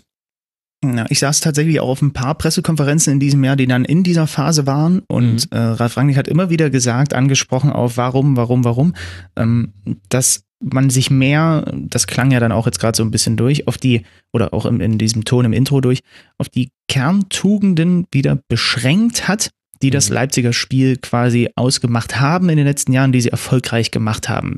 Leipzig hatte immer Probleme mit Ball im eigenen Ballbesitz. So, das war unter Ralf Hasenhüttel auch schon das Thema. Das war auch häufig Thema genug auf irgendwelchen Pressekonferenzen mit dem Österreicher, als er noch Trainer in Leipzig war. Und es wird ganz, ganz spannend zu sehen sein, was dann jetzt passiert. Wir machen den Schlenker bestimmt gleich noch Richtung Julian Nagelsmann. Mhm. Und äh, Ralf Rangnick hat im Grunde genommen irgendwann zu Saisonbeginn auch wieder gemerkt, bah, das ist, das ist nicht so richtig unser Beritt, viel Ballbesitz zu haben. Natürlich denken sich die gerade Mannschaften, die von der individuellen Qualität her ihnen unterlegen sind, die denken sich auch, ja, gib ihm den Ball, damit haben die einfach ihre, ihre Sorgen. Und er hat irgendwann angefangen in der Hinrunde, da habe ich dann auch mal äh, ein paar Spiele im Stadion gesehen und auch teilweise kommentiert, irgendwann selber gesagt, die Leipziger, und das hast du dann auf dem Platz auch gesehen, ja, aber wir wollen den Ball gar nicht. So, und dann war das so ein bisschen, ich erinnere mich an ein Spiel, gegen wen war das nochmal? Ich glaube, gegen Schalke hier im Stadion oder gegen Stuttgart. Da hast du im Grunde zwei Mannschaften gehabt, die den Ball gar nicht haben wollten. Und die Leipziger auch relativ straight da mitgemacht und, und im Grunde genommen gezeigt, nein, wir wollen, wir wollen genau das, was du gerade angesprochen hast. Wir wollen Balleroberung, wir wollen äh, äh Tiefgang ins Spiel bekommen. Wir wollen den Werner vorne in die Tiefe schicken. Wir wollen mhm. Schnittstellenpässe. Wir wollen Gegenpressing ähm, auf zweite Bälle gehen und so weiter und so fort. Und wir wollen eben nicht hintenrum den Ball pendeln und so weiter, weil dann haben wir gerade auch in der Phase, wo Emil Forsberg gefehlt hat, als so ein bisschen das kreative äh, Alleinstellungsmerkmal, der dann vielleicht auch in, in Ballbesitzphasen mal überraschende Dinge machen kann, da haben wir einfach Probleme mit. So, das war der mhm. Ansatz von Ralf Rangnick. Man hat im Grunde genommen ein Problem, ich sag's mal so, ausgelagert was man aber auf lange Sicht nicht auslagern kann, wenn man den Anspruch hat, den die Leipziger haben.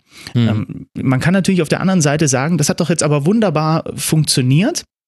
Trotzdem, ich habe ja auch äh, ne, mit André Schubert, Mirko Slomka in dieser Saison ein paar von den Leipziger Spielen kommentiert. Auch die sagen immer wieder, wenn du auf lange Sicht den Anspruch hast, ein Top-Team zu sein, so in diesen Top 3, Top 4, immer wieder mitzuschwimmen, Champions League regelmäßig zu spielen, kannst du dich vor Ballbesitz nicht wehren. Das können sich auch Mannschaften wie Liverpool nicht, das geht halt nicht. Du brauchst auch dieses Element in deinem Spiel und deswegen finde ich das so spannend, was dann passiert, wenn ein Julian Nagelsmann da ist, der ja durchaus mit seinen Hoffenheimern ähm, dafür bekannt ist, dass die auch ganz gerne mal Ballbesitzphasen haben und mhm. für gepflegten Spielaufbau stehen.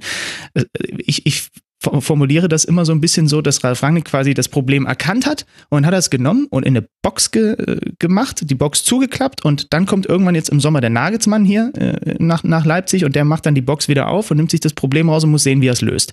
So, äh, ist, man kann Ralf Rangnick da überhaupt gar nichts vorwerfen, super erfolgreich, Platz drei, ja, wenn du auf die Tabelle guckst, alles wunderbar, 61 mhm. Punkte, äh, 10, 10 vor, vor, vor Europa League, da gibt's überhaupt nichts, aber auf lange Sicht wird es schon irgendwann mal drauf ankommen, das ist nur der, der, der, die kleine Fußnote, dass sie dann auch in diesen oder dass sie dieses Element in ihr Spiel mit, mit reinbekommen. Jetzt hat es erstmal ähm, für, für diese Saison diese klare Rückbesinnung und im, Zwe im, Zweifel halt auch ab und an mal wirkliche Verweigerung von, von, von Ballbesitz hier und da hat dann einfach wieder zu, zu, einem, zu, einem klar, zu einer klaren Erfolgsspur geführt, sagen wir mal so. Hat dann Leipzig ein bisschen in der Saison auch davon profitiert, dass es im Vergleich zur letzten Spielzeit mehr Mannschaften gibt, die mitspielen wollen. Also die letzte Saison war ja auch deswegen fußballerisch so schwer zu ertragen, weil eben ganz viele Mannschaften nur auf das Spiel gegen den Ball geguckt haben. Und so wie dann Schalke in der letzten Saison davon profitiert hat, dass man häufig mit 1 zu 0 in Führung gegangen ist und dann defensiv stabil stand, könnte man ja vielleicht, ohne jetzt quasi beides gleichsetzen zu wollen, aber eine Parallele zu Leipzig ziehen, dass das jetzt auch für diese Saison die perfekte Spielweise war, wenn du dann defensiv auch noch so stabil stehst. Ja, ich, das Problem ist nur, ich weiß gar nicht, ähm, das ist ja ein genereller Trend. Ich weiß aber nicht, ob die meisten, äh, also die meisten Teams haben, glaube ich, gegen Leipzig trotzdem einen anderen Ansatz gehabt. Also mhm. Also der Trend ist natürlich der, ja, mehr, das, mehr, das, das hast du ja gesehen, wenn du einfach dir regelmäßig Woche für Woche Spiele angeguckt hast, Ergebnisse angeguckt hast und so weiter, dass halt mehr mit dem Ball äh, passiert und es nicht ganz so zerstörerisch aussieht hier und da. Aber gegen Leipzig haben trotzdem schon viele Teams natürlich versucht, den Ansatz zu wählen.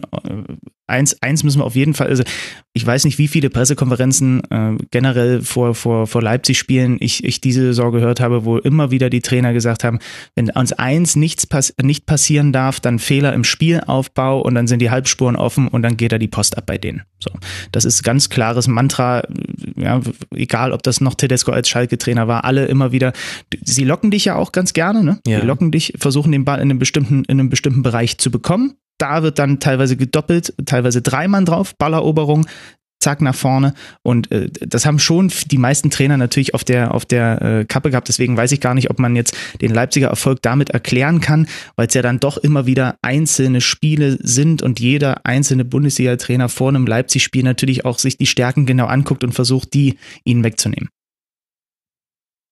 Und was erwartest du jetzt dann mit Hinblick auf die nächste Saison. Also Julian Nagelsmann zeigt ja gerade bei Hoffenheim, dass er das kann. Also wenn wir jetzt mal die Tabelle der Bundesliga allein nach Ballbesitz uns auflisten, dann fängt das an bei Bayern mit dem meisten Ballbesitz, mit weitem Abstand übrigens 62 Prozent, dann Leverkusen und Dortmund gleich auf mit 56 Prozent und dann schon Hoffenheim gleich auf mit Gladbach.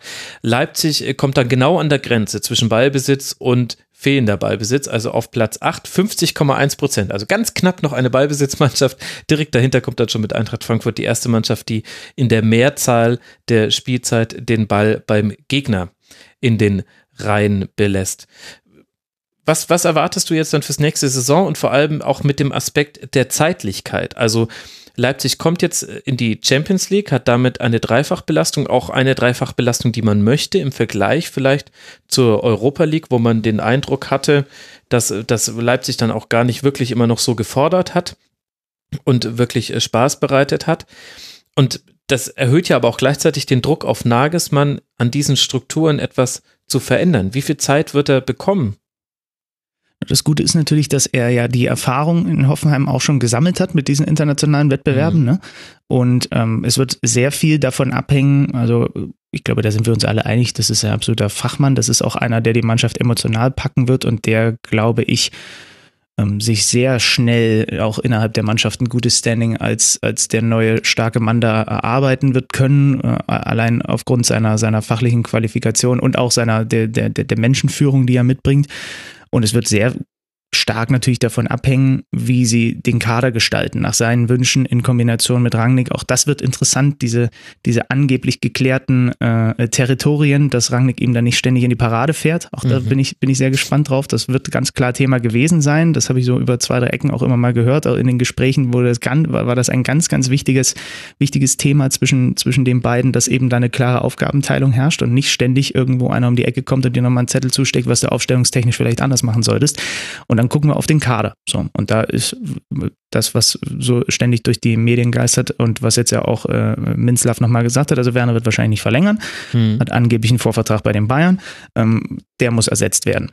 Ähm, dann brauchst du natürlich mehr dieser Spieler, wenn äh, wenn Nagelsmann tatsächlich auch mit seinem Ballbesitz ähm, oder mehr Ballbesitz Fußball, als das bislang bei RB ähm, ähm, en vogue ist, um die Ecke kommt, dann brauchst du auch mehr Spieler, die dafür geeignet sind. Denn ne, Forsberg ist ein Beispiel, Kampe ist ein Beispiel, das sind so zwei Spieler, die aus aus Ballbesitzphasen raus, die immer auch mal Kreatives geben können, äh, äh, die dir, die dir äh, überraschende Dinge geben können. Dafür brauchst du vielleicht noch mehr. Ich bin auch sehr gespannt. Ich weiß nicht, wie die Absprachen sind ähm, mit Hoffenheim, ob, ob sie die komplett in Ruhe lassen. Ja, Kerem mhm. Demir bei in Leipzig würde auch viel Sinn ergeben. Ja. Aber das ist, aber der würde, das hast du ja nun auch auf Twitter sehr, sehr groß gemacht, der würde bei vielen Mannschaften sehr viel Sinn ergeben tatsächlich.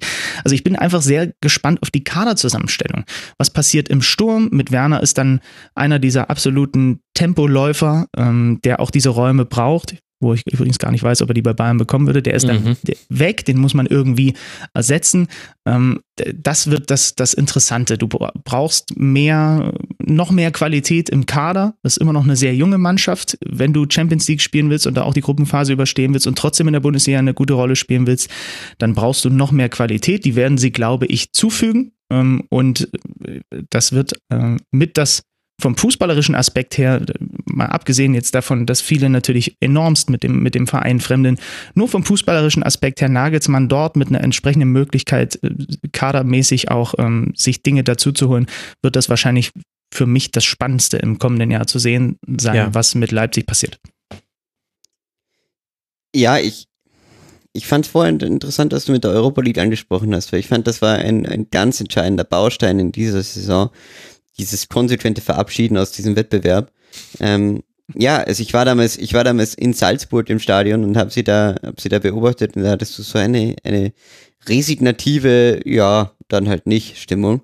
Ähm, und ich habe wirklich, ich habe das, glaube ich, ich habe damals auch einen Artikel geschrieben, dass, äh, dass Ralf Rangnick sehr viel auf eine Karte setzt, ja, dadurch, weil ich meine, es hätte, was sie, dass du nicht Meister wirst, war relativ schnell klar und dass ähm, dass du halt um die Champions League spielen wirst, war, war Leipzig, war Leipzigs äh, Mantra, aber ich habe eigentlich erwartet, das ist auch eine totale Europa League-Mannschaft. Also die ähm, hätten ja in diesem Wettbewerb durchaus auch, glaube ich, wenn sie den wirklich angenommen hätten, weit kommen können. Ja, definitiv. Ähm, also allein wenn du jetzt Frank Frankfurts Erfolg siehst, das, das sehe ich, hätte ich bei Leipzig genauso gesehen. Aber dass Ralf Rangnick damals darauf bewusst verzichtet hat, darauf muss man heute echt äh, ja, oder dafür müssen wir ihm heute echt Tribut zollen, weil ich glaube andererseits nicht, dass Leipzig diese Rückrunde gespielt hätte mit der Belastung aus der Euroleague, die gerade in dieser Ende Februar, Anfang März Phase, wo du in der Euroleague viermal mhm. hintereinander, also in fünf Wochen vier Spiele hintereinander in der Euroleague hast, die ist, die ist echt nicht ohne. Und dafür muss man ihn echt Dafür muss man. Da, da, Willst du jetzt wirklich jemanden dafür loben, dass er in einem sportlichen Wettbewerb nicht mit dem Ziel antritt, diesen Wettbewerb zu gewinnen? Ich da ticke ich komplett anders. Ich, ich habe Ralf damals sehr harsch kritisiert dafür. Jetzt würde ich ihn äh, grundsätzlich dafür loben, weil er vollkommen richtig erkannt hat, dass, hey, am Ende der Euro die ihm nichts, nichts eingebracht hätte, glaube ich. Also da ticke ich als als Mensch komplett anders. Das ist jetzt fernab von sachlichen Argumenten. Da hast ich du die sachlichen auch, Argumente ja. hast du komplett auf deiner Seite. Man ja. kann es auch noch, äh, das Fundament davon war ja, dass äh, Leverkusen und Schalke zu diesem Zeitpunkt weit weg von den Champions League-Rängen waren und deswegen sich auch quasi ein Fenster geöffnet hat, durch das Ralf Rangnick mit seiner Mannschaft gegangen ist. Ich kann es aber, also ich habe ein großes Problem damit, wenn Mannschaften sportlichen Wettbewerb nicht ernst nehmen, weil ich finde, Das ist eine Form des Respekts sowohl derjenigen Mannschaften gegenüber, die es nicht geschafft haben, sich für diesen Wettbewerb zu qualifizieren. Schwaches Argument aus Sicht desjenigen, der qualifiziert ist, aber auch aus Respekt sowohl vor den eigenen Zuschauern als auch äh, einer Leistungskultur innerhalb der Mannschaft, die man damit schafft. Und das finde ich ist das wesentlichere Argument. Und das ist jetzt natürlich sehr gut gegangen, aber also da habe ich Probleme mit, aber nur persönlich. Wie gesagt, das ist jetzt das ist keine Sachargumente, aber einen Wettbewerb herzuschenken zugunsten eines anderen Wettbewerbs, das kann man wegen mir sehr gerne mit irgendwelchen komischen Sponsorenpokalen vor der Saison machen. Ich finde, bei den Wettbewerben, für die man sich vorher qualifiziert hat, finde ich es schwierig, weil dann. Ich verstehe, ich verstehe die emotionale Komponente voll. Aber wenn wir jetzt Ralf Rangnicks Karriere ähm, so durchgehen, werden wir feststellen, dass das stimmt. Rangnick ein Typ ist, der hundertprozentig auf den äh, optimalen Erfolg seiner oder eben von ihm selbst auch, ich möchte, ich würde ihn da schon auch durchaus in diese Ecke stellen, dass er schon jemand ist, der, was ich, Rangnick, und das mag ich ehrlich gesagt an ihm, ist ein kompletter Realist. Ja? Das hast du auch jetzt gehört. Ähm, ich meine, der stellt sich auch nach dem Spiel hin und sagt, das war die Champions League für uns, ja auch wenn es rechnerisch noch nicht ganz perfekt mhm. ist, da gibt es wieder Trainer, die sagen, ja, wir müssen sehen von Spiel zu Spiel. Ja, aber der Realist und, könnte doch auch sehen, dass man in der Europa League definitiv die Chance hat, bis ins Nee, aber Achtel, für den Viertel, Realist ist vielleicht die Europa League kein guter Bewerb, weil der Realist sagt, Wegen Europa League heißt wenig Geld, mhm. äh, Erfolgsaussichten, ich kann dauernd, ich kann blöd im Viertelfinale denen, ich, ich muss wahrscheinlich im Viertelfinale, schau dir mal Chelsea's Europa League Weg jetzt an, ja? die haben jetzt irgendwie äh, fünfmal sind jetzt in den Ostblock gereist, ähm, um, um äh, dort Europa League zu spielen. Ähm, das hat sich, das hat Ralf Rangnick sich einfach alles ersparen wollen, ja. Und es kam sicherlich auch aus der, äh, das ist der einzige Punkt, den ich wirklich kritisieren würde. Wenn er das wirklich gehabt haben hätte wollen, dann wäre er in diesem unsiedlichen Vorbereitungsspielen vor der Saison äh, die haben in der, die haben doch in der, in der Sommerpause schon mhm. jeden Gott weiß wen auf dem Land Gegen gespielt. Hecken, Krajova. Ja, also da, Luhansk. Und Luhansk. da musst dann. du wirklich sein, dann, dann scheit den Luhansk aus und verabschiede dich gleich. Das ist das Einzige, was ich nicht ganz verstanden habe, aber die Blöße wollte sich wahrscheinlich auch nicht geben. Ähm, aber wie gesagt, das würde ich nur als Baustein aus der Vergangenheit noch nehmen. Dann äh, würde ich euch aber komplett zustimmen, ähm, dass diese Mannschaft jetzt nochmal also ich fand, sie hat unser Hasenhüttel ja schon, das war ja auch Teil des Problems, letztes mhm. Jahr versucht, diesen Fußball zu spielen. Den konnte sie damals noch nicht spielen. Das war auch zu schnell, ehrlich gesagt. Also, ich meine, bin ich blöd, war das letztes Jahr das zweite Jahr Liga-Zugehörigkeit? Nee, ist korrekt. Zweites Jahr, ja. Zweites Jahr erste Liga. Hm, das war natürlich schon auch sehr, sehr mutig, nachdem du im ersten Jahr erste Liga das so gut funktioniert hat mit äh, Konterfußball, im zweiten Jahr direkt den nächsten Schritt machen zu wollen und parallel zur Champions League auch noch äh, äh, neuen Fußball zu entwickeln. Sehr, sehr mutiger Ansatz, hat halt nicht funktioniert. Und wie gesagt, ich glaube, dass es äh, wenn es mit dieser Mannschaft wirklich funktionieren kann und wenn es im Moment einen Trainer in Deutschland dafür gibt, der das umsetzen kann, dann ist es Julian Nagelsmann. Weil das definitiv. Da sind wir uns ja auch einig und die nächste Saison wird für jeden neutralen Beobachter, wenn man jetzt nicht jemand ist, der Leipzig aus anderen Gründen vollkommen ablehnt, wenn man die Möglichkeit hat, neutral auf Leipzig äh, zu gucken, dann wird das hochspannend und wahrscheinlich auch das äh, spannendste Projekt im deutschen Fußball, je nachdem, wen die beiden jetzt da noch holen. Mal gucken, mal gucken, mal darf gucken. Ich, darf, darf ich nur ganz die kurz? Elf-Freunde-Flagge durch die Gegend. Das, uh, das spannendste Projekt. Ja, sorry, sportlich ja, ja. gesehen schon. Ähm, ja. Elf-Freunde sind nicht für den sportlichen Blick auf den Fußball da. Das ist richtig. Benny. Darf ich, darf ich ganz kurz nochmal zu dieser Europa League-Thema etwas sagen? Es ist ja nun auch so, dass auch, das darf ich mir herausnehmen, weil ich ja in dieser Stadt hier wohne, dass ähm, auch die Stadt nicht so wirklich den Europa League-Wettbewerb annimmt. Ne? Wenn du dir das jetzt hm. mal anguckst, ich habe gerade nochmal. Was ist da Henne und was ist Ei, Benny? Da, da, bin ich mir nämlich nicht so ganz sicher. Ja, das ist das, das kann sein. Ich, ich erinnere mich nur, dass ich, ich glaube, es war letzte Saison gegen Neapel, gegen ein wirklich tolles mhm. Team mit tollen Fußballern mhm. hier im, im, Stadion saß. Äh, einfach nur um ein bisschen Fußball zu gucken, wenn man schon mal frei hat. Und das war sehr. Und ich, ich, Endlich ich, ich, ich habe gerade gucken in seiner Freizeit. Ey, Neapel und das Neapel damals unter noch unter Sadi. Also. Ja, mit Hamschick und ah. äh, Insigne und mhm. so weiter.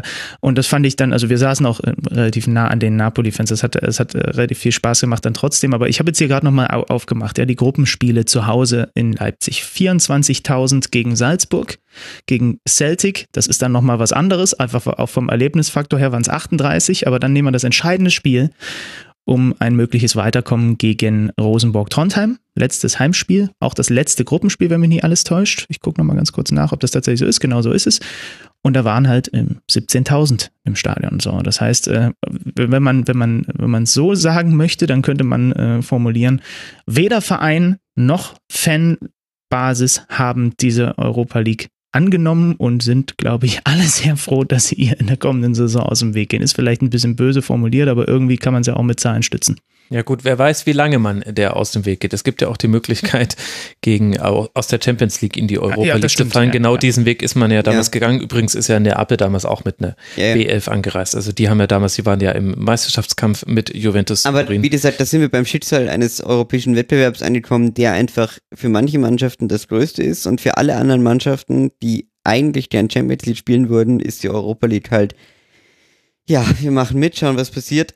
Und erst wenn wir mal im Viertel- oder Halbfinale sind, dann wollen wir sie auch gewinnen. Exakt. Ja, also das ist die Regel der Europa League und ja, die wird stimmt. auch so bleiben und da kannst du machen, was du willst. Genau. Und das wird sich ja eher jetzt noch verstärken dann durch die Reform der Europa League. Es zeugt ein wenig von der, Entschuldigung, etwas von der Großkotzigkeit, die manchmal mit Ralf Rangnick daherkommt, dass er eben überhaupt nicht sagen würde, äh, wir sind noch wir sind irgendwo zwischen drei und fünf in Deutschland, aber wir sind nicht definitiv die Nummer drei in Deutschland. Ähm, äh, ja, also das, das, das, das, das habe ich jetzt nicht verstanden. Warum? Nee, das habe ich auch nicht ganz verstanden. Er, er ist doch eigentlich einfach nur sehr, sehr, sehr, sehr ehrlich. In ja, er ist ambitioniert und gleichzeitig ehrlich und das ja, ja. kann ja, man ich, manchmal auch, auch ein bisschen versprochen. Okay, also hast du nicht so gemeint. Genau. Ähm, ich wollte eigentlich nur sagen, dass äh, ja, ihm die Europa League vielleicht auch noch gut gewesen wäre für Leipzig. Weil wenn er, wenn, das, das könnte man ja einer Mannschaft auch noch zugute halten, dass äh, europäischer Wettbewerb Richtung nächstes Jahr Champions League vielleicht ist ja auch nicht ganz doof, wenn du die Europa League auch spielst, aber mein Gott. Es sind halt die Ambitionen, die groß sind bei Leipzig, aber das äh, stellt ja dann auch schon die Frage, jetzt losgelöst davon, was in der Vergangenheit war, wie man jetzt sich auch für die Champions League qualifiziert hat, stelle ich mir aber die Frage, Benny, wie viel Potenzial gibt es denn dass Leipzig noch wächst innerhalb der Stadt. Also wenn ich mir angucke, in der ersten Bundesliga-Saison hatte man einen Zuschauerschnitt von 41.000 Zuschauern, elfmal war das Stadion ausverkauft. In der zweiten Bundesliga-Saison 39.000 Zuschauer, also nur 2.000 weniger, aber schon nur noch sechsmal ausverkauft. Jetzt ist die dritte Bundesliga-Saison, aktuell ist man bei 38.000. Wahrscheinlich wird man aber, weil die Bayern noch kommen, da noch ein bisschen auf den, auf den üblichen Schnitt zwischen 39 und 41.000 äh, steigen. Und es war aber nur dreimal ausverkauft ausverkauft in diesen Spielen. Was ja bedeutet, zum einen, dass dass weniger Spiele ausverkauft sind. Das heißt, in der Gesamtheit kommen mehr Menschen auch zu sportlich vielleicht mittelmäßig attraktiven Spielen, aber diese absoluten Highlights sind weniger geworden. Wie viel Potenzial siehst du denn für Leipzig, dass man da nachhaltig wachsen kann? Also, dass man die Begeisterung steigert? Hm. Gute Frage. Mm, ich glaube, dazu könnten schon, sagen wir mal, begeisternde äh, Champions League-Abende beitragen, auf jeden Fall. Aber das sind ja auch nur so Highlights, die doch, ja, der, die doch erstmal die Ausnahme bleiben werden. Oder müssen wir jetzt, also es kann natürlich sein, dass Leipzig jetzt etabliert sich, dass, es, dass sie immer in die Champions League kommen. Aber die größere Wahrscheinlichkeit planen, ja, ist ja. doch, dass, äh, dass es immer wieder darum gehen wird, sich für Europa League zu qualifizieren und dann eventuell hin und wieder auch für die Champions League. Ja, also der Verein ist ja noch sehr, sehr jung und mhm. das Potenzial ist in dieser äh, sehr schnell wachsenden Stadt auf jeden Fall da, weil es äh, trotzdem äh, sehr, sehr viele Leute gibt, die jetzt nicht irgendwie Fan von anderen Traditionsvereinen sind und deswegen einfach generell eine ganz andere Ansicht auf Sicht auf RB Leipzig haben, dass da glaube ich schon noch ein bisschen was passiert. Ich neige mal dazu zu sagen, also man baut jetzt glaube ich das Stadion auch ein bisschen aus. Mhm. Für die meisten in Anführungsstrichen normalen Bundesligaspiele ist die Schüsse jetzt eigentlich schon eine Spur zu groß. Und für die Highlight-Spiele äh, ist die Ausbaustufe genau richtig, weil da könnten sie auch nochmal deutlich mehr Karten verkaufen. Es ist einfach halt, ne, da, du kommst dann halt an den Punkt mit äh, gewachsenen oder eben erst noch am wachsen seienden Fanstrukturen. So. Und das ist halt, ne, wie alt ist der Verein jetzt? Wie lange spielt er in der Bundesliga? Wisst ihr alles? Alles oft genug thematisiert worden. Ähm, und genauso wie du, glaube ich, auch in dieser ja auch sehr studentischen Stadt hier genug Leute hast, wo, das, wo das Potenzial ist, dass da noch ein bisschen was geht, äh, hast du natürlich auch genug, die trotzdem einfach auch, auch immer noch mit dem Verein fremdeln. Das ist halt einfach so. Ähm, da muss man auch, das ist auch keine, keine miesepetrige äh, Einstellung oder sonst was. Das ist, wird halt mhm. halt immer ein Club sein, zu dem man äh, so oder so steht. So, ja. ja. Und das wird auch immer so bleiben. Ich habe jetzt gerade beim äh, lieben, äh, lieben Rote Brause-Blogger, glaube ich, noch gelesen, dass auch bei den Auswärtsfahrten das ein bisschen runtergegangen ist in dieser mhm. Saison. Mhm.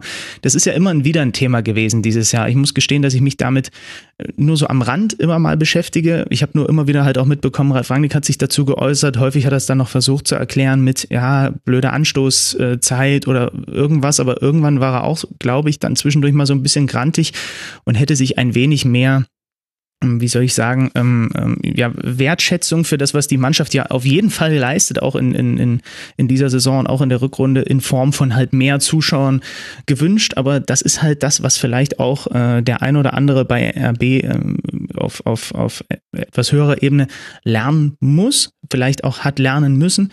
Du kannst die Leute einfach nicht zwingen, ins Stadion zu kommen. So. Mhm. Es gibt Dinge, die sind planbar, ja, und äh, aus sportlicher Sicht planbar und so weiter. Da hast du mit Ralf Rangnick schon jemanden, der dir da eine gewisse Sicherheit und eine gewisse äh, Richtung gibt, was Planbarkeit angeht, wenn du ihm die entsprechenden Mittel zur Verfügung stellst. Aber du kannst halt einfach nicht mit, mit, mit, mit Wachsen von Fanliebe und mit, mit, äh, mit, äh, das ist alles nicht planbar. Das ist alles immer noch ein, zu, gro zu einem großen Teil abhängig von Emo äh, Emotionen, so. Und das ist einfach etwas, was du einfach nicht, wo du einfach nicht von oben eine Glocke draufstecken kannst, so. Und da, mhm. in dem Spannungsfeld befindet sich der Verein ähm, wie gesagt, ohne dass ich da jetzt der absolute, der absolute Experte bin, was das angeht, da ist vielleicht so jemand wie der Rote Brauseblogger eher der, der da noch ein paar Einblicke äh, geben kann.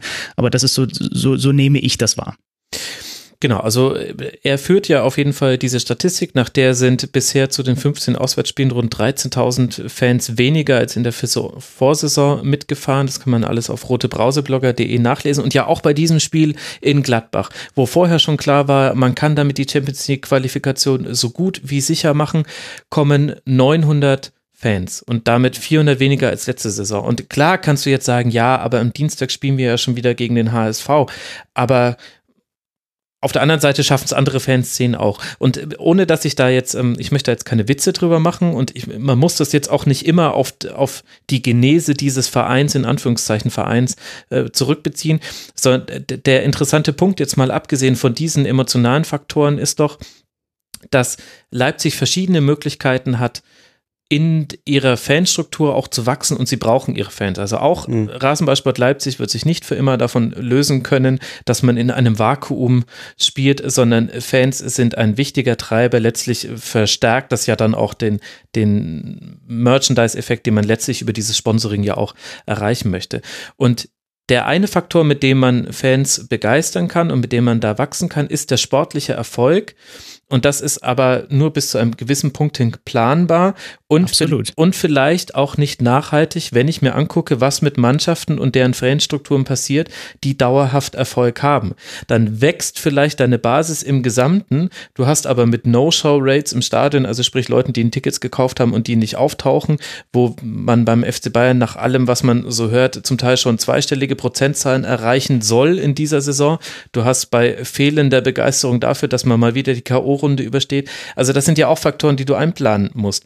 Und was die Frage, die ich mir jetzt stelle und die ich an dich weiterreichen würde, Benny, ist, was gibt es denn darüber hinaus für Aspekte, bei denen an denen Leipzig ansetzen kann, um sich eine Identität zu schaffen, mit der sich andere Menschen identifizieren. Also ist das die, wenn wir jetzt den, den, Erfolg ausklammern, ist es die Art und Weise, wie der Erfolg erreicht wird? Ist es die Jugendlichkeit der Mannschaft? Hängt das mit Prinzipien zusammen, wie zum Beispiel, dass man sich Gehaltsobergrenzen gegeben hat, wo ich mir jetzt auch schon die Frage stelle, wird man das halten können? Was glaubst du, welchen Weg schlägt Leipzig da ein? Oh, das ist aber eine sehr, sehr komplexe Frage. Ähm, äh, also ich glaube tatsächlich, dass ähm, ne, auf Grundlage, auf, auf Grundlage einfach, dass, dass halt Dinge, die bei anderen äh, Vereinen über Jahrzehnte über äh, zusammen äh, aufsteigen, absteigen, äh, mhm. gewisse Tra Traditionen, die halt einfach dann immer reinspiegeln in, in, in eine Fanszene, die der Vater an den Sohn weitergibt. Das ist immer noch alles am, am, am Entstehen und es ist viel mit, mit der Art und Weise, wie sie Fußball spielen, verknüpft. Man muss auch sagen, äh, eine Sache, die noch überhaupt gar nicht, wahrscheinlich auch, weil die Entwicklung des Vereins einfach ein bisschen zu schnell ging und vielleicht auch ein wenig, man kann nicht sagen schneller als geplant, weil das, wenn, man, wenn man Rangnick hat und Mathe-Schütz im Hintergrund, dann wollen die so schnell wie möglich äh, und zwar ja. dahin, wo sie auch hinwollen und dann nicht erst mit fünf Jahren Übergangsfrist. Aber es gibt zum Beispiel immer noch keine wirkliche Durchlässigkeit aus dem Nachwuchsbereich. Ne? Das mhm. muss man zum Beispiel gestehen. Das ist etwas, was Identität stiften kann. Also ich habe Ibrahima Konate vor äh, ein, zwei Jahren noch in der U17 da rumlaufen sehen. Ich hätte äh, nicht gedacht, dass er diesen Step in dieser Saison macht. Das ist ja auch etwas, was man nochmal äh, rausheben kann, dieser Typ. Das ist der neue Lucio, den wir in der Liga haben. Absolut. Wenn der mit dem Ball am, mhm. wenn der mit dem Ball am Fuß antritt, das ist brutal. Ja? Der macht einen Schritt, da machen andere drei. Ähm, auch hat seine Wackler total runtergefahren und hat halt immer wieder diesen Impuls, den er ab und zu mal mit nach vorne gibt. Für den werden sie irgendwann mal richtig Asche kassieren. Sie werden ihn auch nicht halten können die nächsten drei Jahre. Das, das müsste mit dem Teufel zugehen. Das kann ich mir partout nicht vorstellen. Irgendwann wird ein Club kommen und für den dermaßen viel Geld bezahlen Zahlen, dass wir alle noch ganz große Augen machen werden. Mhm. Aber so richtig ist das ja auch keine Durchlässigkeit aus dem Jugendbereich, ne? weil den haben sie aus Frankreich in ihre Jugend geholt, natürlich mit der absoluten Perspektive. Das ist etwas, was, was Identität stiften könnte, aber wo sich einfach die, Prof, die Profimannschaft, die Profiabteilung zu schnell entwickelt hat für den Rest des Vereins.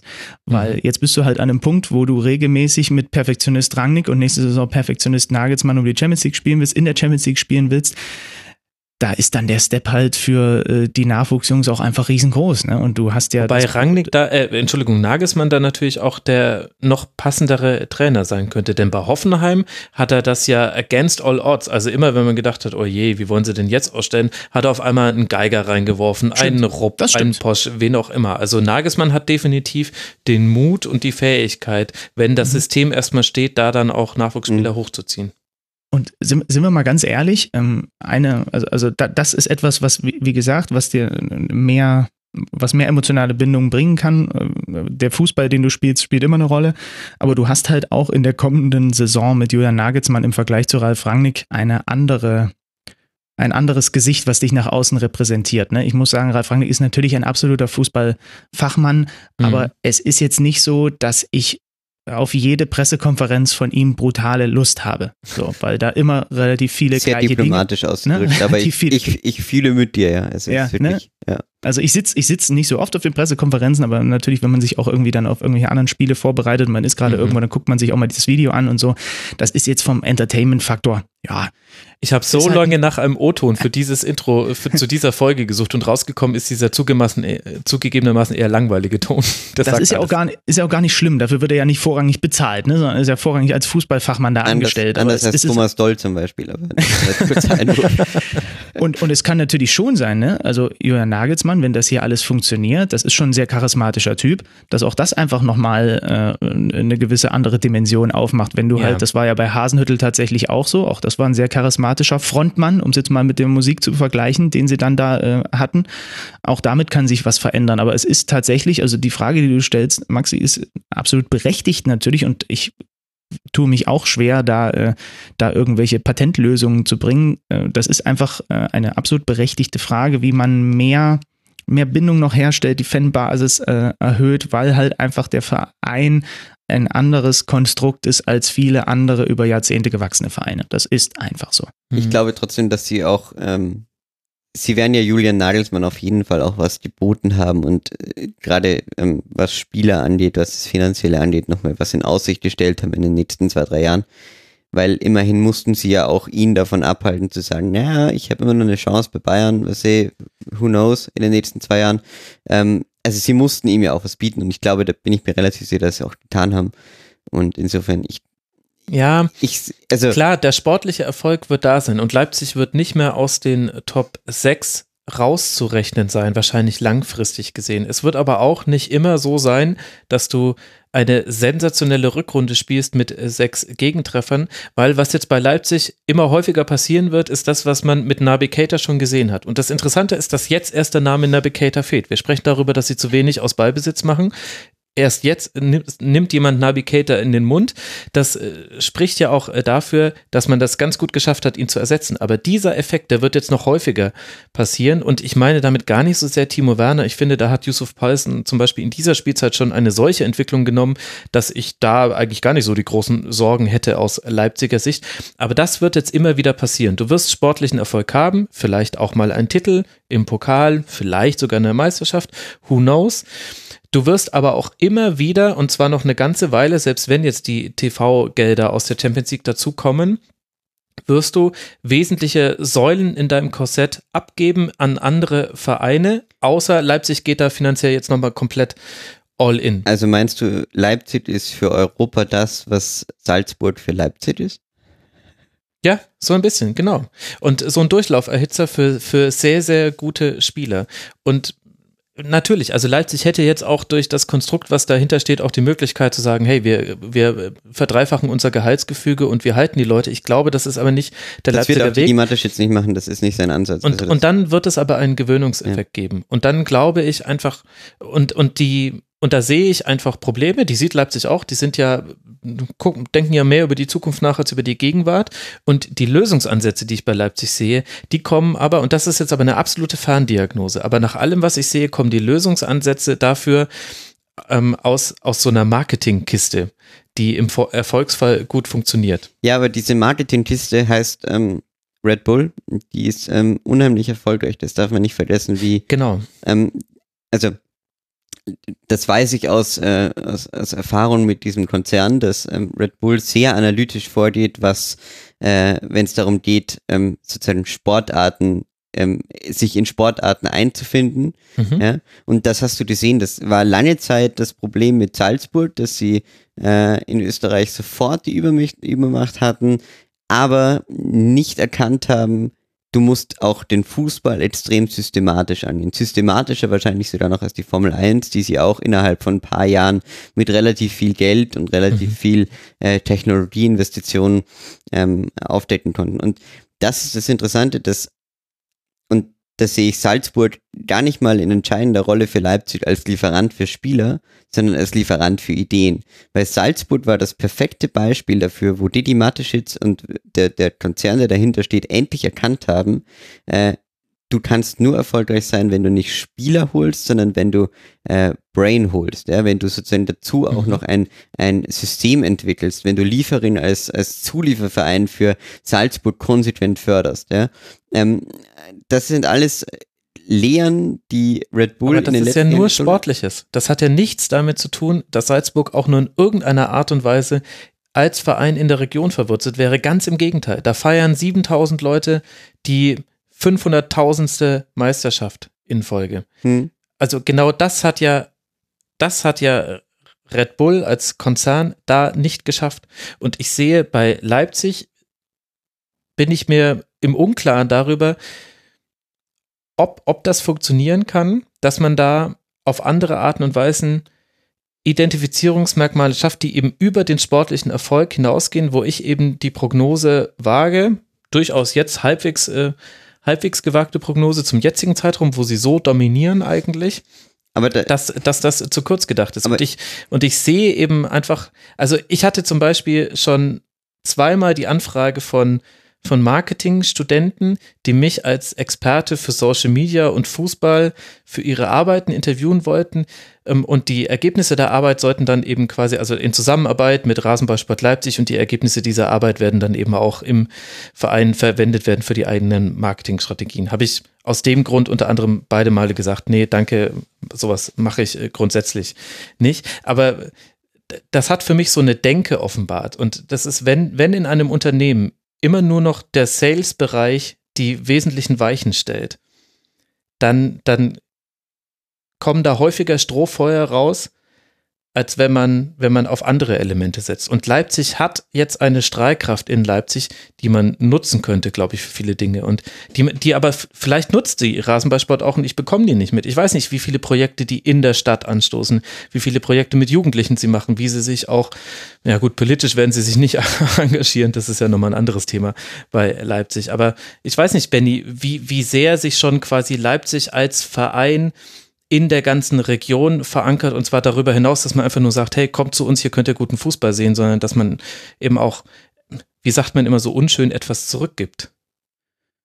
Das ist gar nicht so einfach zu beantworten. Also es gibt schon auch im Umfeld, ich meine, ich bin ja in Zwickau geboren, ne? da sind, äh, da wohnen meine Eltern, die habe ich gestern zu Ostern besucht und so weiter. Da, da gibt es auch genug, die zu Leipziger äh, Heimspielen diese anderthalb äh, Stunde rüberfahren und sich das angucken. Aber es gibt halt auch ganz klar genug, die mit welchem, äh, welchem Verein auch immer, egal ob der jetzt in der dritten, zweiten oder welcher Liga auch immer spielt, hier aus der Region äh, verbandet sind seit Jahren und die natürlich das total ablehnen. Das ist, äh, wird, wird immer so sein. Sie machen natürlich immer wieder auch Dinge hier in, in der Stadt, ähm, machen irgendwelche Cups und so weiter und so fort. Das alles, was, ich sage jetzt mal in Anführungsstrichen, ohne dass es böse gemeint ist, ganz normale Vereine in ihren Städten auch machen, ganz klar. Ähm, ich, ich habe keinen, wie gesagt, ich habe auch kein, keine, keine, keine Patentantwort darauf. Das ist etwas, womit sich die Vereinsverantwortlichen auseinandersetzen müssen. Ich verstehe aber deinen Punkt, dass es dir vielleicht, weil auch wenn ich hier wohne, ist es für mich ja auch dann, weil ich ja keine tota-, totalen Einblicke da habe, äh, ist es ja auch für mich immer noch zumindest eine halbe Ferndiagnose. Ich verstehe deinen Punkt, dass es dir manchmal ein bisschen zu sehr wirkt, als wäre das alles immer mit der Sales- und Marketingabteilung mhm. äh, und, und Brille nur äh, gedacht, weil, und da sind wir wieder an den, an, an den Punkt, den ich vorhin meinte, es ist alles nur, was das angeht, was Fan sein, was sich emotionalisieren lassen angeht, ist nur bis zu einem bestimmten Punkt planbar und sie gucken da, glaube ich, schon, dass sie in der, in der Stadt noch mehr Akzeptanz kriegen. Die ist schon relativ okay. Wenn das jetzt ein Lok Leipzig-Fan hört oder ein Sachsen-Leipzig-Fan, dann äh, würde er mir am liebsten, glaube ich, eine Schelle geben. Aber ähm, ihr wisst, was ich meine. Ähm, aber ne, wie gesagt, Planbarkeit endet irgendwo. Und da geht es um, um Gefühl und um Emotionen. So. Und mhm. das kann sich nur in, im, im Laufe der nächsten Jahre halt noch mehr oder, oder das muss quasi die Hoffnung des Vereins sein. Sie müssen weiter äh, Dinge versuchen anzuschieben, aber mehr als hoffen kannst du bei, bei, bei, bei diesem Thema auch nicht, dass sich einfach mehr Leute in dich verlieben. Ja, du kannst auch, mhm. das ist ja nichts anderes, als wenn du jetzt äh, versuchst irgendwie, dass sich eine schöne Frau in dich ver verliebt. Du kannst machen und tun, was du willst, aber wenn es bei ihr nicht zündet, dann zündet es nicht. Aber ich finde das schon einmal ganz interessant oder ganz wichtig auch nochmal darzustellen, so wie es bis heute dem Konzern Red Bull vollkommen egal ist, ob in Salzburg 7000, 14.000 oder 35.000 die Meisterschaft feiern, äh, das ist denen völlig wurscht. Und ich glaube, das ist denen auch in, in Leipzig erstmal gar nicht entscheidend wichtig, mhm. dass Leipzig als Stadt das ganz gut findet. Die denken global. Man hat schon immer, ich weiß, ja, stimmt. da, da verdrehen ja, nee, hast, wir den Kopf, recht. weil wir, wir finden das total äh, abstrus, dass man, ähm, was ich, für uns lebt Fußball immer noch davon, dass man Gefühle für einen Verein hat, die intensiv sind und die mit einem Stadionbesuch, mit Bratwurstgeruch und mit, äh, ja, mein Kind muss auch Leipzig-Fan werden. Für RB geht's immer eher darum, mh, hm, wir wollen als wir wollen sozusagen anerkannt werden dafür, was wir sind. Und, ne? und da geht es nicht darum, dass die Leute zu uns ins Stadion kommen, sondern da geht es in erster Linie mal darum, dass die Leute ähm, das Konstrukt als Ganzes akzeptieren als großartiger Fußball mh, hm, mit Red Bull Logo drauf. Ja? Hm. Und du äh, möchtest verknüpft es geht sozusagen nicht darum, dass die Einnahmen generieren über ja, ja, Stadion, okay. ja, über was weiß ich, das ist denen egal. Es geht darum, dass die Leute die Marke mögen. Und äh, Deshalb ist es ist Fußball für Red Bull genauso ein, auf den ersten Blick ein faktisches Verlustgeschäft wie die Formel 1 und wie alles Mögliche. Aber es, es spielt eben rein in das Gesamtkonstrukt und äh, das kann man, das kann man scheiße finden ohne Ende. Äh, aber das ist nun mal Fakt und ähm, damit muss man umgehen. Und ich glaube, wie gesagt, da kann man sie nur beglückwünschen für die Verpflichtung von Julian Nagelsmann. Das wird nämlich dazu beitragen, dass das funktioniert, weil charismatische Typen immer wichtig sind, in, in, wenn man irgendwie was aufbauen will oder wenn die für eine Markt stehen sollen. Ja, ich glaube, das Polarisieren wird noch zunehmen, auch wenn man das nicht für Mit möglich Sicherheit. gehalten hätte. Grüße an der Stelle an 93. Die reiben sich schon die Hände, seitdem diese Nagelsmann-Verpflichtung von Leipzig klar ist. Bevor das jetzt hier abdriftet in ein äh, Tribünengespräch, Ausgabe Nummer zwei zu Rasenballsport Leipzig, würde ich sagen, wir machen an dieser Stelle einen Strich drunter und entlassen endlich alle Beteiligten, bis auf mich muss das ja noch nachproduzieren, raus in die Sonne. Aber was will ich schon an der Sonne? Ich meine, schaut mich an. Braun gebrannt, wie ich hier sitze. Der Ronny der Podcast-Landschaft. Na, Moment, Moment. Ich dachte eigentlich, dass wir jetzt noch über, über Fernleitung parallel alle die neue Folge Game of Thrones gucken. Gleichzeitig. Machen wir, das war doch eigentlich der Deal. Warum habe ich denn hier sonst zugesagt? Ja, Benny, wie sage ich dir das jetzt? Ich wollte, ich wollte der einzige Podcast sein, der gerade keine Game of Thrones Anspielungen macht, weder in Podcast-Titeln noch anderswo. Und das ist sowieso schon so anstrengend. Ich habe, ich habe sehr, sehr viele. Podcast-Titel wird übrigens Ausdrücke. Game of Ronnie, aber das nur als Nebenbei. Nee, es muss ja ein Wortspiel mit äh, Leipzig sein, damit man erkennen kann, was der, so. was der Schwerpunkt ist. Mal gucken, was Game of mir aus, aus Kona T äh, noch so äh, einfällt. Aber ich nehme tatsächlich immer das Erste, was mir einfällt. Einen im Kona Tee. Im Kona T haben, ja, weiß ich jetzt auch nicht. So, Ähm, ich verabschiede mich dann jetzt hier auch genau. vom eisernen Thron. Mach's gut, Benny. Also, also das war Felix Hasesteiner, freier Journalist, unter anderem für die Süddeutsche Zeitung, bei Twitter at FelixHA18. Ja, Danke dir, vielen dass Dank. du da warst, Felix. Mich gefreut. Dankeschön. Und ebenfalls herzlichen Dank nicht nur für seine Geduld, seine Vorbereitung, sondern auch für die Zeit, die er jetzt hier in diese Aufnahme gesteckt hat. Benny Zander von der Zweierkette, die ich euch sehr ans Ohr legen möchte. Man kann ihn überall hören, eigentlich, wo Sport läuft. Jetzt auch mal im Rasenfunk. Benny Zander auf Twitter. Danke dir, Benny, dass du mit dabei warst. Ja, hat sehr viel Spaß gemacht. War eine schöne Vorbereitung auf meinen Podcast morgen. Besser geht's. Das freue ich mich. Wenn die Vorbereitung länger ist als der eigentliche Podcast, das ist das Rasenfunkprinzip. Ich Das glaube, das ging es uns so ein. Vielen Dank dir, Benny, und danke euch, lieben Hörerinnen und Hörern, für die Aufmerksamkeit. Podcast-Grüße gehen raus und damit eine Hörempfehlung an That Peter Crouch Podcast. Ja, mit dem Peter Crouch. Die Episode That Dreams Episode. Sensationell. Also überhaupt ist das ein sehr guter Podcast. Peter Crouch unfassbar guter Typ, man glaubt es kaum. Und diese Dreams-Episode, ich möchte sie euch allen sehr, sehr empfehlen. Ich habe sehr gelacht. Bis zur nächsten Woche, habt eine gute Zeit, macht's gut. Ciao.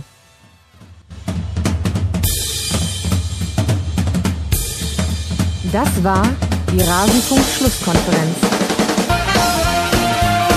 Wir geben nun zurück in die angeschlossenen Funkhäuser.